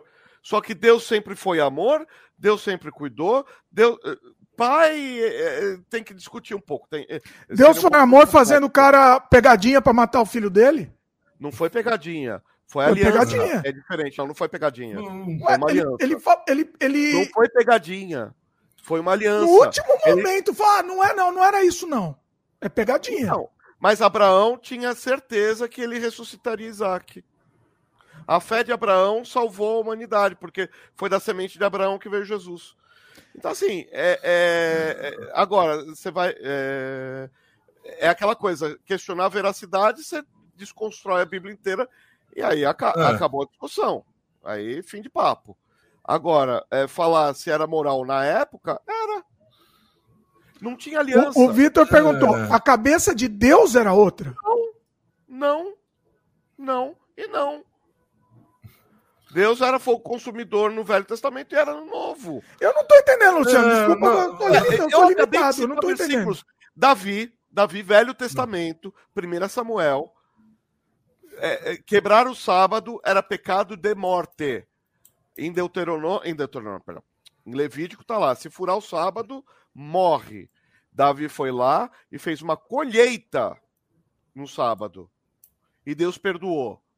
Por quê? Pô, o cara tá com fome, tá longe de casa, tá com um exército para alimentar. Perdoou. Deus é amor. No Velho Testamento. Davi pecou e Deus perdoou.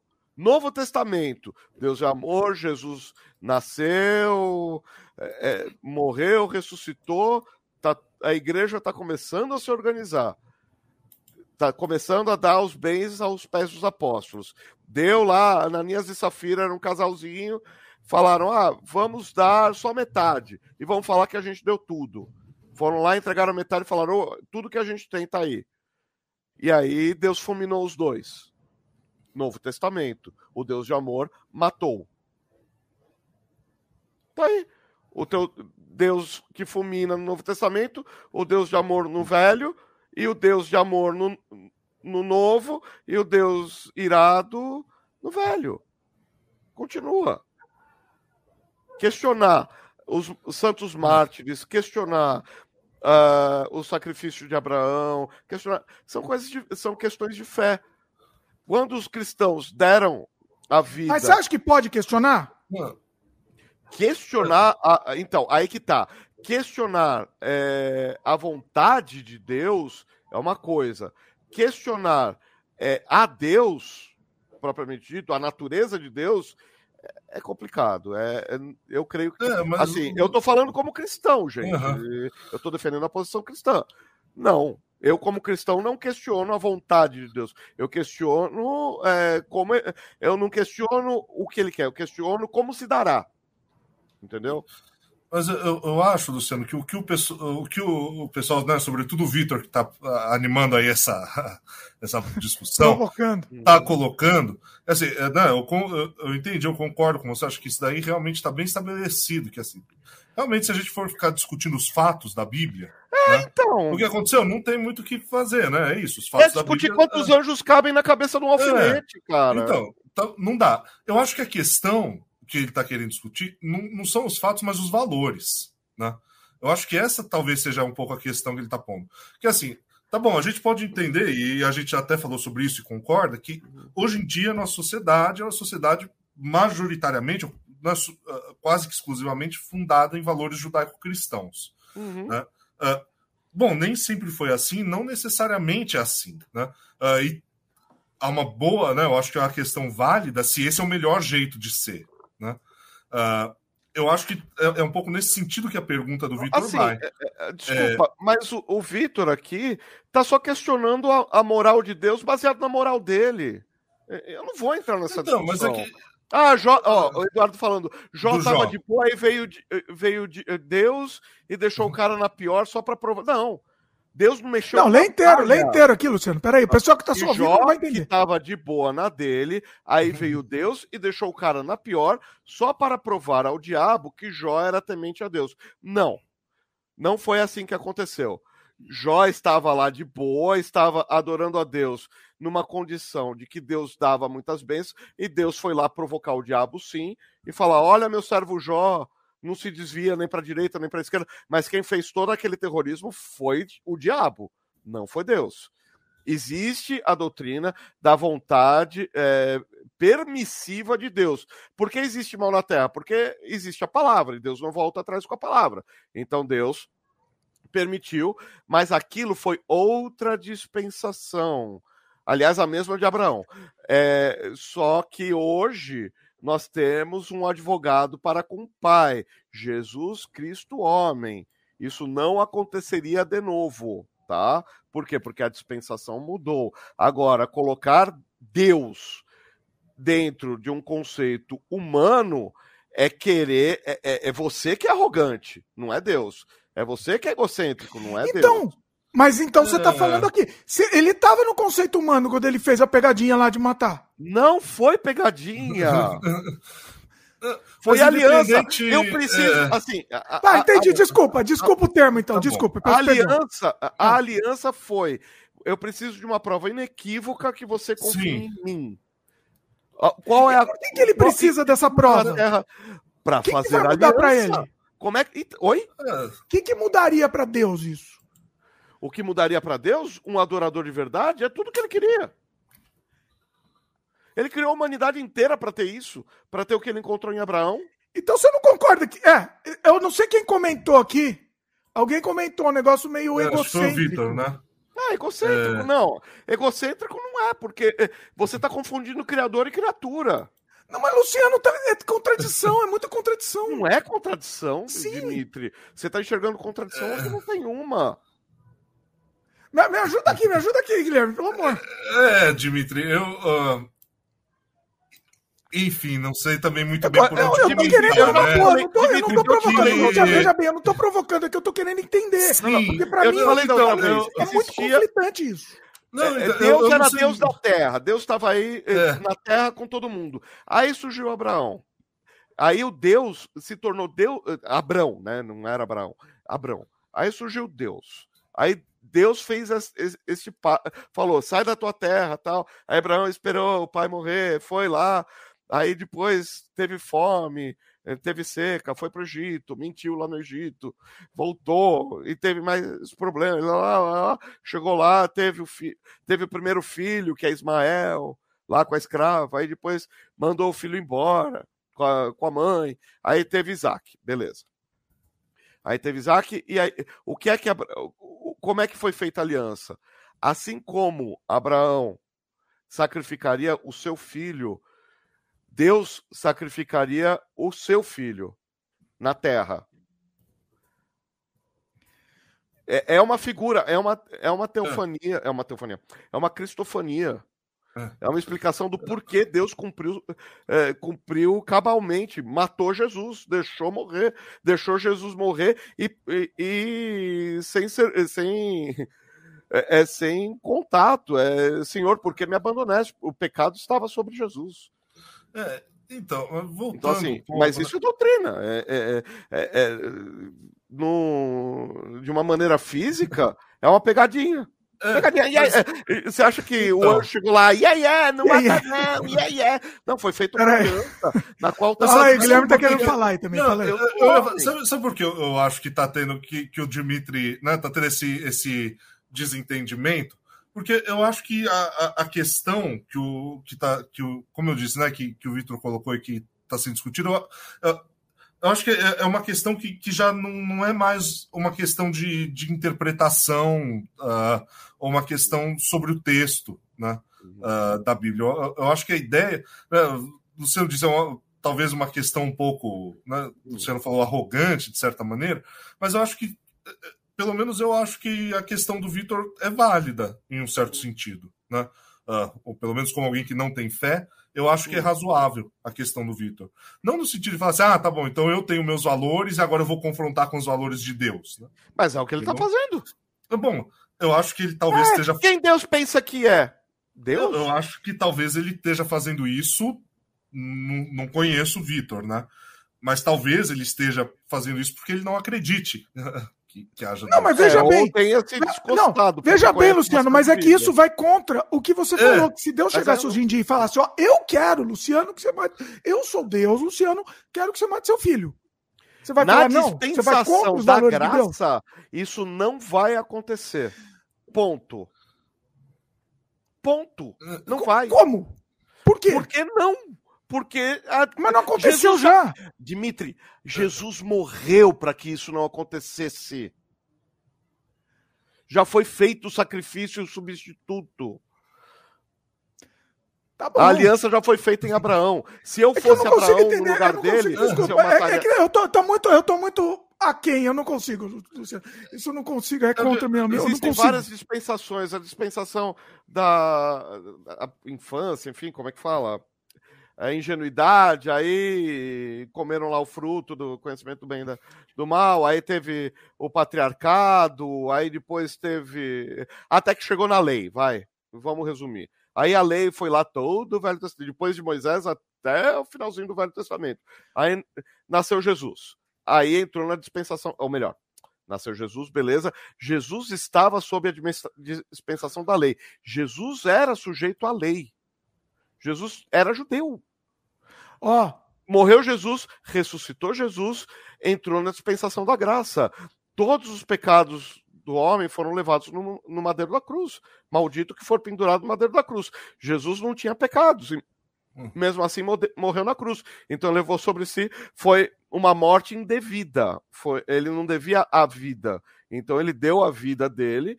E, ah, mas e os pecados agora? Os pecados posteriores à morte de Jesus têm essa doutrina de que, uma vez perdoados, todos estão perdoados. Agora, mais uma aliança de sangue não vai rolar, Jesus já fez. Uhum. É, eu, eu, entendi, Luciano, mas eu, eu acho assim, e como é que a gente poderia, né? Eu, eu entendo, né? Não entendo com muita profundidade, mas eu acho que eu consigo entender esse raciocínio uh, teológico, né? Mas como é que a gente poderia pegar e traduzir isso para termos da moralidade comum, cotidiana, da nossa moral dia? Abraão, é, eu acho que essa é a dificuldade. Como é que a gente não pode... tem? Não, não, não é só. Relato. Eu acho que a pergunta não é só Abraão matar o filho, mas é assim: como é que a gente pode entender que uma coisa possa é, ser justa numa época e não ser justa depois? Eu acho que essa é a dificuldade, né? Em entender. Era uma coisa tão grave, tão grave, que Deus precisava dessa prova inequívoca. Aí eu tô Aí eu tô viajando, tô devagando, uhum. não, não, sei, tô pensando agora, nunca nem uhum. parei eh, num, num, questionamento desse nível. Mas talvez até para convencer o próprio Abraão de hum. que a aliança era inequívoca. Uhum. Mas é um chute o que eu tô falando não, agora, que eu tô com medo de cometer uma heresia do caramba. Mas assim, é, a aliança eh, de Deus com Abraão foi inequívoca por uhum. causa do sacrifício, do possível sacrifício com Isaac. Depois disso, não iria ocorrer de novo alguma vontade. Tanto é que tem a passagem da filha de Jefté, que Jefté oferece a primeira criatura viva que passar pelo umbral da minha casa. E passou a filha dele. Uhum. E aí não fala mais nada de Deus. Aí é Jefté sacrificando a filha sacrificando como eles sacrificavam cordeiro. E existia um feriado em Israel para lamentar a morte da filha de Jefté. Para lamentar a cagada que o cara fez. Então, assim, é, não vai ter. Não, não existe paralelo. Em, em, uhum. É como falar, não, vamos crucificar alguém. Não existe paralelo de crucificação. Era um terror, o cara morria sufocado porque o, o, o, diafragma não tinha mais força de respirar. Uhum. Morte horrenda. Alguém é crucificado ainda é, em termos legais no Ocidente? Não. Não. Então não existe é, como eu processar alguma coisa, eu, eu, te dar algum paralelo. O único paralelo que eu tenho é, é isso, de, sei lá, é, a uhum. vida, é, o, é, depois, na dispensação da graça, a vida é um, um dominante é uma coisa maior. É, talvez. Naquela né, época, não. Na, talvez, é, né, cinco mil anos atrás, não. Uhum.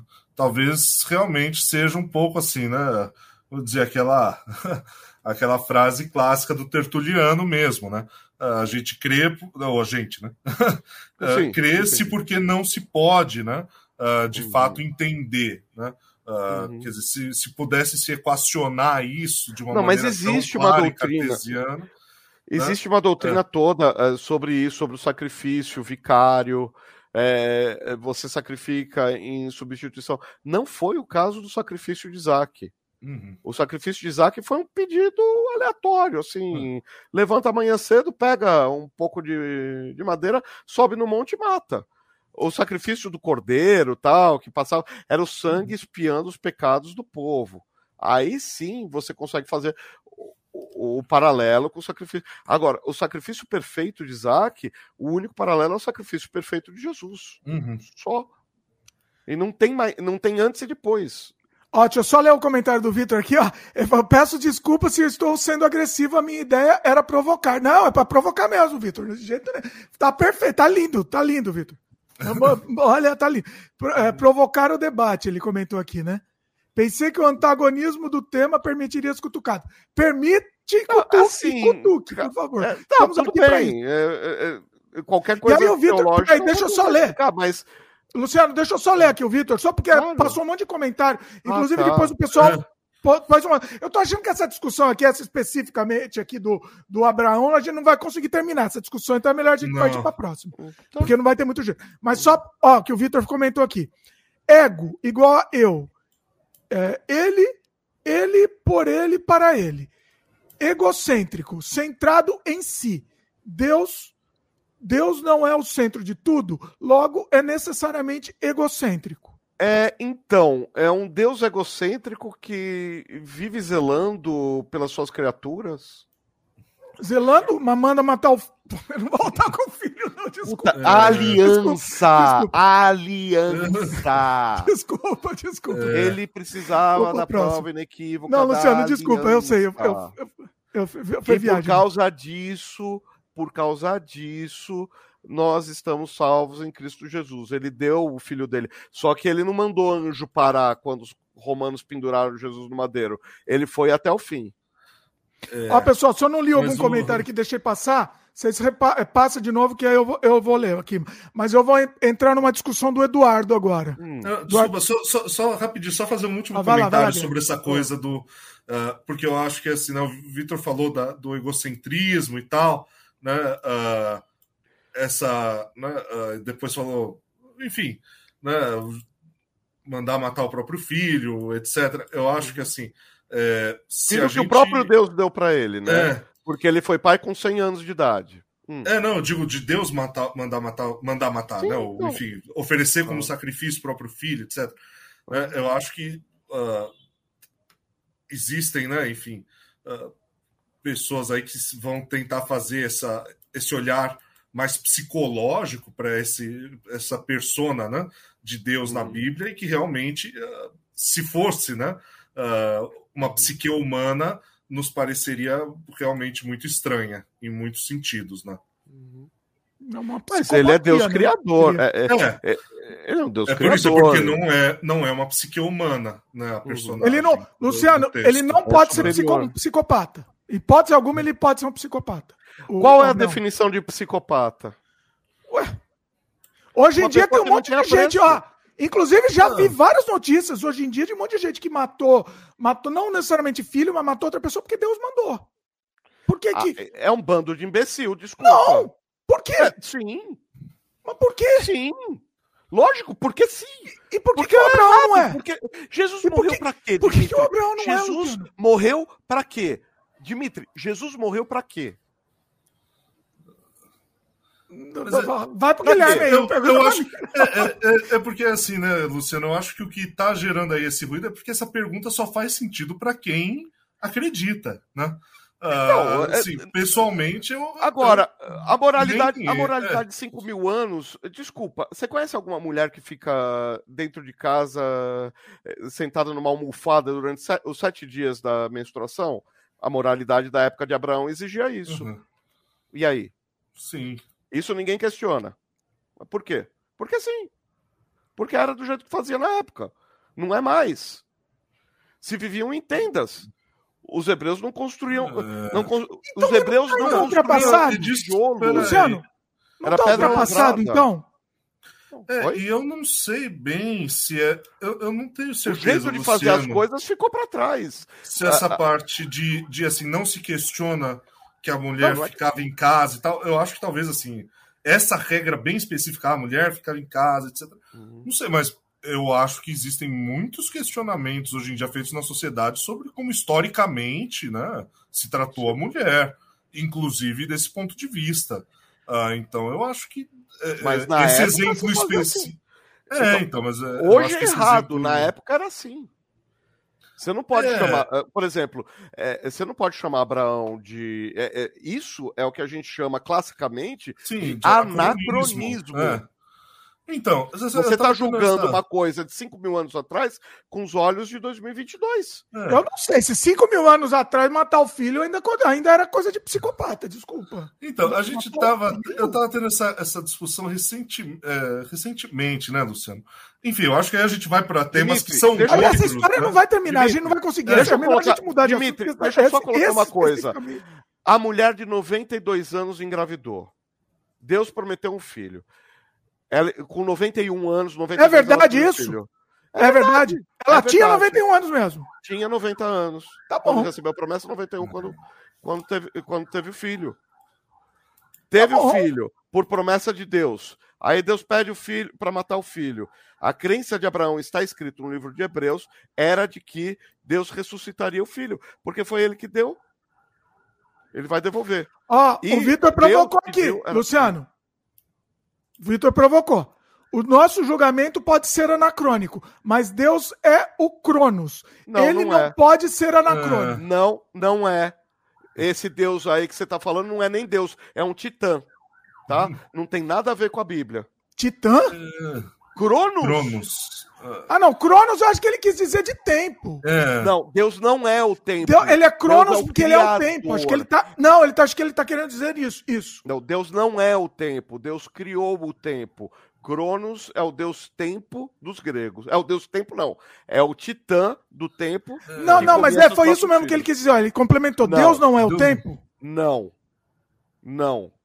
Ele não é o senhor do tempo, então vamos melhorar. Ele é senhor, ele é. não é criatura. Se ele é tá senhor do tempo, ele não pode ser anacrônico. Não, a moral é anacrônica. Sim, sim. É.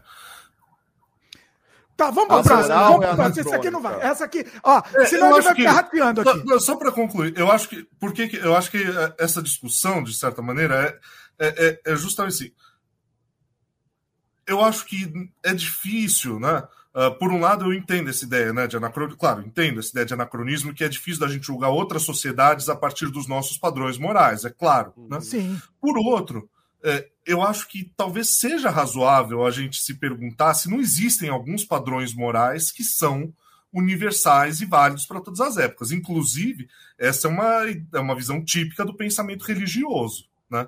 Uh, então, assim, Aí, é isso. Sim, a gente é, uma, vai... é um questionamento válido. É, eu, eu acho que, na verdade, esse é o questionamento que está de fundo do que a gente está debatendo. Se a moral é atemporal e universal ou se a moralidade muda. Não. E daí a gente está se perguntando sobre um caso específico, que é o caso. A moralidade não é atemporal.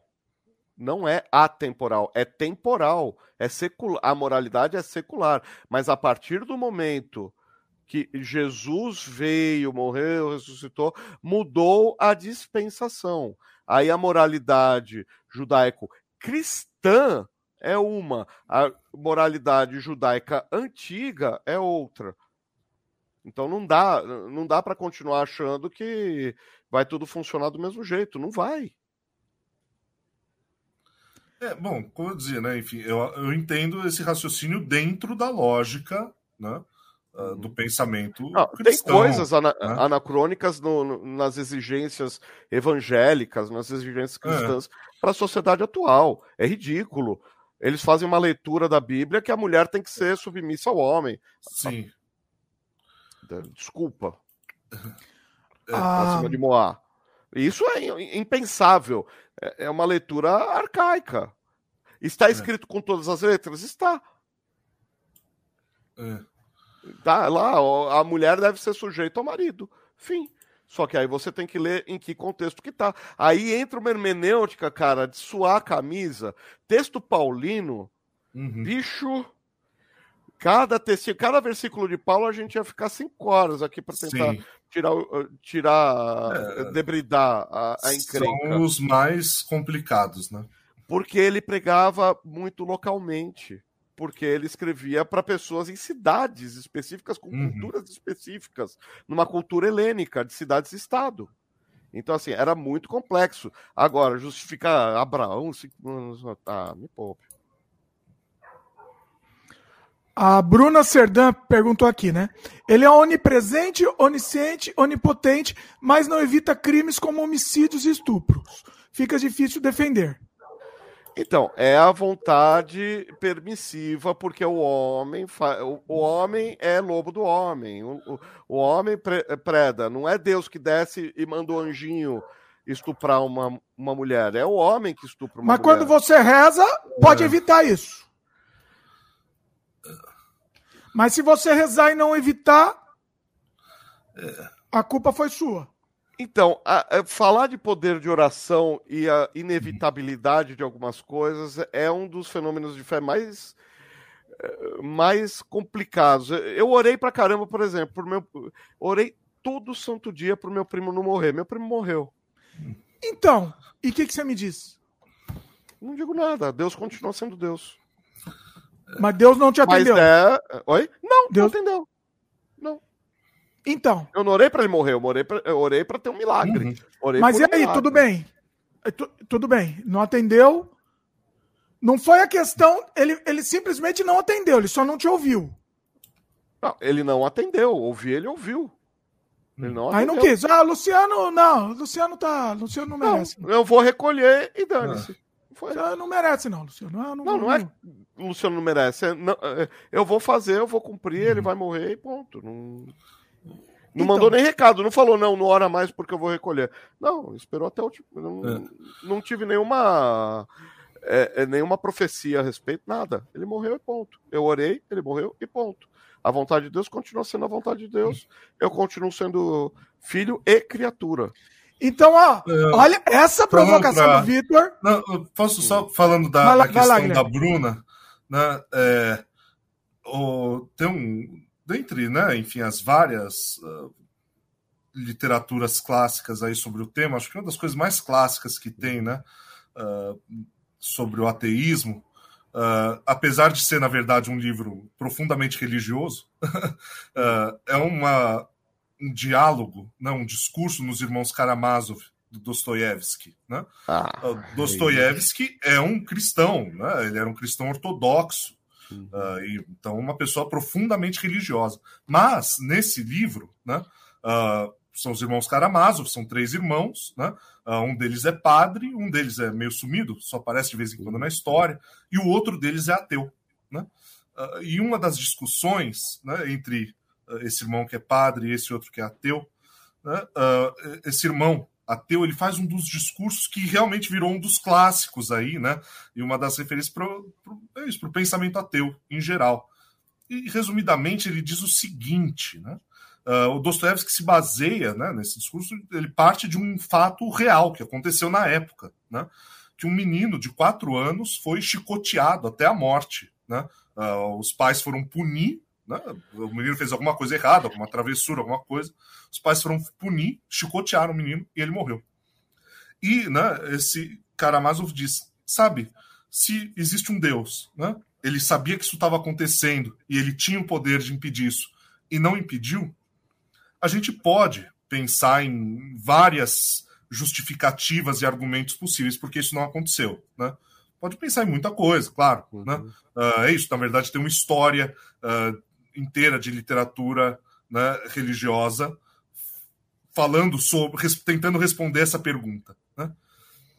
Mas de certa maneira isso é tão moralmente aviltante que isso tenha acontecido que não importa a justificativa, não tem como aceitar. Né? A, a, gente pode pensar a justificativa que for, qualquer uma. Não tem como a gente aceitar isso. Né?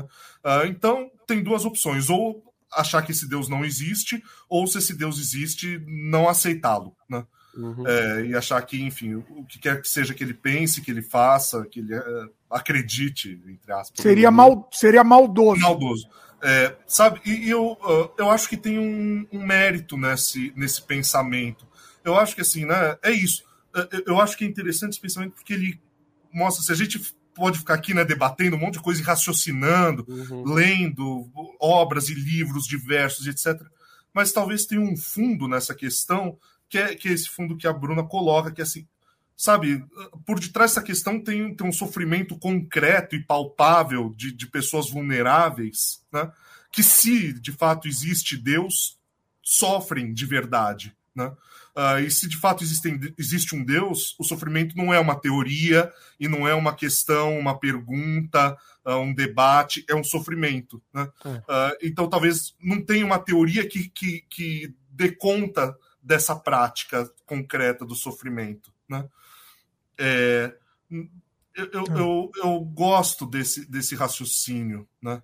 Uh, do, do Karamazov, apesar de, como eu disse, a conclusão do livro ser perfeitamente religiosa, né? Esse raciocínio dele é uma passagem de um livro uhum. cuja conclusão vai por um outro caminho, né?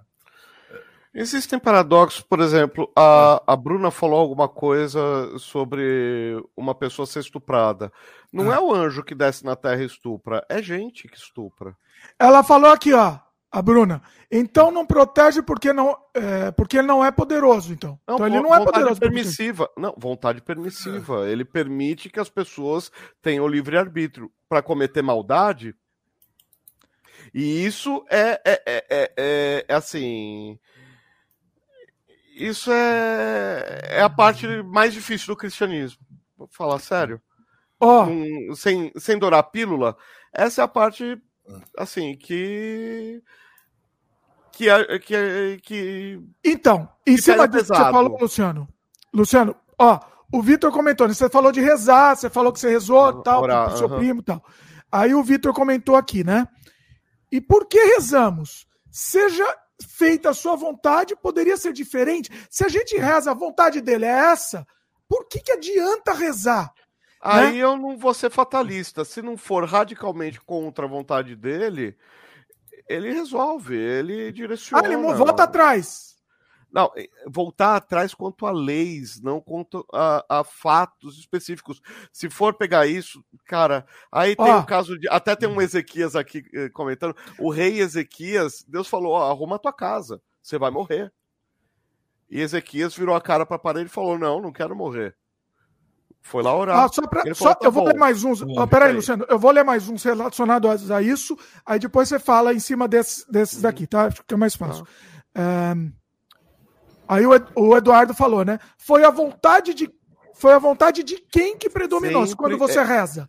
Entendeu? Quando eu É, rezo, aí é sempre a vontade de Deus que predomina. Deixa eu explicar uma coisa agora que, que pegou pesado, rapidinho. Tem uma coisa, é, tem uma heresia rolando na igreja há um, um dos bons anos que chama confissão positiva. Se eu determinar, Deus fará, como se Deus fosse um serviço de delivery. Isso é heresia. Deus faz se ele quiser, porque ele é Deus. Enfim. A Bruna comentou aqui. Ela, a Bruna fez uma cara. brincadeira aqui. Luciano, vou ter que falar a brincadeira da Bruna aqui. Fala. Que você rezou e o, o Deus deixou você na caixa de spam. Não, não foi na caixa de spam, ele Foi boa, Bruna. ignorou Foi, foi boa. ele deletou. Foi engraçado. Foi boa, vai. Luciano. Você concorda? Foi boa. Ele deletou, relaxa. Ah, não, mas, mas você entendeu essa discussão? Se você reza. Se não faz. É, é muito paradoxo aí, Luciano. Não, não, peraí. É, a- a rezar ou não é, não, não é um paradoxo. É, é- é não estar. é, assim, você rezar pode ou não mudar alguma, alguma coisa na realidade. Não, você falou que já tá à vontade. Você falou que é à vontade. É, Não entendi, desculpa. Você falou que é à vontade. Já tá decidido. Então, assim, Não, se você Não, não, eu rezar não ou não. fatalista, pelo amor de Deus. Eu não falei isso. Eu não falei isso. Deus pode mudar, pode mudar algo por você orar. É o que eu falei, Mas- até o exemplo de Ezequias. Virou a cara para a parede e conseguiu uma bênção. Mas agora, é, que, fi- que fique claro, se ele não quiser mudar, ele não muda. mas deixa eu te fazer uma, uma pergunta. Agora, melhor, por que duas- orar? Por fé. Deixa deixa eu te fazer duas perguntas, Luciano, nesse sentido. Uma é assim, se Deus pode mudar, mesmo que pouco, né? A vontade dele, como que isso né, se casa com a onisciência? Se Deus sabe desde o começo. Isso é um paradoxo.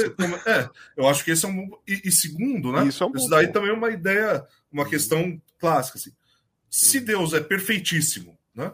absolutamente perfeito o tempo todo, quando ele muda, né? ou Uhum. ele muda para ser mais perfeito. Bom, se ele já muda, ele tava perfeito- errado. Não, se ele já era perfeitíssimo, não dá para ser mais perfeito. Não, perfeito é perfeito. É, no caso, nesse se ele caso. muda para ser menos perfeito, bom, aí ele deixou de ser perfeitíssimo, não dá, né? É, quer dizer, a mudança nesse caso, como é que ela, como, como é que funciona a mudança em relação à perfeição? Eu. Ah. São duas perguntas aí. que-. Não, mas são perguntas de verdade, assim, não é pergunta. Não, é, é são assim, duas é, questões é, que eu são tenho para quem perguntas de acredita, verdade né? que realmente São pertinentes, né, Luciano? Você concorda que são boas perguntas, né? são É, não, é porque não fui eu que tenho uma inventei essas. pronta. Não fui eu que inventei essas perguntas, na verdade. São perguntas que, que existem. né? Não, do- de falar da eh, a perfeição de Deus se aprimora, não. O que se aprimora é- são as coisas da criação. Então, se Deus volta atrás com um decreto, não com uma lei, com uma, com uma coisa temporal, por exemplo, a morte de Ezequias. é, é, é, o que, que era mais perfeito? Ezequias morrer ou Ezequias ficar vivo? A gente sabe o que aconteceu depois, aí é fácil é, falar depois de receber o spoiler. Ezequias teve um filho que foi uma droga, foi o pior rei que Israel já teve. Mas assim, é, é, falar isso, mas Ezequias foi atendido. Por que, que Deus não poupou? Por que, que Deus não falou, não, vai morrer e ponto? Eu não, não pedi tua opinião. Uhum. eu não sei dizer, eu não sei chegar nisso. Uhum. Uhum. É, Aí a Bruna perguntou, Luciano. Ah. Quando você reza, você está tentando influenciar Deus? Excelente aí você está sendo presunçoso. Excelente. Isso é, é, é, orar a Deus para mudar, para influenciar a Deus é a confissão positiva, que é a heresia. Quando você ora, você ora segundo a vontade de Deus. Você advoga por meio de Jesus. Isso que eu estou falando é bem versículo, eu estou sendo bem literal. Então, assim, você apresenta a sua causa, você apresenta para Deus, você não faz só pedido em oração. Você agradece também, você faz adoração em oração. Eh, você não vai lá, não é caixa de sugestões oração. Oração é, é, é convivência, é relacionamento. Então, assim, você torna, através do conhecimento da Bíblia, você torna a sua petição viável ou não. Se a petição, ah, eu quero, eu quero que o vizinho lá da casa morra. Não, não vou matar. Por que não? Porque não se mata, ponto. É uma oração inválida. Deus não vai cumprir simplesmente porque eu orei. Agora, quando eu orei pelo meu primo, era uma, era uma causa justa. Mas não se cumpriu também. E aí? E, então, e oração atendida? Teve? Tive. Às vezes a oração até serve mesmo para uma autoinstrução. Não dá, não dá para eu é, colocar todas as os parâmetros do porquê orar ou porquê não orar, é, assim com tanto radicalismo, porque às vezes a oração é atendida e às vezes não. Eu já orei, já impus mão sobre cabeça de gente, sobre eh, doença que foi curada, e já impus mão, orei sobre gente que não foi curada, que morreu dias depois. Então, e como que você sabe que não foi uma coisa ah, randômica e aleatória? aleatória? Não sei. Aí é uma questão de fé. Não, isso eu gosto. Eu sei que uma coisa. Aí, aí, aí, aí uma é coisa, sincero, meu. Ele não, é a questão coisa, de fé, tá certo. Tô, aí, aí, uma coisa. É, aí aí tem uma coisa que é o seguinte: eu creio em Deus e creio que eu posso ter um relacionamento pessoal uhum. com Deus. Deus é tão poderoso que ele se rebaixa a falar comigo a atender pedidos meus. E ele pode não atender. Simples assim. Eu não tento influenciar Deus. Influenciar Deus é a tal da confissão positiva. E aí, Ué, mas você está fazendo um pedido, ele vai atender, você está influenciando. Não, eu estou colocando segundo a palavra dele. Eu tô, eu tô fazendo uma petição, né? Uhum. Eu tô colocando, olha, o senhor decidiu, mas aqui está escrito que eu posso pedir isso, que é absolutamente lícito. O senhor definiu que meu primo pode morrer, porque todo homem perecerá. Mas eu tô pedindo que o Deus de vida dê um sopro de vida para ele. É lícito. E você, quando você rezou para no... ele não morrer, no caso, e, e você não teve revolta nenhuma? Claro que eu tive, eu sou humano. Não, eu tô dizendo revolta contra Deus, especificamente. ah, não, contra Deus não. Mas assim, revolta no meu coração por, meu, um cara de 56 anos morrer assim em duas semanas, do nada. Porra. E lógico que a gente. Eh, lógico que eu fiquei triste, lógico que eu fiquei eh, decepcionado, sei lá se é esse, essa é a palavra mais correta, porque minha oração não foi atendida. Lógico que eu queria ver e fazer um Yes, Deus é Deus. Mas não, eu não posso dar à minha oração mérito. O mérito seria de Deus. Não salvou, não, não salvou. De repente salvou, mas de uma outra maneira que eu não concebo, que eu não tenho inteligência suficiente para entender. Mas minha oração, mas o ponto, o bottom line é esse. Eu fiz uma oração e não foi atendida, como já fiz dezenas de orações que foram. Mas sei lá. Ô, Guilherme, você interrompe a gente, viu? A gente fala pra caramba. Eu e o Luciano falamos muito. Não, não, tá, tá tranquilo aí. Eu não quero, eu não quero ser chato, mas assim, é... já são uma da manhã. Tá tarde já, né? Tá tarde. É, então, era pra ter terminado já. Vamos. Vamos os comentários aqui, vai últimos Isso, comentários. por favor. Isso. O Vitor falou aqui. Em resumo, o mais difícil que provar a existência de Deus é provar que ele é bondoso. Segundo a moralidade atual, sim. Você está certo. Mas assim, ah, Deus tem uma moral, não é a nossa. Aqui, Oi? Deus não, influenciou falei. a nossa moral uhum. contemporânea, mas não é tudo que vem de Deus, que fique claro isso. A Bruna comentou aqui. Ah. É, mas você está pautando o que Deus poderia fazer ou não pela lei humana, e não da Bíblia, todinha, que Deus manda matar o próprio filho. Não, é, aí tem a questão do anacronismo, a gente tem a, a, a, questão das dispensações, a dispensação mudou, muda a atitude de Deus perante a humanidade. Deus mandava fazer guerra, agora não manda mais. Ah, ah, eu vou tentar entender aqui que o Vitor acho que mandou em vários comentários, eu não sei se eu vou ah. entender. Não sei se eu vou entender aqui, mas eu vou tentar. O Vitor comentou. A resposta é sempre porque ele quis. Em algum Obrigado momento vai o... bater nessa, nessa parede. Obrigado por fazer o que você faria porque você quer. Por favor. Isso é o Vitor falando, tá? Uhum. Por favor, segundo você mesmo, faça exatamente o que você iria fazer se você fosse você. Ele tá, tá sendo irônico aqui, fala, você falando com Deus. Uhum. A, a reza uhum. seria assim: olha aqui, segundo isso que você mandou escrever, você deveria fazer isso. Mas só se você estiver de acordo com você mesmo. Não necessariamente, né? É, é, aí que tá. A gente não sabe qual é a escala de, de vontades de Deus para chegar a essa conclusão. Eu, pelo menos, não sei se você souber. Vamos encerrar? Eu Vamos. queria encerrar com uma, uma coisa assim, uma, uma coisa interessante. É, Guilherme, você tem alguma coisa a falar sobre esse assunto ou não? Não, não.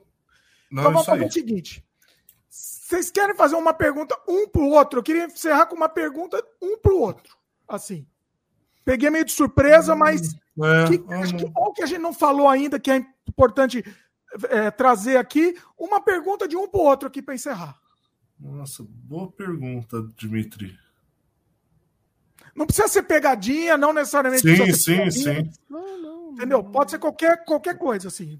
Fique Assim, eu falo muito da, do pensamento ateísta é, ser um pensamento. Mas você acha que alguém poderia ser ateu naturalmente? Nunca peguei um é. Sartre para ler, mas decidi. Entendi e Deus não existe porque não consigo tangenciar, não consigo ah. pensar em nada que eu não veja, não sei. Entendi. Eu acho que a, isso. Eu acho que a rigor é possível, incomum, incomum, mas possível. Uhum. É, eu acho que sim. É... Os que eu conheço são extremamente instruídos, né? Uhum. É, então. É, é isso. Eu acho que é incomum porque, né, de fato, a nossa sociedade é toda permeada, né, ah, uhum. uh, por religião. Uh, é, né, então a pessoa realmente vai ser o tempo todo criada e, e circundada mesmo, né, desses ideais. Mas eu acho que a rigor seria possível que a pessoa, em algum momento, né, refletindo sobre essas questões, percebesse que não, não se vê mesmo capaz, né, de acreditar, como você disse, não, não é capaz de acreditar no que uhum. não vê ou no que não, não experiencia né? É, diretamente. Uhum. É, eu acho que uma pergunta, né, Luciano, que eu faria de uma das coisas que a gente foi. Não sei se é bem uma pergunta, na verdade, mas né, é, eu acho que é mais talvez uma coisa que você possa comentar um pouco mais, enfim. Né, é, porque eu acho que. É, né, dentre as várias coisas aí que a gente foi comentando ao longo da conversa, um ponto que eu achei interessante foi, né, você falou das suas várias experiências aí negativas com as instituições, uhum. né, e tal, e, e, assim, eu acho que esse daí é um dos, não é só meu, né, é, inclusive seu também, acho que esse daí é um dos problemas maiores, né, que eu vejo com as uhum. religiões e tal, e assim, para mim, pessoalmente não, porque eu nunca passei por esse tipo uhum. de, de situação assim, eu vejo muito isso, né? Eu acho que assim, essas instituições religiosas dão, dão certo porque muitas vezes elas uh, predam na vulnerabilidade, né? Elas pegam quando a pessoa está para baixo, né? Está numa situação vulnerável, num, num momento difícil e, e, capitalizam nisso, né? Uhum. É, enfim, não sei se você queria falar um pouco nesse sentido e tal. Acho que isso é uma coisa que é interessante e importante de falar. É, criou-se uma cultura é, no Brasil de procurar é, igreja quando tá na, na lama, quando tá zerou. É, então, a igreja, é, em algum em algum grau positivo, ajuda drogado a se levantar, uhum. ajuda o quebrado a, a sair da falência, a, por N razões, por N eh, institutos, existe muita casa de recuperação, que agora não pode nem chamar mais de casa de recuperação, é, chama de casa de acolhimento, que é porque é médico itinerante, né? O médico não é residente. Casa de recuperação tem que ter médico residente. E, enfim, e ajuda lá os caras, enfim, tem uma série de trabalhos de caridade baseados na igreja, não necessariamente uma ou outra. Existe hospital metodista, existe de tudo. Existe tudo aí, Batista, tem um hospital evangélico, que é o maior hospital lá de Curitiba, por aí vai. E isso é uma obra cristã, sim, por mais que seja institucionalizado, por mais que seja engessado. Então falar que é, jogar aí só na, nas costas do cristianismo a Santa Inquisição, a, as cruzadas e tal, e falar que cristão nenhum nunca fez nada de bom no mundo é reducionista. De qualquer maneira, eu acho, sinceramente, que a instituição tem que cumprir uma função e não engessar essa função. Por outro lado, aqui no Brasil, quanto a questões de fé, a instituição ingessa a, uhum. a, a, expansão do reino. Ganham-se ganham adeptos, enche-se banco de igreja, não necessariamente se enche o céu. É, então tem pregações, é, ainda que não vou falar nem das picaretagens é, de falar hoje Deus mandou dar seu carro no estádio cheio. É, então, assim, é, é, se. Então, as pessoas já procuram a igreja por ter vulnerabilidades. E a igreja endossa levantar uhum. a pessoa naturalmente também. Acho que deveria fazer melhor do que faz.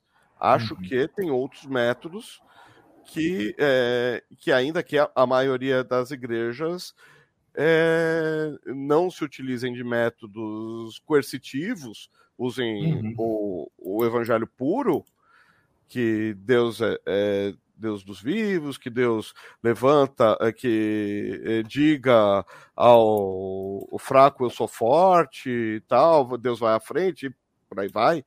É, muitas palavras para pessoas pequenas. Deus levanta da vida malhada, Deus levanta o pequeno para confundir o, o, o, o, sujo para confundir os santos, por aí vai colocando tudo isso, a igreja é um deveria ser um local de acolhimento. E se isso funciona em algum grau, é bom, mas funciona num grau bem menor do que deveria. E assim, não adianta é, tratar fofo e depois depredar a vida do cara. Uhum. Aí, meu, a, a Bíblia é a Bíblia. A Bíblia falou todo, todo aquele discurso maravilhoso, mas aí o cara desvia, que é o termo evangélico que é usado. Por quê? Porque viu um bando de hipócrita uhum. falando tudo aquilo. Mas a gente não pode deixar. É aquela coisa, ah, todo pastor tá rico, meu. Deixa os meus amigos que são pastores ouvirem isso, que eh, conviviam comigo, para ouvir uma gargalhada em uníssono. Os caras passam apertos terríveis, mas é aquela coisa que eu já discuti muito com o Dimitri, se é, sacerdócio é meio de vida, não é, enfim. Uhum. Eu discordo que seja, eu pessoalmente, mas tem gente que só vive de trabalhar na igreja e trabalha para a igreja 8, 12 horas por dia, uhum. como todos nós. Muito bom. Eu consegui oh, responder? Com certeza, com certeza. Deixa eu ler só os últimos comentários. Nem são perguntas, mas são mais comentários. Tá? Uhum. depoimento aqui da Bruna Serdan.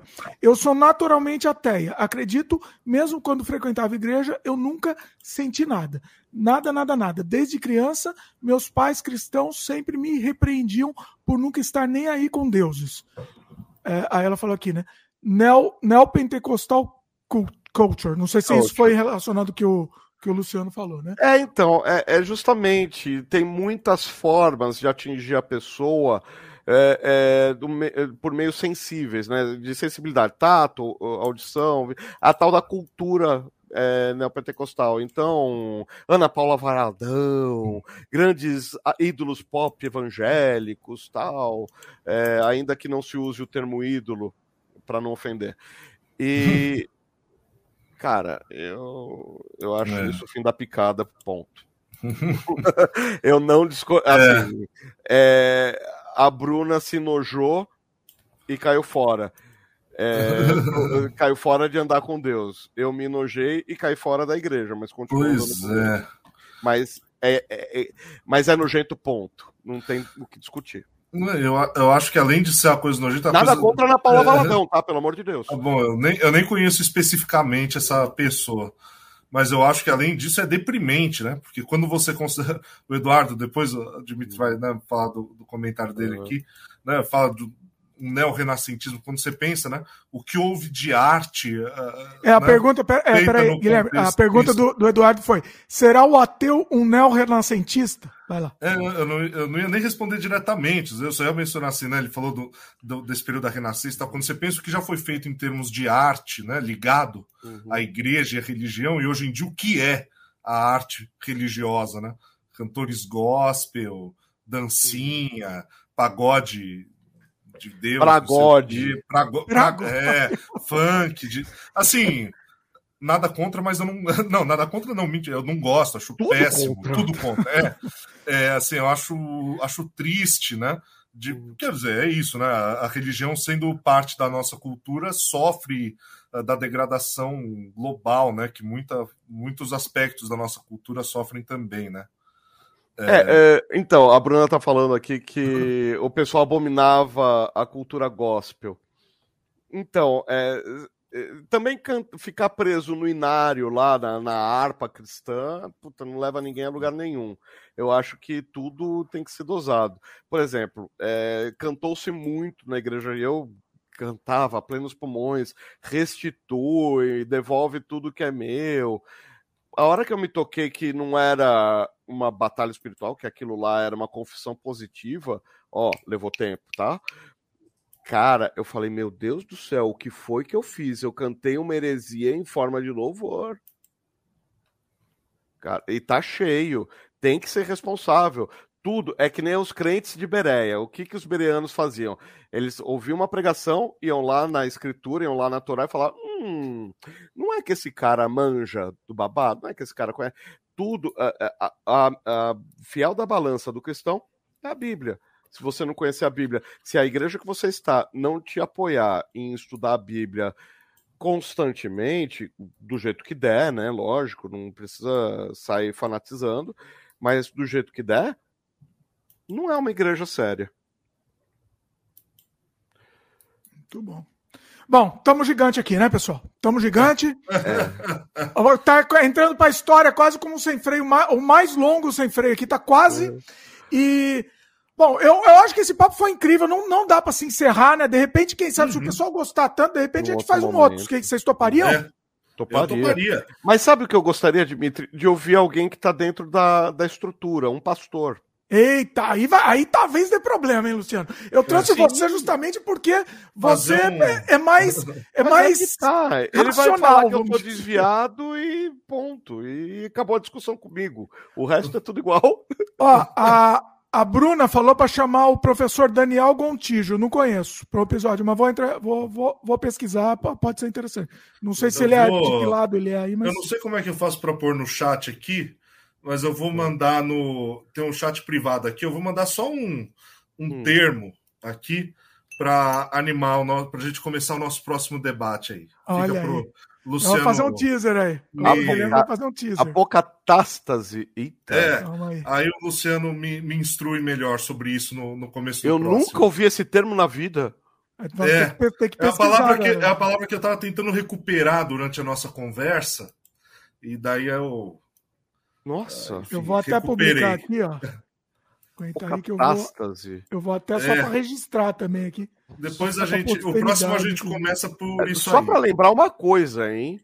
Eu tô fora da igreja desde ah, mas 2015. Isso, mas isso e daí eu é não mais ou menos... desde 2013.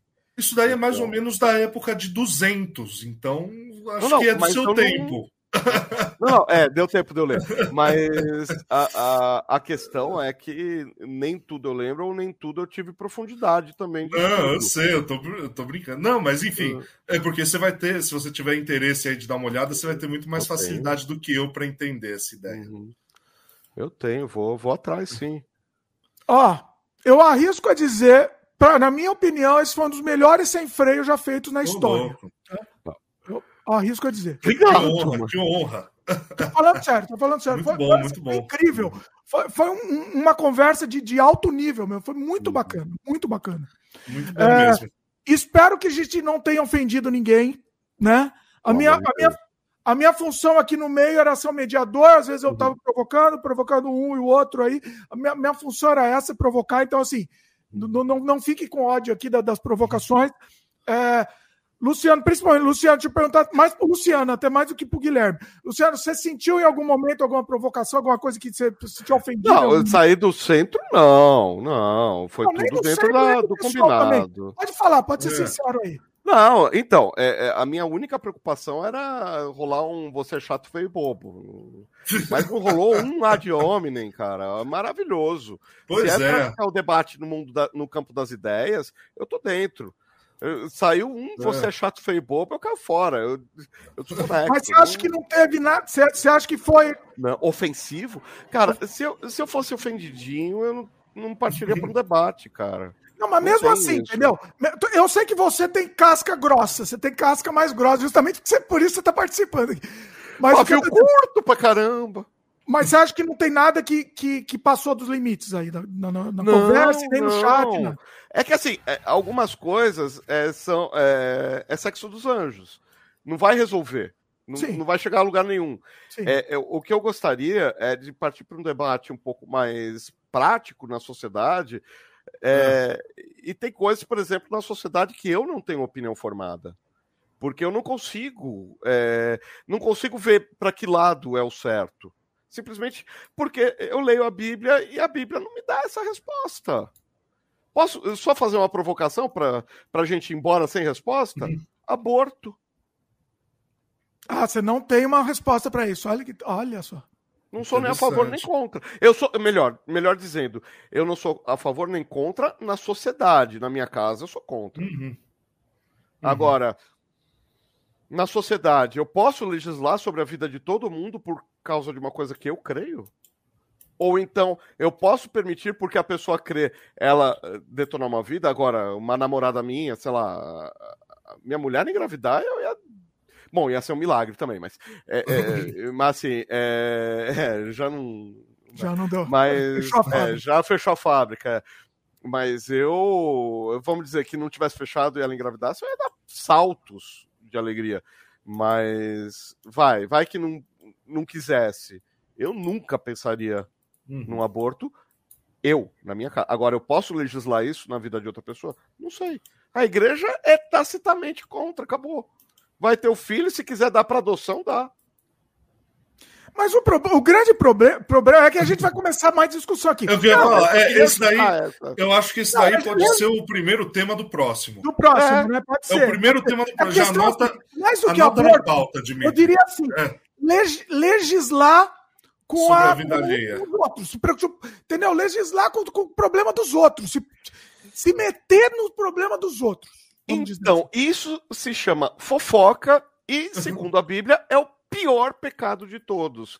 Mas os caras estão preocupados se o cara tá, tá mijando fora do pinico. E aí É é a né, hipocrisia da né? igreja. Ah, o- eu citei o Caio Fábio. Caio Fábio caiu em adultério, mas continua sendo um puta de um teólogo maravilhoso. O cara errou. Nossa, descobriram que o Caio Fábio é humano. Caramba! Ah, e agora? Ai, caiu em desgraça. Não, continua sendo um puta de um cara inteligente, um puta de um cara é, que tem coisa pra lá, mas adulterou. Ué, caiu, se arrependeu, levanta e anda. Ó, o Vitor comentou aqui: aborto tem que ser um programa próprio. E a Bruna, a Bruna falou aqui: aborto, cannabis e suicídio assistidos. Ótimos starts para os novos programas. Ô, Bruno, é. aí sim. Tá, cara, excelente. Porque Ótimo aí eu tenho. aí eu tenho. Aí, assim, é o meu calcanhar. Uh, eutanásia, suicídio assistido, é o meu calcanhar de Aquiles mais envidraçado no cristianismo. Nossa, o pessoal continua com pergunta boa aqui, ó. O, o, pro próximo. O Eduardo, anota aí pro próximo. Cristianismo só vingou por causa do Império Romano? Ah, é, é, desculpa, o jeito Eduardo, que é hoje. Eu vi essa pergunta sua, Eduardo, acabou passando. Desculpa, per, mil perguntas. É verdade, é. Do jeito que é hoje, o cristianismo romano, a, a Igreja Católica, sim, o cristianismo continuaria sendo uma religião de tribos pequena. Assim, seria 1% do norte da África e, e da Europa, da Europa Ocidental, e assim, teria focos nunca seria essa coisa avassaladora se não fosse o Império Romano. Pois nunca. É. Até porque o cristianismo não é projetado para ser assim. O cristianismo é coisa de pequenos grupos. Bom, temos um é. programa aqui, um dos maiores sem freios da história e o melhor, eu acho que é o melhor, um dos melhores. Eu não vou dizer um dos, o melhor porque é muito, muito, muito é, é, calma, calma. Aí, aí, aí você tá vamos... inflando meu ego. É, é, é deixa, tá bom. Eu diria que tá no top 5, isso eu garanto. Top 5 tá. Terão outros, terão outros que. Bruna, muito obrigado pelos comentários. Vitor, muito obrigado pelos comentários.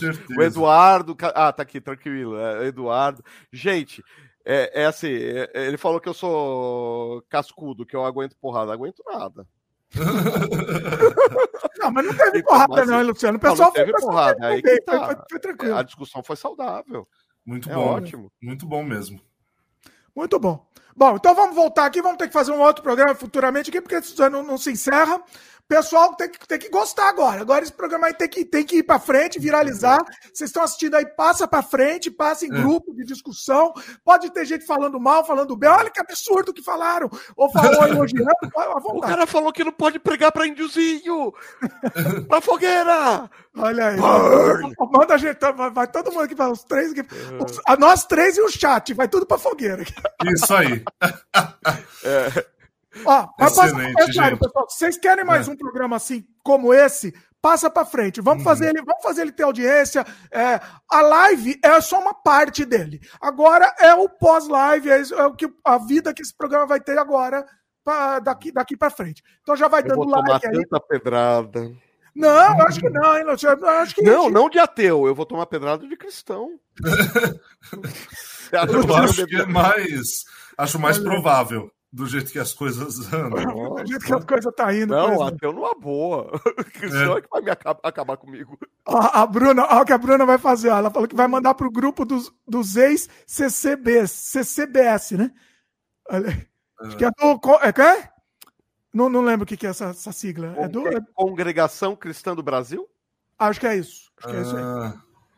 Ixi, nem me fala disso. É isso. Abraço finais aí, vai. Senão a gente não encerra. Quem vai primeiro aí? Quem vai o quê? Jabás, Jabás finais. Ah, Jabás. Ah, tá. Fala do livro, homem.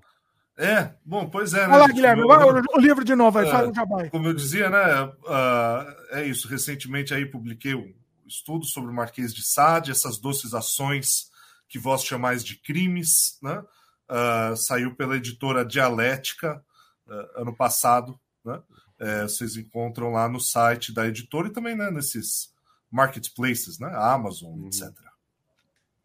Tenta publicar outro livro também, Guilherme. É, é eu preciso, preciso reeditar, verdade. É. Preciso reeditar pelo menos virtual, que, que seja virtual, pelo é. menos, provisoriamente, né? Realmente. Se tiver publicado, manda o link depois que eu ponho na, na descrição. Com certeza, com certeza. Muito bom. Luciano, vai lá, Jabá. Então, eu faço o canal Geek, eh, que é YouTube. Tem religião lá, lá não tem religião. Não tem religião, não tem discussão de política. A gente só vai discutir se o Batman ficou bom ou não.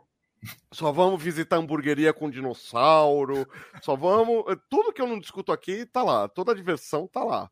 Aqui eu venho. Aqui você vem pra parte chata. Eu acho mais divertido essa parte, eu vou ser sincero. Então, eu venho sopilar o fígado, eu venho tirar a raiva dos bolsominions. Entre falar de Batman e falar aqui de, de religião, é. eu prefiro falar de religião. É, pessoalmente, é... eu também. É, é, eu sinto tanta falta disso, cara, que eu não vou negar. Eu não, eu não vou mentir, eu não vou pecar hoje. Mas assim, é, então lá o canal Geek é, é a diversão, tudo que não é importante tá lá. é, pra, é pra curtir mesmo, é guia de fé, é guia de viagem, enfim. É youtube.com/barra canal Geek Oficial. Eu faço uma página, não é de teísmo, não é de ateísmo, é de Thundercats é tocadosgatos.tv.br. Então, é, tem fantasma nos Thundercats, tem mágica nos Thundercats, tem um monte de coisa que qualquer cristão ia falar. Eima! E eu, eu não só assisto, como eu gosto, como eu tenho coleção, caramba, quatro. Ah, eu gosto do Munra, hein? Gosto do Munra, Luciano. Me, me crucifique agora. Ó, então, o Munra, é, o Munra é um paralelo do diabão lascado, ah, é. né? Porque enquanto. Eu acho o Munra simpático, eu acho ele simpático. viverá. E o. E eu tenho a loja, que agora está com bastante estoque, tá legal, que é o garagemgeek.mercadoshops.com.br. Tem as eh, geekice lá, os bonecos, uh, action figure, lâmpada de Pikachu tá aqui na frente, tem ó, helicóptero de Baby Yoda, e tem também lingerie, é, Victoria's Secret, tem perfume de tudo que é tipo, uhum. sabor, gosto, cor, enfim, tem um monte de coisa lá. Agora tá cheia a loja. Aí dá uma passadinha lá, garagemgeek.mercadoshops.com.br. E, e, acompanha também o Luciano, as viagens lá do Luciano, tá bem legal. A, a série que ele tá postando lá, tá bem bacana também. Valeu. Tô assistindo. Muito boa. Lá na Flórida. Bom, Cadê o é isso. Ó, o, o pessoal começou a perguntar um monte de, comentário aqui, querendo provocar para o programa não terminar. Mas não, não, não, Vitor, não entrarei na tua, Vitor, não entrarei. O eu não vou nem falar, vou falar o que ele fala. O Vitor perguntou, ninguém responde, né? senão esse programa não termina. O Vitor perguntou se o Batman é fascista. Aí, aí dá um outro programa, ninguém responde. É, ele anda no fio da navalha. Olha, é seguinte, faltou um monte de assunto, inclusive, que eu vou deixar anotado para o próximo. Faltou um, um, importantíssimo, que é o paradoxo do Epicuro, né? Epicuro, Epicuro. Faltou Epicuro. esse assunto, mas também vai ficar próximo, não dá para agora. E, mas vamos voltar, vamos voltar. Vamos paradoxo voltar. é paradoxo, não tem resposta, cara. Ó, oficialmente, eu, eu vou dizer que oficialmente agora esse sem freio é, é o mais comprido da história. Eu acho que é, oficialmente. Vocês vão entrar aqui pro Guinness. Deixa eu só confirmar o tempo aqui do, do, do sem freio que foi com o Baistorff. Não, ainda não foi. É o segundo mais comprido, então. Pronto. Esse é o ah, segundo mais comprido da história. A Bruna perguntou se o nosso próximo já tem data. Já Olha aí. Ele sai com calendário aqui, ó. Olha aí. Oh, foi difícil marcar esse, hein? Foi difícil. É. Mas, mas, mas, vai rolar. Vai depender de vocês, pessoal. Vai depender do alcance desse programa. Se esse programa for bem, uhum. o alcance tiver um alcance legal, vamos, vamos, a gente faz logo já um próximo. não, o computador quebra, Vitor. aqui e... atrás tá alcança. Não Olha aí. E, e se quiserem, e, e, se quiserem sugerir outros convidados também, até vocês, vocês dois também, sugerirem outros para trazer também na discussão. Eu não gosto de fazer programa com muita gente, eu acho que vira bagunça. Não, não. É, eu gosto de três, eu acho um número legal. Mas eventualmente quatro, assim, é, eu acho que mais de quatro já fica, vira muito bagunça. Mas qualquer coisa a gente vai, vai isso também. Chega, pessoal. Gigantesco. É isso. Queria agradecer, Guilherme. Desculpa aí o tempo, Guilherme. Você estava esperando que fosse esse tempo, não? Ah, não, é, da outra vez a gente ficou, é, a gente ficou um pouco menos, mas a gente ficou bastante Foi, também. Ficou também, né? Já, então você já estava preparado. Então. Já estou escolado, não? Sem freio ótimo, assim, é a vida. Bom, sem freio assim. Muito o Luciano também já está acostumado também, já, já, já é. sabe. A, a Obrigado, viu, Dimitri, pelo convite aí de novo, pela oportunidade de estar aqui outra vez, foi muito legal. Uh, poxa, realmente, se, se tiver outra oportunidade, me chame de novo, que eu quero. Com certeza. E, eu curti uh, bastante. Muito obrigado também, viu, Luciano? Foi muito bom estar aqui com você. Aprendi um monte de coisa. Foi Nossa, ótimo. Que... Caramba, hoje eu vou flutuar. não, não, mas foi incrível mesmo. Foi incrível. Foi um papo que assim, a gente teve muita, foi muito denso. Foi muito bacana, muito bacana. É, obrigado, é gente. Obrigado pelo convite de novo. Obrigado pela. Eu fico brincando a vendo dos opilão, mas aqui a gente fala as coisas que estão. É. Assim, não fica no raso, né? É isso que eu gosto daqui, né? Vai frear, Ó, agora vai. A Bruna se ofereceu para participar de um. Bruna, vamos marcar. Manda, Manda depois um e-mail. Eu, eu acho que aqui na descrição tem um, uh, tem um e-mail aqui oficial. Manda depois e a gente combina também com você. Uhum. Vamos embora. Maravilha. Beleza. É isso, pessoal. Lembre de dar um like. Importantíssimo like, principalmente nesse programa aqui. Importantíssimo. Ele tem que ir para frente mesmo. Chegar em mais gente. Então dá o like. Se inscreve no canal se não é inscrito. Clica no, no, no famigerado sininho para o YouTube entender que você gosta do nosso conteúdo. E. Acima de tudo aqui, espalhe o programa. Manda em grupo, pessoal. Manda em grupo aí. Manda em grupo de, de, de, religioso, manda em grupo de cristão, manda em grupo de ateu, manda em grupo de todo mundo. Não, não manda em grupo de cristão, não, pelo amor de Deus. Manda de cristão também. Manda para o Luciano ser, ser apedrejado aqui. Coitado do Luciano. Vai, manda. Manda pra frente. Eu vou ser apedrejado só porque eu disse, mulher, esse guisado está digno de Jeová. Eita. Imagina, Luciano, você tem muito motivo para ser apedrejado aqui. Pra deixar isso pra, pra é. todo mundo aqui. Todo mundo. É isso. Mas é isso. Valeu, pessoal. Espero que vocês tenham é. gostado e até a próxima.